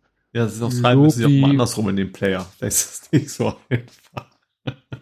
Ja, in Australien äh, legst du die von unten in den Player. Ja, also genau. Das ist wahrscheinlich die Technik, die Technik nicht so einfach gewesen. War zu teuer. Gut, ähm, dann äh, gibt's noch immer noch was Neues zum Activision-Deal von Microsoft. Mhm. Also es geht ja darum, ne, dass Microsoft Activision Blizzard gekauft hat oder kaufen möchte und diverse Institutionen zustimmen müssen. Und die Name fällt mir nicht ein, irgendwas mit C aus England. CMABC, keine Ahnung. Die sind ja immer noch dagegen. Äh, und um das dann die Genehmigung doch zu kriegen, haben sie tatsächlich einen sehr, sehr, ich finde, spektakulären Schritt entschlossen. Microsoft hat die sämtlichen Streaming-Gerechte von Activision Blizzard an Ubisoft vergeben. Mhm. Das heißt, Ubisoft darf, auf, die haben ja auch eigene Launcher und verkaufen auch Software, darf quasi den ganzen Activision Blizzard Kram auf deren Cloud-Dienst verkaufen, damit, weil diese britische Behörde hat ja vor allen Dingen beim Cloud Gaming Bedenken. Ich finde nicht zu Unrecht, dass Microsoft da Monopole erreichen könnte. Da hat Microsoft gesagt, okay, gut, dann äh, lösen wir das Problem, indem wir die Cloud-Rechte an andere Unternehmen abgeben. Hm. Dann nicht mehr unseres. Okay. Ja. Wenn das eine Lösung ist. Achso, ich habe übrigens nichts mehr in dem Sektor. Okay, dann mache ich noch kurz weiter. Ähm, erstmal mit einem für mich wieder sehr schönen Thema. No Man's Sky. Ich habe mm. ja hm. die Sachen, die sich wiederholen oder die sich fortsetzen bei mir. Es gibt ein neues Update für No Man's Sky namens Echoes. Und da sind wir fast wieder bei dem Sex Schneider Film. Snyder, nicht Schneider.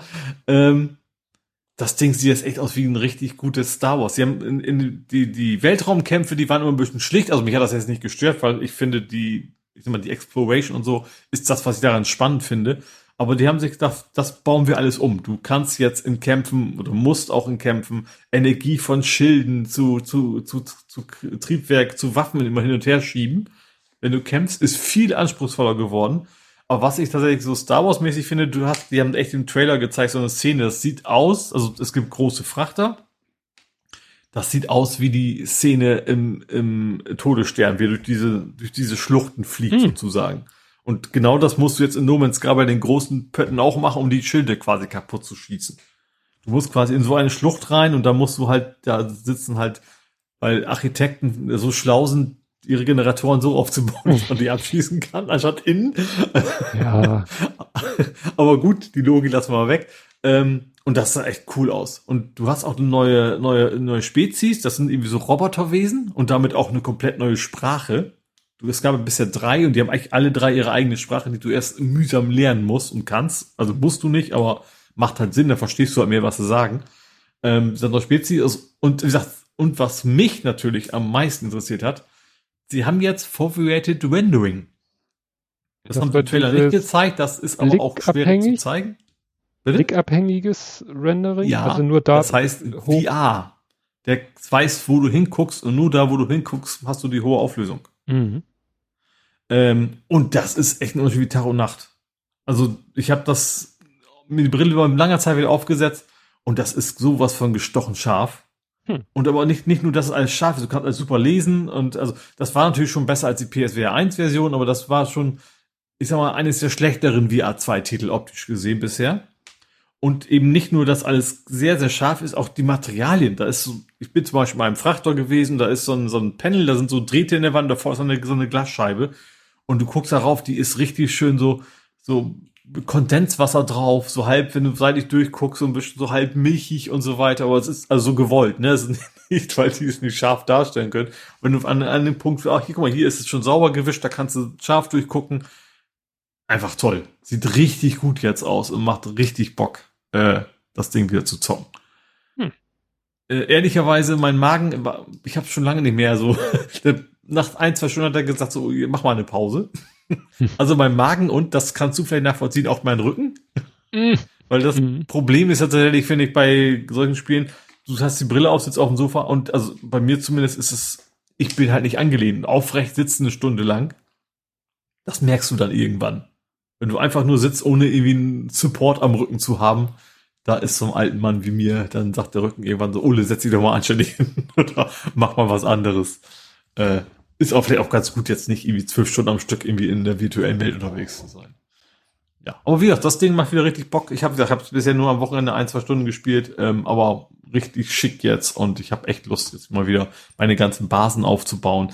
Ich finde es ein bisschen schade, dass ich so schlecht bin in, in so Designer-Sachen, weil es gibt so schöne Basen, die Leute gebaut haben. Ich habe immer relativ große, hässliche, zwar lukrative, aber auch sehr hässliche Dinger gebaut. Ähm, ja, aber habe dann auch Bock auf, es gibt neue Missionen, die man spielen kann. Ähm, und gerade dieses, sagt, ich habe ich hab ja so, so, so einen Permadeath-Modus, ne? Also wenn ich sterbe, dann sterbe ich in dem Spiel und dann darf ich von vorne wieder anfangen. Hm. Und da habe ich auch irgendwie meine 200 Stunden oder so schon drin. Und als ich dann zum ersten Mal diese gegen die, die Piraten gekämpft habe und ich hatte das noch überhaupt nicht raus mit, mit den Schilden und so weiter und äh, ach ja, irgendwann hat irgendwie eine halbe Stunde gefühlt gedauert, bis ich gemerkt habe, ach ja, es gab ja auch eine Auto-Aiming-Funktion. ich ich habe zweimal das Schild fast auf Null runtergepriesen. Ich dachte, oh Gottes Willen, bitte nicht, bitte nicht, ich will meinen Spielstand nicht verlieren. Hab's dann auch irgendwie so gerade eben geschafft. Also es ist schon echt anspruchsvoller geworden. Ähm, ja, hab euch mal ein Backup auf USB-Stick gemacht von dem Spielstand für den Fall der Fälle. Äh, ja, wie gesagt, macht wieder Spaß. Ist zwar nichts, was man in der Woche durchzockt, also generell spiele ich halt in der Woche kein VR, weil das dann doch ein bisschen anstrengender ist, aber so ab und zu mal am Wochenende werde ich das wieder machen. Ja. So, dann noch ganz kurz äh, It's a me, äh, nee, It's nicht mehr me, Mario. Mhm. Also ist keiner gestorben, das hätte ich, nicht, das hätte ich weniger lustig verpackt. der Sprecher von Super Mario geht in Rente. Also der eben diese Zimmi Mario immer gesagt hat, wohl in allen Ländern der Welt. Ähm, der hat gesagt, so jetzt reicht's auch mal, ich bin alter Mann, ich kann da auch mal mit aufhören. Äh, der spricht Super Mario nicht mehr. oder Mario, Super Mario ist nur ein Teil davon. Also in den ganzen Filmen und so weiter und so fort und generell immer, wo man die Stimme gehört hat. Der gute Mann. Gerade was gelernt, dass Charles Martinet. Nee, keine Ahnung, äh, der ist, äh, geht in Rente. Hat 25 Jahre die Stimme gesprochen. Ach, ist bei Nintendo. Es hat jetzt neue Rolle bei Nintendo. Also ist nicht wirklich in Rente gegangen, macht jetzt nur was anderes. Ja, und Mario hat seinen Namen nämlich, also die Figur Mario hat den Namen bekommen nach dem Vermieter, wo Nintendo damals, glaube ich, sein, seine Entwicklungsabteilung untergebracht hat. Und wohl nicht immer so pünktlich mit der Miete war und sozusagen, äh, ja, Mario, Vermieter, es ist gerade irgendwie an mir vor, vorbeigeflogen, aber es war wahrscheinlich ein Post äh, auf Mastodon. Äh, doch, Mario Segale, genau, wurde damals gesagt. Mario Segale war der Vermieter und der ist, guck mal, 11 2018 ist der gestorben. Und wie gesagt, das war der, der Vermieter von Nintendo damals. Mhm haben wir jetzt den Namensgeber und den Stimmengeber. Gut. Jo, ein letztes noch, was, was dich eventuell interessieren könnte. Es gibt mal wieder eine neue Retro-Konsole. Und zwar den Atari 2600 Plus. Mhm. Das sieht halt aus wie ein Atari 2600. Das Spannende ist, der hat Cartridges. Und du kannst die alten Cartridges da wieder reinstecken. Oh. Du kriegst das, das Ding mit einer Cartridge ausgeliefert, da sind zehn Spiele drauf. Mhm. Ähm, also es soll irgendwie, es stand irgendwie drin, fast alle. Es gibt wohl so ein, zwei Exoten, die dann doch irgendwie aus irgendwelchen Gründen dann doch nicht funktionieren, weil das trotzdem emuliert wird, ne, ist also nicht die alte Hardware drin, mhm. aber du kannst die ganz normalen Cartridges da reinhämmern und kannst damit die alten Dinger spielen. Das finde ich cool, weil, wie gesagt, die Hardware, ja. die Hardware ist ja manchmal anfällig und schwer zu kriegen und dann äh, die Katastrophe ist halt dieser Antennensignalausgang. Ich weiß ja. ja, nicht, ob Leute es schon geschafft haben, obwohl das wäre ja auch Sünde, an einer alten Kontro an einer alten Konsole, also einer echten alten Vintage-Konsole, da irgendwie ein Videosignal, was ja irgendwo digital, irgendwo muss ja das Bild digital erzeugt werden, bevor es dann analogisiert und über den Antennenport rausgehaut wird, ob es jemand schafft, da das digitale Signal rauszuholen, um es dann über HDMI in den Monitor zu kloppen, weil das ist echt also das mhm. wäre wirklich so der Grund für so eine Retro-Konsole, weil das Bild einfach besser ist. Ja. Also es hat HDMI-Ausgang natürlich das neue, kostet 120 Euro, ist für den Fernpreis eigentlich. Ist auch nicht super billig, ne, aber eben auch, mhm. gerade wenn es wirklich von Atari kommt, äh, ist 80 Prozent, also von der Größe vom Original, aber ansonsten, der Joystick ist dabei, dieser komische, weißt du, mit dem mhm. einen Knopf an der Seite und so Ecke. weiter. Ja. Genau. Kommt im November raus. Du sagtest, das war dein letztes? Das war mein letztes. Das heißt, wir kommen zum Fußball. Mhm. Und vor dem Spiel äh, habe ich noch einen späten Abgang. Aves Armu verlässt den FC St. Pauli. Oh, das finde ich schade. Der 23-jährige Nigerianer wechselt zu FC Kaiserslautern. Über die Ablösemodalitäten vereinbarten die Vereine stillschweigen. Das kennen wir ja jetzt schon. Ist also, der noch, ist er noch, wie lange kann man denn noch wechseln? Weiß doch, 31.8.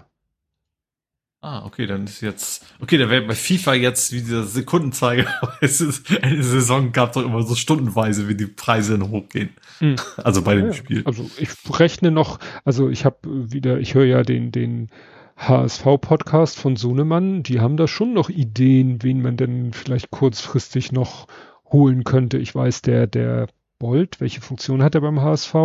Weiß ich nicht, der ist vor dem Magdeburg, nee, nicht vor dem Magdeburg, das war euer Spiel, vor dem Hannover 96 Spiel ist er noch gefragt worden. Ja, und wie, ne, man könnte sich ja vorstellen, dass der HSV Interesse an diesem oder jenem Spieler hätte. Ich glaube interessanterweise an einem Magdeburg-Spieler.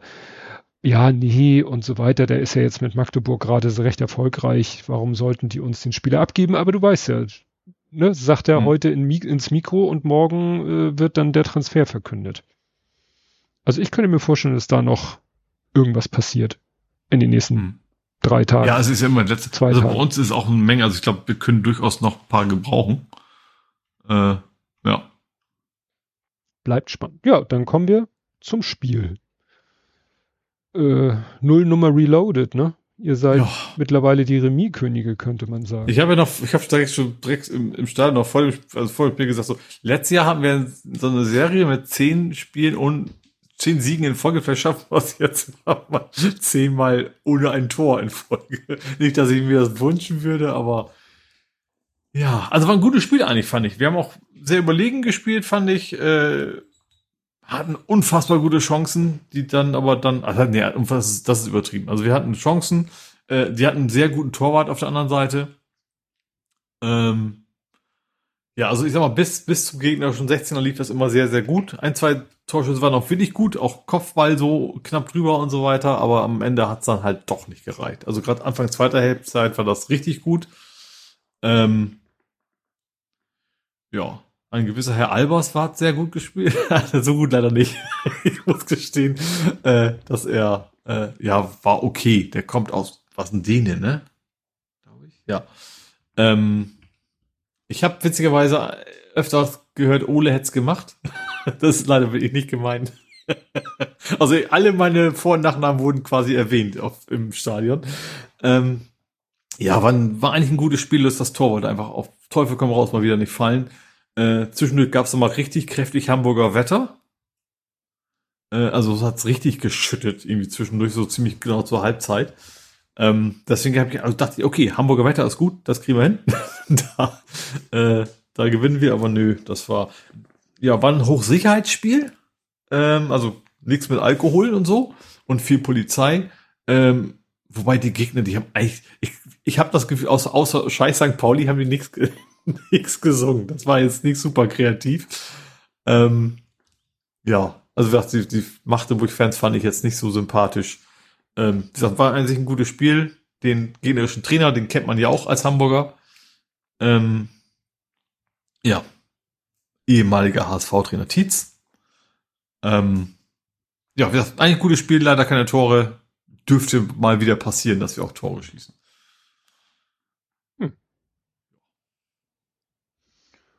Gut. Ja, mehr gibt's zum Fußball eigentlich nicht, ne? Nö, also von, von mir aus zumindest nicht.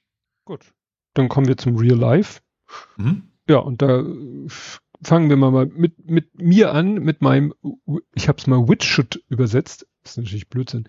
Hexenschuss ist ja auch, glaube ich, gar keine richtige, äh, ist, glaube ich, wirklich nur so umgangssprachlich. Aber genauso wie Nerv eingeklemmt ja auch nicht korrekt ist. Ja, Ne? Also Lumbalgie, Lumbago, lokales Lumbalsystrom. Immer wenn in der Lendenwirbelsäule irgendwas nicht äh, okay ist, dann ja, sagt man Hexenschuss. Meistens ist die, die Sache dann ein NPP, Nucleus pulposus prolaps oder Bandscheibenvorfall. Ja, und äh, das Ironische ist wirklich diesmal, wie es passiert ist. Ich hatte schon mal einen Bandscheibenvorfall, oder ISG-Blockade, whatever, ausgelöst, wo ich dann wirklich hinterher dachte, ja, das war auch eine scheiß Bewegung. Und zwar beim Lütten im Zimmer war am, auf dem Boden stand sein Bett. Das war, glaube ich, schon relativ tiefes Bett. Also vielleicht noch ein 80er, noch kein 90er Bett.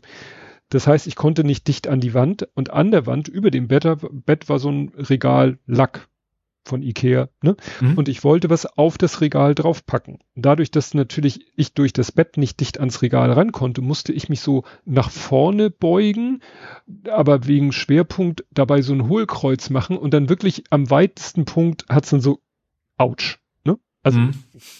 hier, hier, diesmal war es sowas ähnliches. Ich mache sonntags ja immer äh, Training äh, im, in unserem Fitnesskeller nenne ich ihn mal, äh, mache ich erstmal so paar Übungen auf so einer Isomatte, ne, also auf so einer, ist ja kein Pilates, aber so einer Matte halt, damit man nicht auf dem harten Boden liegt, da mache ich so ein paar Übungen mhm. für meinen Rücken. Mhm. Und danach mache ich eigen, mache ich noch Übungen, eigentlich, man beachte den, die Einschränkung, auf der Handelbank. Diese Übungen auf der Handelbank sind mehr für Nacken, also Halswirbelsäule, mhm. habe ich ja auch so meine Baustellen. Und dann wollte ich die Handelbank nur noch mal ein bisschen verschieben und habe sie so angehoben und verschoben. Und es war gar nicht beim Anheben, sondern beim Absetzen. Da hat es dann auch im Kreuz so knack und ich wusste sofort scheiße. Also wirklich mhm. nicht, dass es knack macht, aber weißt du, wenn dann der Schmerz ja. da einschießt und das war echt heftig, weil es schoss in den Rücken, also so, so halt in Höhe der Lendenwirbelsäule, aber gleichzeitig schoss es auch nach vorne in den Unterleib.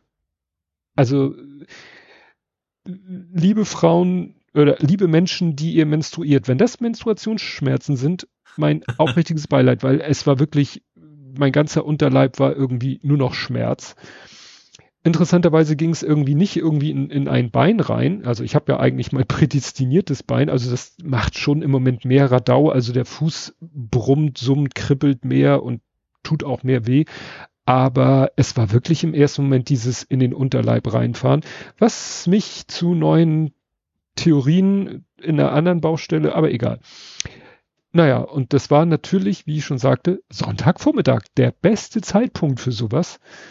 Und dann dachte ich so, scheiße, musst du jetzt Notfallpraxis oder Not, nee, und nee, erstmal gib mich die Ibu. Ich mir dann erstmal überlegt, äh, es gibt ja Ibu 400, die kannst du ja so kaufen und es gibt Ibu 600, die kriegst du nur auf Rezept.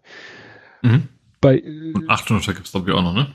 Oh, das weiß ich nicht. Auf jeden Fall sagt man Tageshöchstdosis 2400 Milligramm. Also nimmst du entweder vier von den 600ern oder sechs von den 400ern. Mhm. So. Und das habe ich dann erstmal gemacht. Und das, das Tückische war dann, ähm, ich konnte sitzen, relativ schmerzfrei. Nur wenn ich nach dem Sitzen aufgestanden bin, bin ich schier gestorben.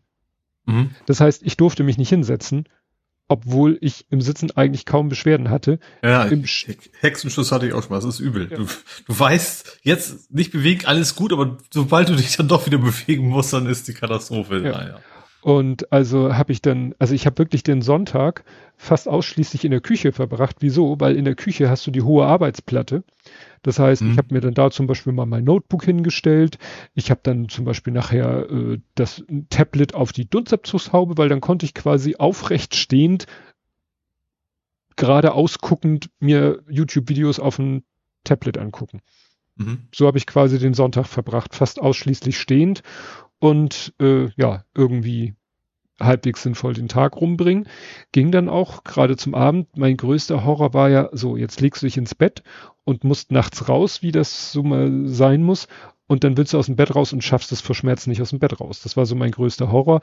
Hab mir dann auch aus allen möglichen Kissen, die wir hier im Haus haben, so versucht, was zu bauen, damit ich weißt du, man soll ja, wenn man sowas hat, soll man ja, zwar kann man sich gerne hinlegen, aber eigentlich soll man sich ja nicht flach legen, sondern die Beine so am besten doppel, doppel 90 Grad Knick.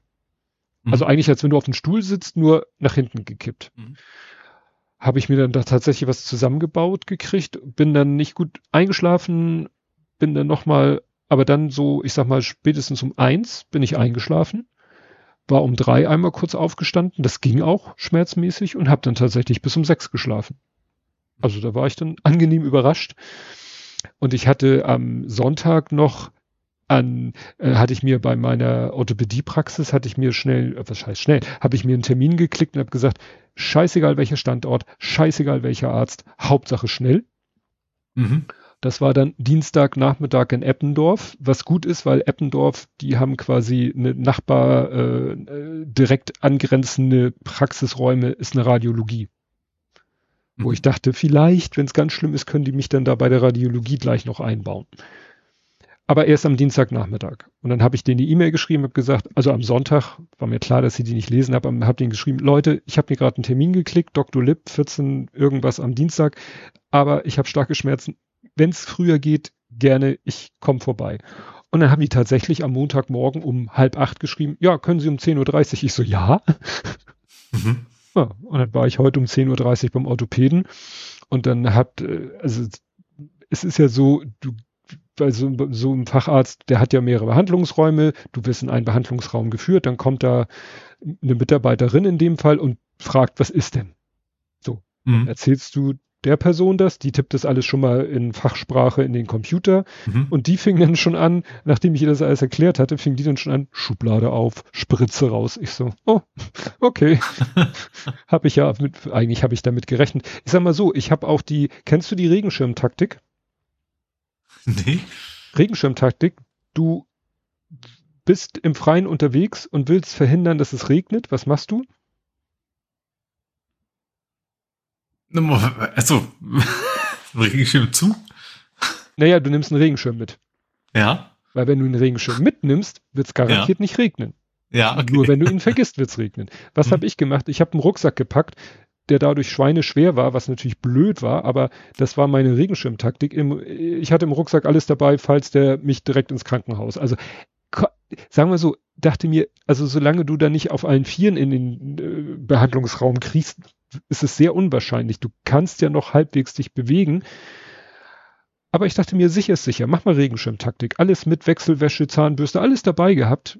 Und ja, hab dann nur, Gott sei Dank, also der Arzt kam, dann habe ich dem das nochmal, beziehungsweise er guckt im Computer und dann ja, hatte ich, habe ich halt zwei Spritzen in den Rücken gekriegt, Cortison, sagte er, gegen die Entzündung, weil ja so ein Bandscheibenvorfall oftmals dann sowas Entzündliches äh, mitbewirkt hat mir dann die guten, äh, den guten Stoff, die Novaminsulfon verschrieben und gesagt, ich soll die nehmen, ich soll weiter die Ibu nehmen, weil Ibu ja auch entzündlich, wobei hier steht auch was von Antipyru, ist glaube ich auch äh, antientzündlich. Und dann gehen Sie mal nach nebenan, holen Sie sich mal einen MRT-Termin und dann holen Sie sich einen Termin bei uns und dann schauen wir mal, was ist. Und dann bin ich da zur Radiologie nebenan, habe gesagt, Tag, die von nebenan haben mich geschickt hier ist meine Überweisung. Und dann hat mhm. sie im Computer geguckt und meinte sie, ja, ich hätte Mittwoch einen Termin um 6.45 Uhr. Ich so, was ist denn der nächste? Also wenn der nächste in drei Wochen gewesen wäre, hätte ich den genommen. Und sie meinte, ja, oder am Freitag um Viertel nach zwei. Ich so, danke, nehme ich. Weil, also um 6.45 Uhr in Eppendorf, dann muss ich, weiß ich nicht, um halb sechs hier aufstehen. Ja, hatte ich, wie gesagt, so schlimm waren die Schmerzen dann doch nicht. Vor allen Dingen, mhm. weil ich ja nun gerade die Spritzen und die Medikamente bekommen habe. Naja, und so, ähm, ja, muss ich jetzt sehen, wie ich hier, er sagte auch, Bewegung ist gut, bewegen Sie sich möglichst viel. Ja. Mhm. Ja, also ich weiß, ich hatte, also ich, ich bin damals echt von, von der Arbeit, weiß ja hier, Erfurt, mhm. damals noch, mhm. bis nach Hause zu Fuß gelatscht. Das hat echt geholfen. Also wirklich lange gehen.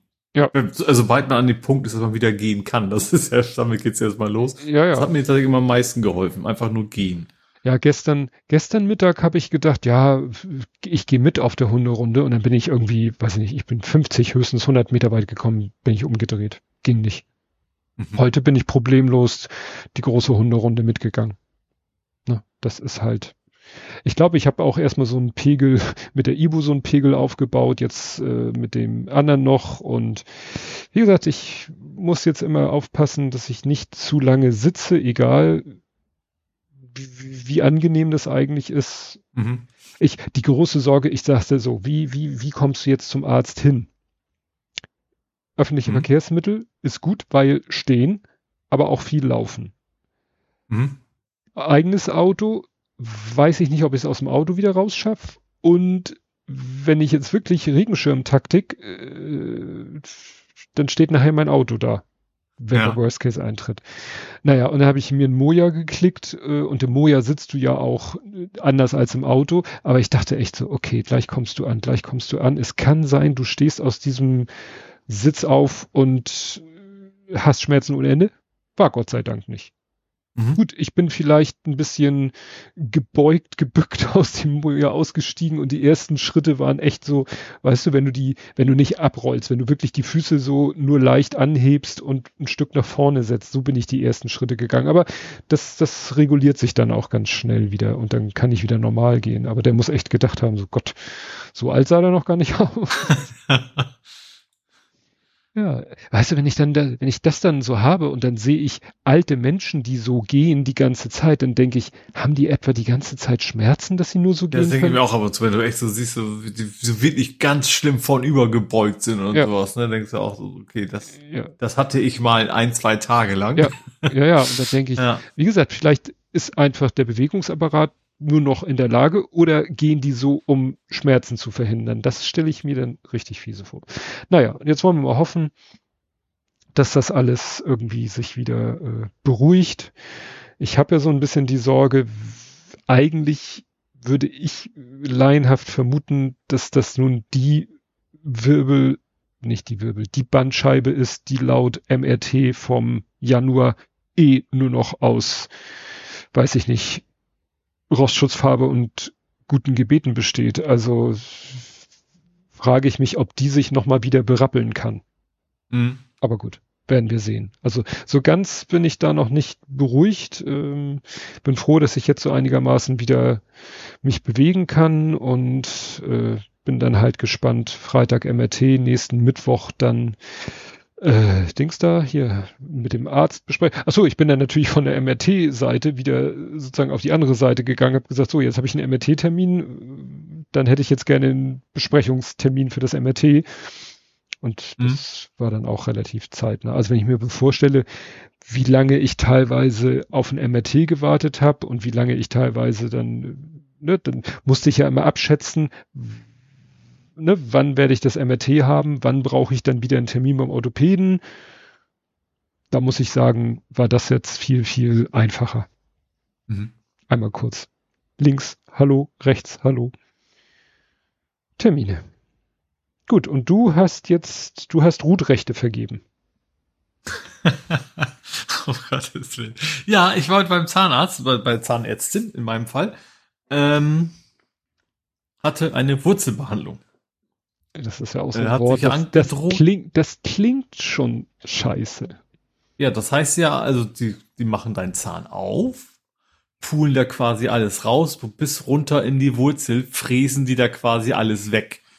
Äh, deswegen heißt es halt Wurzelbehandlung. Mhm. Ähm, hat über eine Stunde gedauert, also ohne Wartezimmer, mhm. sondern wirklich da sitzen und malträtieren lassen. Ja, es fing an mit, mit, mit den vielen Spritzen. Also es gibt mittlerweile wohl nicht mehr eine, sondern es gab also schon irgendwie eine größere und dann mehrere kleine quasi um den Zahn herum direkt ins Zahnfleisch rein. Ähm, gut, das war noch, also klar, auch nicht angenehm, aber das sind einfach die Peaks-Schmerzen, sag ich mal, die man so erwartet. Ähm, dann sind sie angefangen und dann hat das höllisch weh getan. Und dann habe ich meine rechten Hand so nach oben gehauen, so gegen, mhm. gegen das Tablett, was ja normalerweise vor allem nicht, wo die ganzen Sachen drauf sind. Und dann, das, das können sie gar nicht mehr merken. da ist doch gar nichts mehr. Das, doch, das ist, das, weil das ist immer so, nein, das ist nicht nur Druck. so, weißt du, mhm. das kann mal drücken. Das sagen sie ja immer. So, nee, das, das, das tat noch richtig weh. Ja gut, dann spritzen wir ihn noch, noch mal eine Spritze und dann warten wir fünf Minuten. Und tatsächlich auch erst nach der Spritze habe ich überhaupt sowas wie ein Taubheitsgefühl im Mund gemerkt. Hatte ich vorher gar nicht. Mhm. Und dann war das okay. Also dann war das immer noch eine Stunde lang mit, also wenn einer quasi mit einem Schlachtbohrer bei dir und wirklich so, dass du auch Kopfschmerzen kriegst, weil das quasi auf der Hinterseite von deinem Kopf gegen den Stuhl drückt. Äh, aber eben nicht mehr, dass es wirklich doll schmerze, sondern einfach nur unangenehm. Ähm, Genau, war, stundenlang wirklich böse malträtiert worden. Ähm, hab dann hinter mich gebracht. Äh, hab jetzt noch zwei Termine. Äh, es gibt auch einen Termin von wegen, wir, wir schmeißen den Scheiß, den wir reingekippt haben, nochmal wieder raus. Das ist jetzt also im Prinzip ein Zeug jetzt drin, was quasi die Bakterien versucht loszuwerden. Mhm. Das muss noch einmal ausgetauscht werden, weil er sonst irgendwie Druck kriegst. Dann, also in der Woche, ähm, also die Provisorium raus, neues Zeug reinkippen, pulvern wieder zu.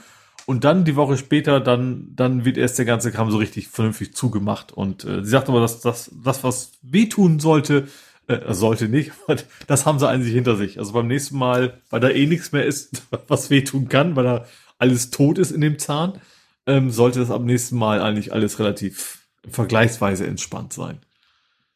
Ja. Ich verstehe irgendwie auch gar nicht, warum unsere Zähne innen drin dieses Kanalsystem haben. Pff, da muss ich irgendwo festhalten. Darum geht's ja. Ja, die, die Wurzeln. Ich habe das Evolution nicht gesagt, aber wir hauen da jetzt mal einen Fischerdübel rein. das wäre Nein, schön, aber das. Ich meine ja in der Wurzel die Kanäle. Es geht ja um mhm. die Kanäle in der Wurzel. Ja. Ja. Hätte Wahrscheinlich wäre das alles nur das gleiche Material, wenn wir eigentlich jetzt haben, wäre es vielleicht zu porös und könnte zu schnell kaputt brezeln oder so. Mm. Ja. Aber wie gesagt, Evolution ist ja nicht immer, also nicht immer sofort die perfekte Lösung, sondern ist halt eine, die ihm funktioniert hat. Mhm. Ja. Na gut. Ich hoffe, das einmal geht von Creative Design aus, dann wäre es noch unverständlicher, warum das nicht perfekt. Das, also, das habe ich die zwei, das habe ich auch noch zwischendurch jetzt auch noch irgendwie. Ich hab, also nächste Woche habe ich Montag Wurzelbehandlungsaustausch, Dienstag Zahnreinigung und dann die Woche drauf an dem Montag das Finale von, die, von dieser Wurzelbehandlung zumindest. Hm. Ja, da habe ich auch echt die Chance. Ich habe heute auch bewusst, ich habe also das, als ich dann wieder nach Hause kam und dir nachliest, die Betäubung, da habe ich gemerkt, okay, ich habe mir dann echt, also in halben Stundenabständen so ein 400er Ibuprofen reingeschmissen. Weil es dauert ja eine halbe Stunde, bis das Zeug wirkt, ne? Deswegen wusste ich nicht, äh, wie viel brauche ich denn nur wirklich. Jetzt ist alles gut. Ich weiß allerdings natürlich nicht, ob es an den Tabletten liegt oder ob es daran liegt, dass das auch wirklich jetzt alles wieder in Ordnung ist. Mhm.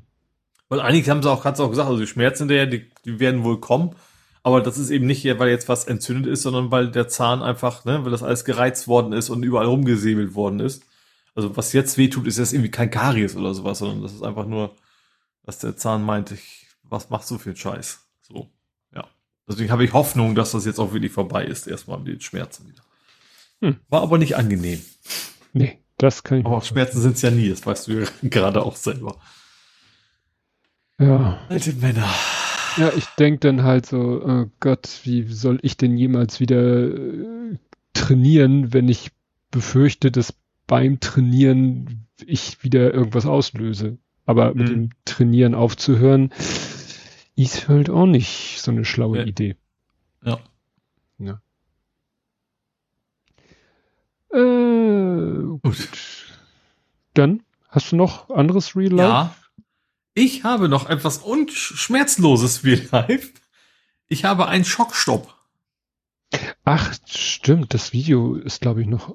Habe ich das in der Liste? Oh, muss ich nochmal gucken. Also ich habe, also für mein Fahrrad einen Schockstop Suspension Stem äh, mir gekauft und montiert. Das heißt, es ist eine ähm, gefederter Vorbau. Also das Ding, was quasi zwischen Hallöchen. Fahrrad und Lenker sitzt. Hallöchen. ich habe einen gefederten Vorbau, wer hat das schon? ähm, also das Ding, was quasi zwischen der Achse, sage ich mal, nee, was ist denn das da? Doch, der Achse und dem eigentlichen Lenker sitzt, das ist der Vorbau. Ähm, der ist üblicherweise leicht nach oben, kann man auch leicht nach unten, ähm, 5, 6 Grad oder sowas. Ähm, und ich habe halt das Problem bei längeren Touren, dass mir dann die Hände auch wehtun auf dem Lenkrad. Mhm. Also ich glaube, das wäre wahrscheinlich besser, wenn man so ein, ein äh, na, wie heißt das Material? Nicht Alu, sondern das teure. Titan, Carbon? Carbon. Bei den Carbon-Fahrrädern, ich glaube, Carbon federt ein bisschen. Also ich habe es mhm. noch nie probiert, aber sagt man, sind das scheiße teuer und wenn du was mit hast, ist das Ding halt hinüber, deswegen habe ich es auch nicht. Ähm, aber die sollen wohl ein bisschen federn und das habe ich natürlich nicht, weil ich habe ein Alu-Fahrrad, also üblicherweise. Ähm, genau, und das habe ich mir gedacht, das, das, das Ding, was wir bestellt haben, da sind alle relativ begeistert von, zumindest diejenigen, die ich auf YouTube gefunden habe und die das nicht als äh, Werbung gekennzeichnet haben, sondern das, den ich glaube, dass sie es wirklich selber benutzt haben. Ähm, der hat einfach Dämpfer da vorne drin. Also in dem Vorbau selber kannst du Dämpfer reinpacken. Das sind eigentlich nur so Plastiknupsis. Und du packst da immer zwei Stück rein und die sind abhängig von deinem Körpergewicht. Je nachdem, wie viel du wiegst, kannst du quasi austauschen, welche, wie, wie viel Dämpfung du vorne brauchst. Ich müsste eigentlich die höchste Dämpfung haben, weil ich die höchste Gewichtsklasse habe. Ähm, die ist schwerer als 93 Kilogramm da das mit meinem Ego überhaupt nicht zu vereinbaren war, habe ich die, weil ich bin immer 93, auf der Waage in der Regel, habe ich gesagt, nee, du nimmst einen, einen drunter. Bist du jetzt? Ähm, ist auch zwar einfach, muss es aus, die Anleitung ist allerdings nur auf Englisch, so ein Fallblatt. Also ist wahrscheinlich auch importiert aus den USA oder so.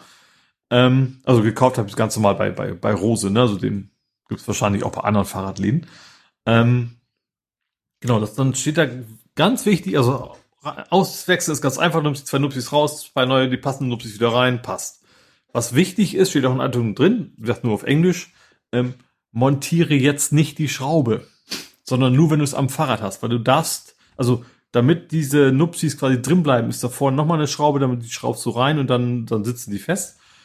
Und die darfst du nur unter Spannung reinschreiben, weil sonst passt die Achse der Schraube nicht zur, zur Achse der Fassung.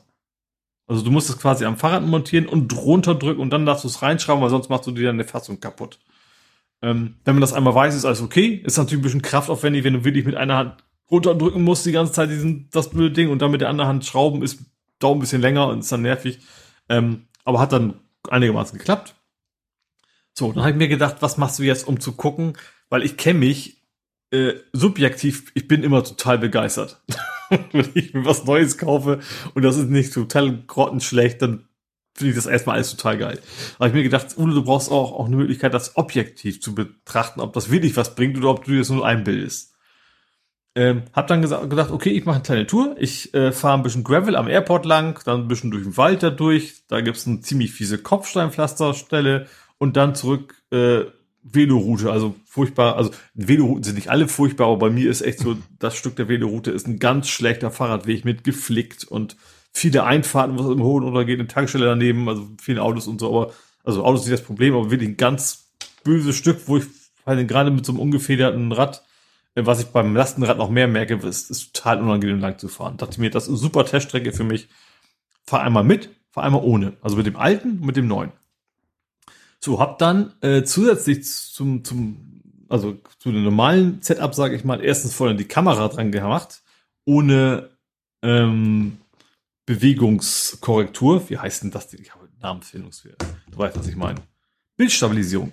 Bildstabilisierung. Die habe ich ausgeschaltet ähm, und habe dann mein Handy oben drauf gelegt, habe mir wie eine App aus dem Internet runtergezogen, äh, aus dem App Store, von wegen welches deine G-Kräfte misst vom Smartphone. Mm. Hab das Ding einfach, ich habe vorne ja so ein ähm, ein Vorbau, ähm, also so, so, ein, so ein Triathlon-Lenker sozusagen. Den habe ich eh schon mit Klett ausgestattet, weil ich da die Fernbedienung von meiner Drohne drauf packen kann. Habe ich mein Handy noch die Gegenseite des Kletts und drauf. So, bin losgefahren, hab dann tatsächlich ähm, bei meiner ersten Tour beim Kopfsteinpflaster gemerkt, du hältst das Handy mal lieber trotzdem fest. und bin natürlich dann auch irgendwie zwei, dreimal auf Knöpfe gekommen, dass er dann die aufgehört hat aufzuzeichnen. Okay, also nochmal. nochmal lang gefahren, aufgepasst, dass ich nicht an den Powerknopf komme, wenn ich das Ding mit der Hand schütze. Ähm, oh, und ich sag Kopfstein, boah. Also es gibt auch verschiedene Arten von Kopfstein, das ist so der, der Worst Case, weißt du, wo irgendwie gar nichts abgerundet ist und wo du echt nur einfach alles weh tut. Ähm, lang gefahren, habe eine Tour gemacht, zurück, alles wieder gut. Ähm, bei dem zweiten Mal, dann habe ich, hab das Ding ausgetauscht, Neues drauf, bin nochmal gefahren und habe erstens gemerkt, Kopfsteinpflaster bringt das nix. Also es ist tatsächlich so, Kopfsteinpflaster tut einfach weh, ist total unangenehm, ob mit oder ohne das Ding. Ähm, hat auch beides mal bei diesem, ähm, was ist denn das, das? Was ist denn das für eine Amplitude? Was für eine Einheit ist denn das? Dezibel? Ist das auch oh. Dezibel beim? Ach, geht das von minus 8 bis plus 8. So. Und beim Kopfsteinpflaster in beiden Fällen war das Ding einfach, also du kennst ja, das ist ja so, so ein, wie so ein seismischer Graph, sage ich mhm. mal, ne, der nach oben und unten ausschlägt.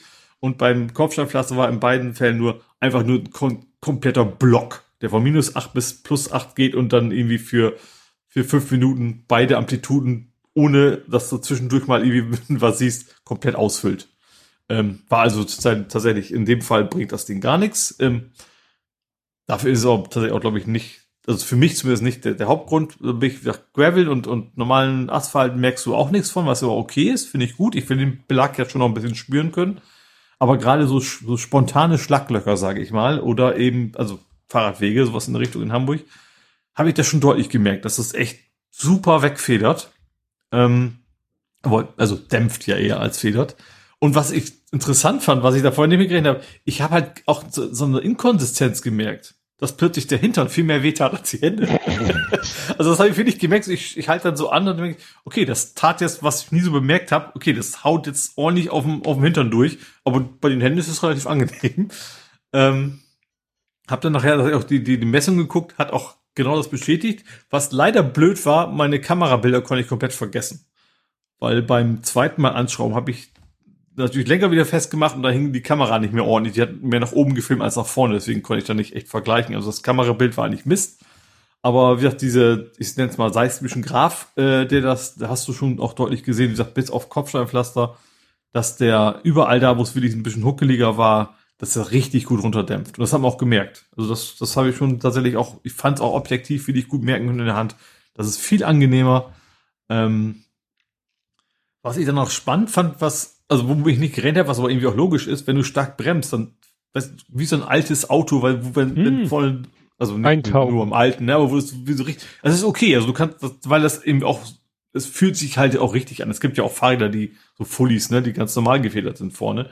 Also es fühlt sich jetzt nicht ungewöhnlich an und man fühlt sich auch nicht unsicher, aber man merkt dann schon, wenn du bremst, sich, ach, okay, jetzt geht das Lenkrad vorne auch ein bisschen runter, was er früher nie gemacht hat. Lenkrad. Lenker. Ähm, genau, also bin da sehr zufrieden mit, äh, hab das Ding ja irgendwie äh, auch, auch äh, hab das alles mal aufgezeichnet und gedreht und gefilmt und so weiter und geguckt. Ähm, ist nicht ganz billig, das Ding. Irgendwie 160 Euro ist schon, aber für, gerade für meine langen Touren, ich sag mal, äh, mit Freude Fahrrad fahren oder versus Schmerzen haben, ist 160 Euro für dich dann wieder ein sehr fairer Preis. Ähm, genau. Deswegen bin ich da tatsächlich recht zufrieden mit. Das Problem ist jetzt, dadurch, dass ich Hintern so gemerkt habe, überlege ich mir natürlich jetzt auch, ob ich mir da auch noch so eine, besorge. Äh, da gibt's ja so Parallelogramm-Dinger. Gibt's äh, das, das, das, das so ein auch ich glaube vom gleichen Hersteller sogar auch, aber verschiedenen. Ähm, aber wie gesagt, das Ding für, für vorne, ich habe natürlich jetzt noch keine langen Touren damit gemacht, also gerade so längere Gravel-Touren, wo man auch ein bisschen mehr, ähm, also wenig Gravel, ne? Das ist jetzt, ich mache jetzt keine Mountainbike-Touren und hüpfe da die Berge runter, aber schon, dass man eben durch den Wald mal fährt und über äh, Wurzeln, die man vielleicht auch nicht gesehen hat. Ähm, das, das, das hatte ich gerade auf dem Radweg auch gemerkt, also gerade so, so, so, so Senken, die man quasi nicht auf dem Schirm hatte, wo man ein bisschen überrascht wird, da hilft das richtig. Also, dass du dann merkst, okay, der federt jetzt ganz gut weg. Ähm, ja, gutes Ding, auf jeden Fall. Also wirklich objektiv auch besser, nicht nur subjektives Gefühl oder so. Ja, das war mein Schockstopp. Stopp den Schock. Genau. Gut. Kommen wir dann zu vor 70 Folgen? Ja, gerne. Vor 70 Folgen Blathering 226 vom 19. April 22 mit dem Titel Ostereiersuche im Schwarzen Meer. Wir reden über weitere Eskalation im Krieg, über Demonstrationen dagegen und über beleidigte Leberwürste im Präsidentenamt. Ach so, ja. Wir suchen Parkplätze und Toiletten in Hamburg, machen den Garten smart, ärgern uns über Datenbanken, ergötzen uns an eckigen französischen Schönheiten, retten nebenbei das Universum und verkloppen Wildschweine auf Yggdrasil. God of War? Mir sagt das erstmal nichts. Das ist nicht für eins von den Star Wars Dingern oder sowas. Du gibst keine Wildschweine. Also, ähm, Lebe, beleidigte Leberwürste, das war hier der, der damalige ukrainische Botschafter Melnik der hat doch ah, irgendjemanden, mh. irgendeinen Präsidenten als beleidigte Leberwurst bezeichnet. Er, machen den Garten ärgern und ergötzen uns äh, Yggdrasil. Yggdrasil. Wie äh, das geschrieben? Y-G-G-D-R-A-I-S-L Weltesche. Also irgendwas mystisches. Also das ist vielleicht doch God of War, irgendwie so eins von diesen fünf Milliarden mythischen, dann habe ich es einfach nur. Ja, germanische Mythologie, das klingt schon sehr nach God of War. Ja. Übergang korrigiert, Reputationspolster. Ja, Ukraine war damals schon eigenständiger Block mit einer Stunde Laufzeit. Elon Pokert. Ach, da war noch Twitter Musk Übernahme Elon Pokert. Ach, Weltenbaum, okay. Ja. Betriebsratsgründungsversuch. Aldi Süd. Ich dachte, ich dachte, es ist Hagenbeck. Elitäre Toilette. AfD, FDP, komisch in einem Satz. Mhm. Achtung, MySQL-Rand von dir. Konrad nur noch Business. Ja, die haben ja fast alle Filialen dicht gemacht. Gibt es die La auch nicht mehr? Nee, nee, nee. Filialnetz ist, glaube ich, futsch. Witcher 3 NG verspätet Next, sich. Next Gen, also für neue ja. Konsolen. Okay. Schon wieder. Mittlerweile ist es ja CG, mittlerweile ist ja Current Gen. Ja, geil. Das ist geil. Die, die Kapitelmarke heißt schon wieder unentschieden und es geht darum, Kids Kiezkicker. Nur, ja, ein 1 zu 1. Da hattet ihr wohl gerade auch irgendwie eine unentschieden Serie. Ja. Ah. Äh, äh, äh, jetzt habe ich mich verklickt. Da Schwertisch. Schwertisch? Oh oh. Neu verpackt. Ach, hier dein Mosaiktisch. Ach, da hatte ich noch, noch den Freude. Ja, ja, der sollte geliefert nee. werden. Neuverpackung beschädigt Ach, der Sendung. Mosaik, achso, für draußen das Ding. Ja. Ja, okay, ja, ja. Das ist ja der, der auf den Gullideckeln steht jetzt. Und kein Wasser im Keller. Ja? Das ist bei mir auch schon eine Meldung wert, ja. Und vor Blathering, vor 70 Folgen Blathering 156. Gut, das heißt, wenn ich jetzt die sieben Minuten abziehe, die wir Pause gemacht haben, was die Leute in der oh, Konserve natürlich nicht mitkriegen, dann haben wir so knapp die vier Stunden wieder geschafft. Wir haben eine Viertelstunde später angefangen, weil du technische Probleme hat, äh, hattest. Das wissen die Leute nur, die in der Pre-Show waren. Ja, Live-HörerInnen wissen mehr. Ja. Gut, ja. Dann würde ich aber sagen, machen wir jetzt Zeit nach Feierabend. Wir hören uns dann in einer Woche wieder und bis dahin, tschüss. Tschüss.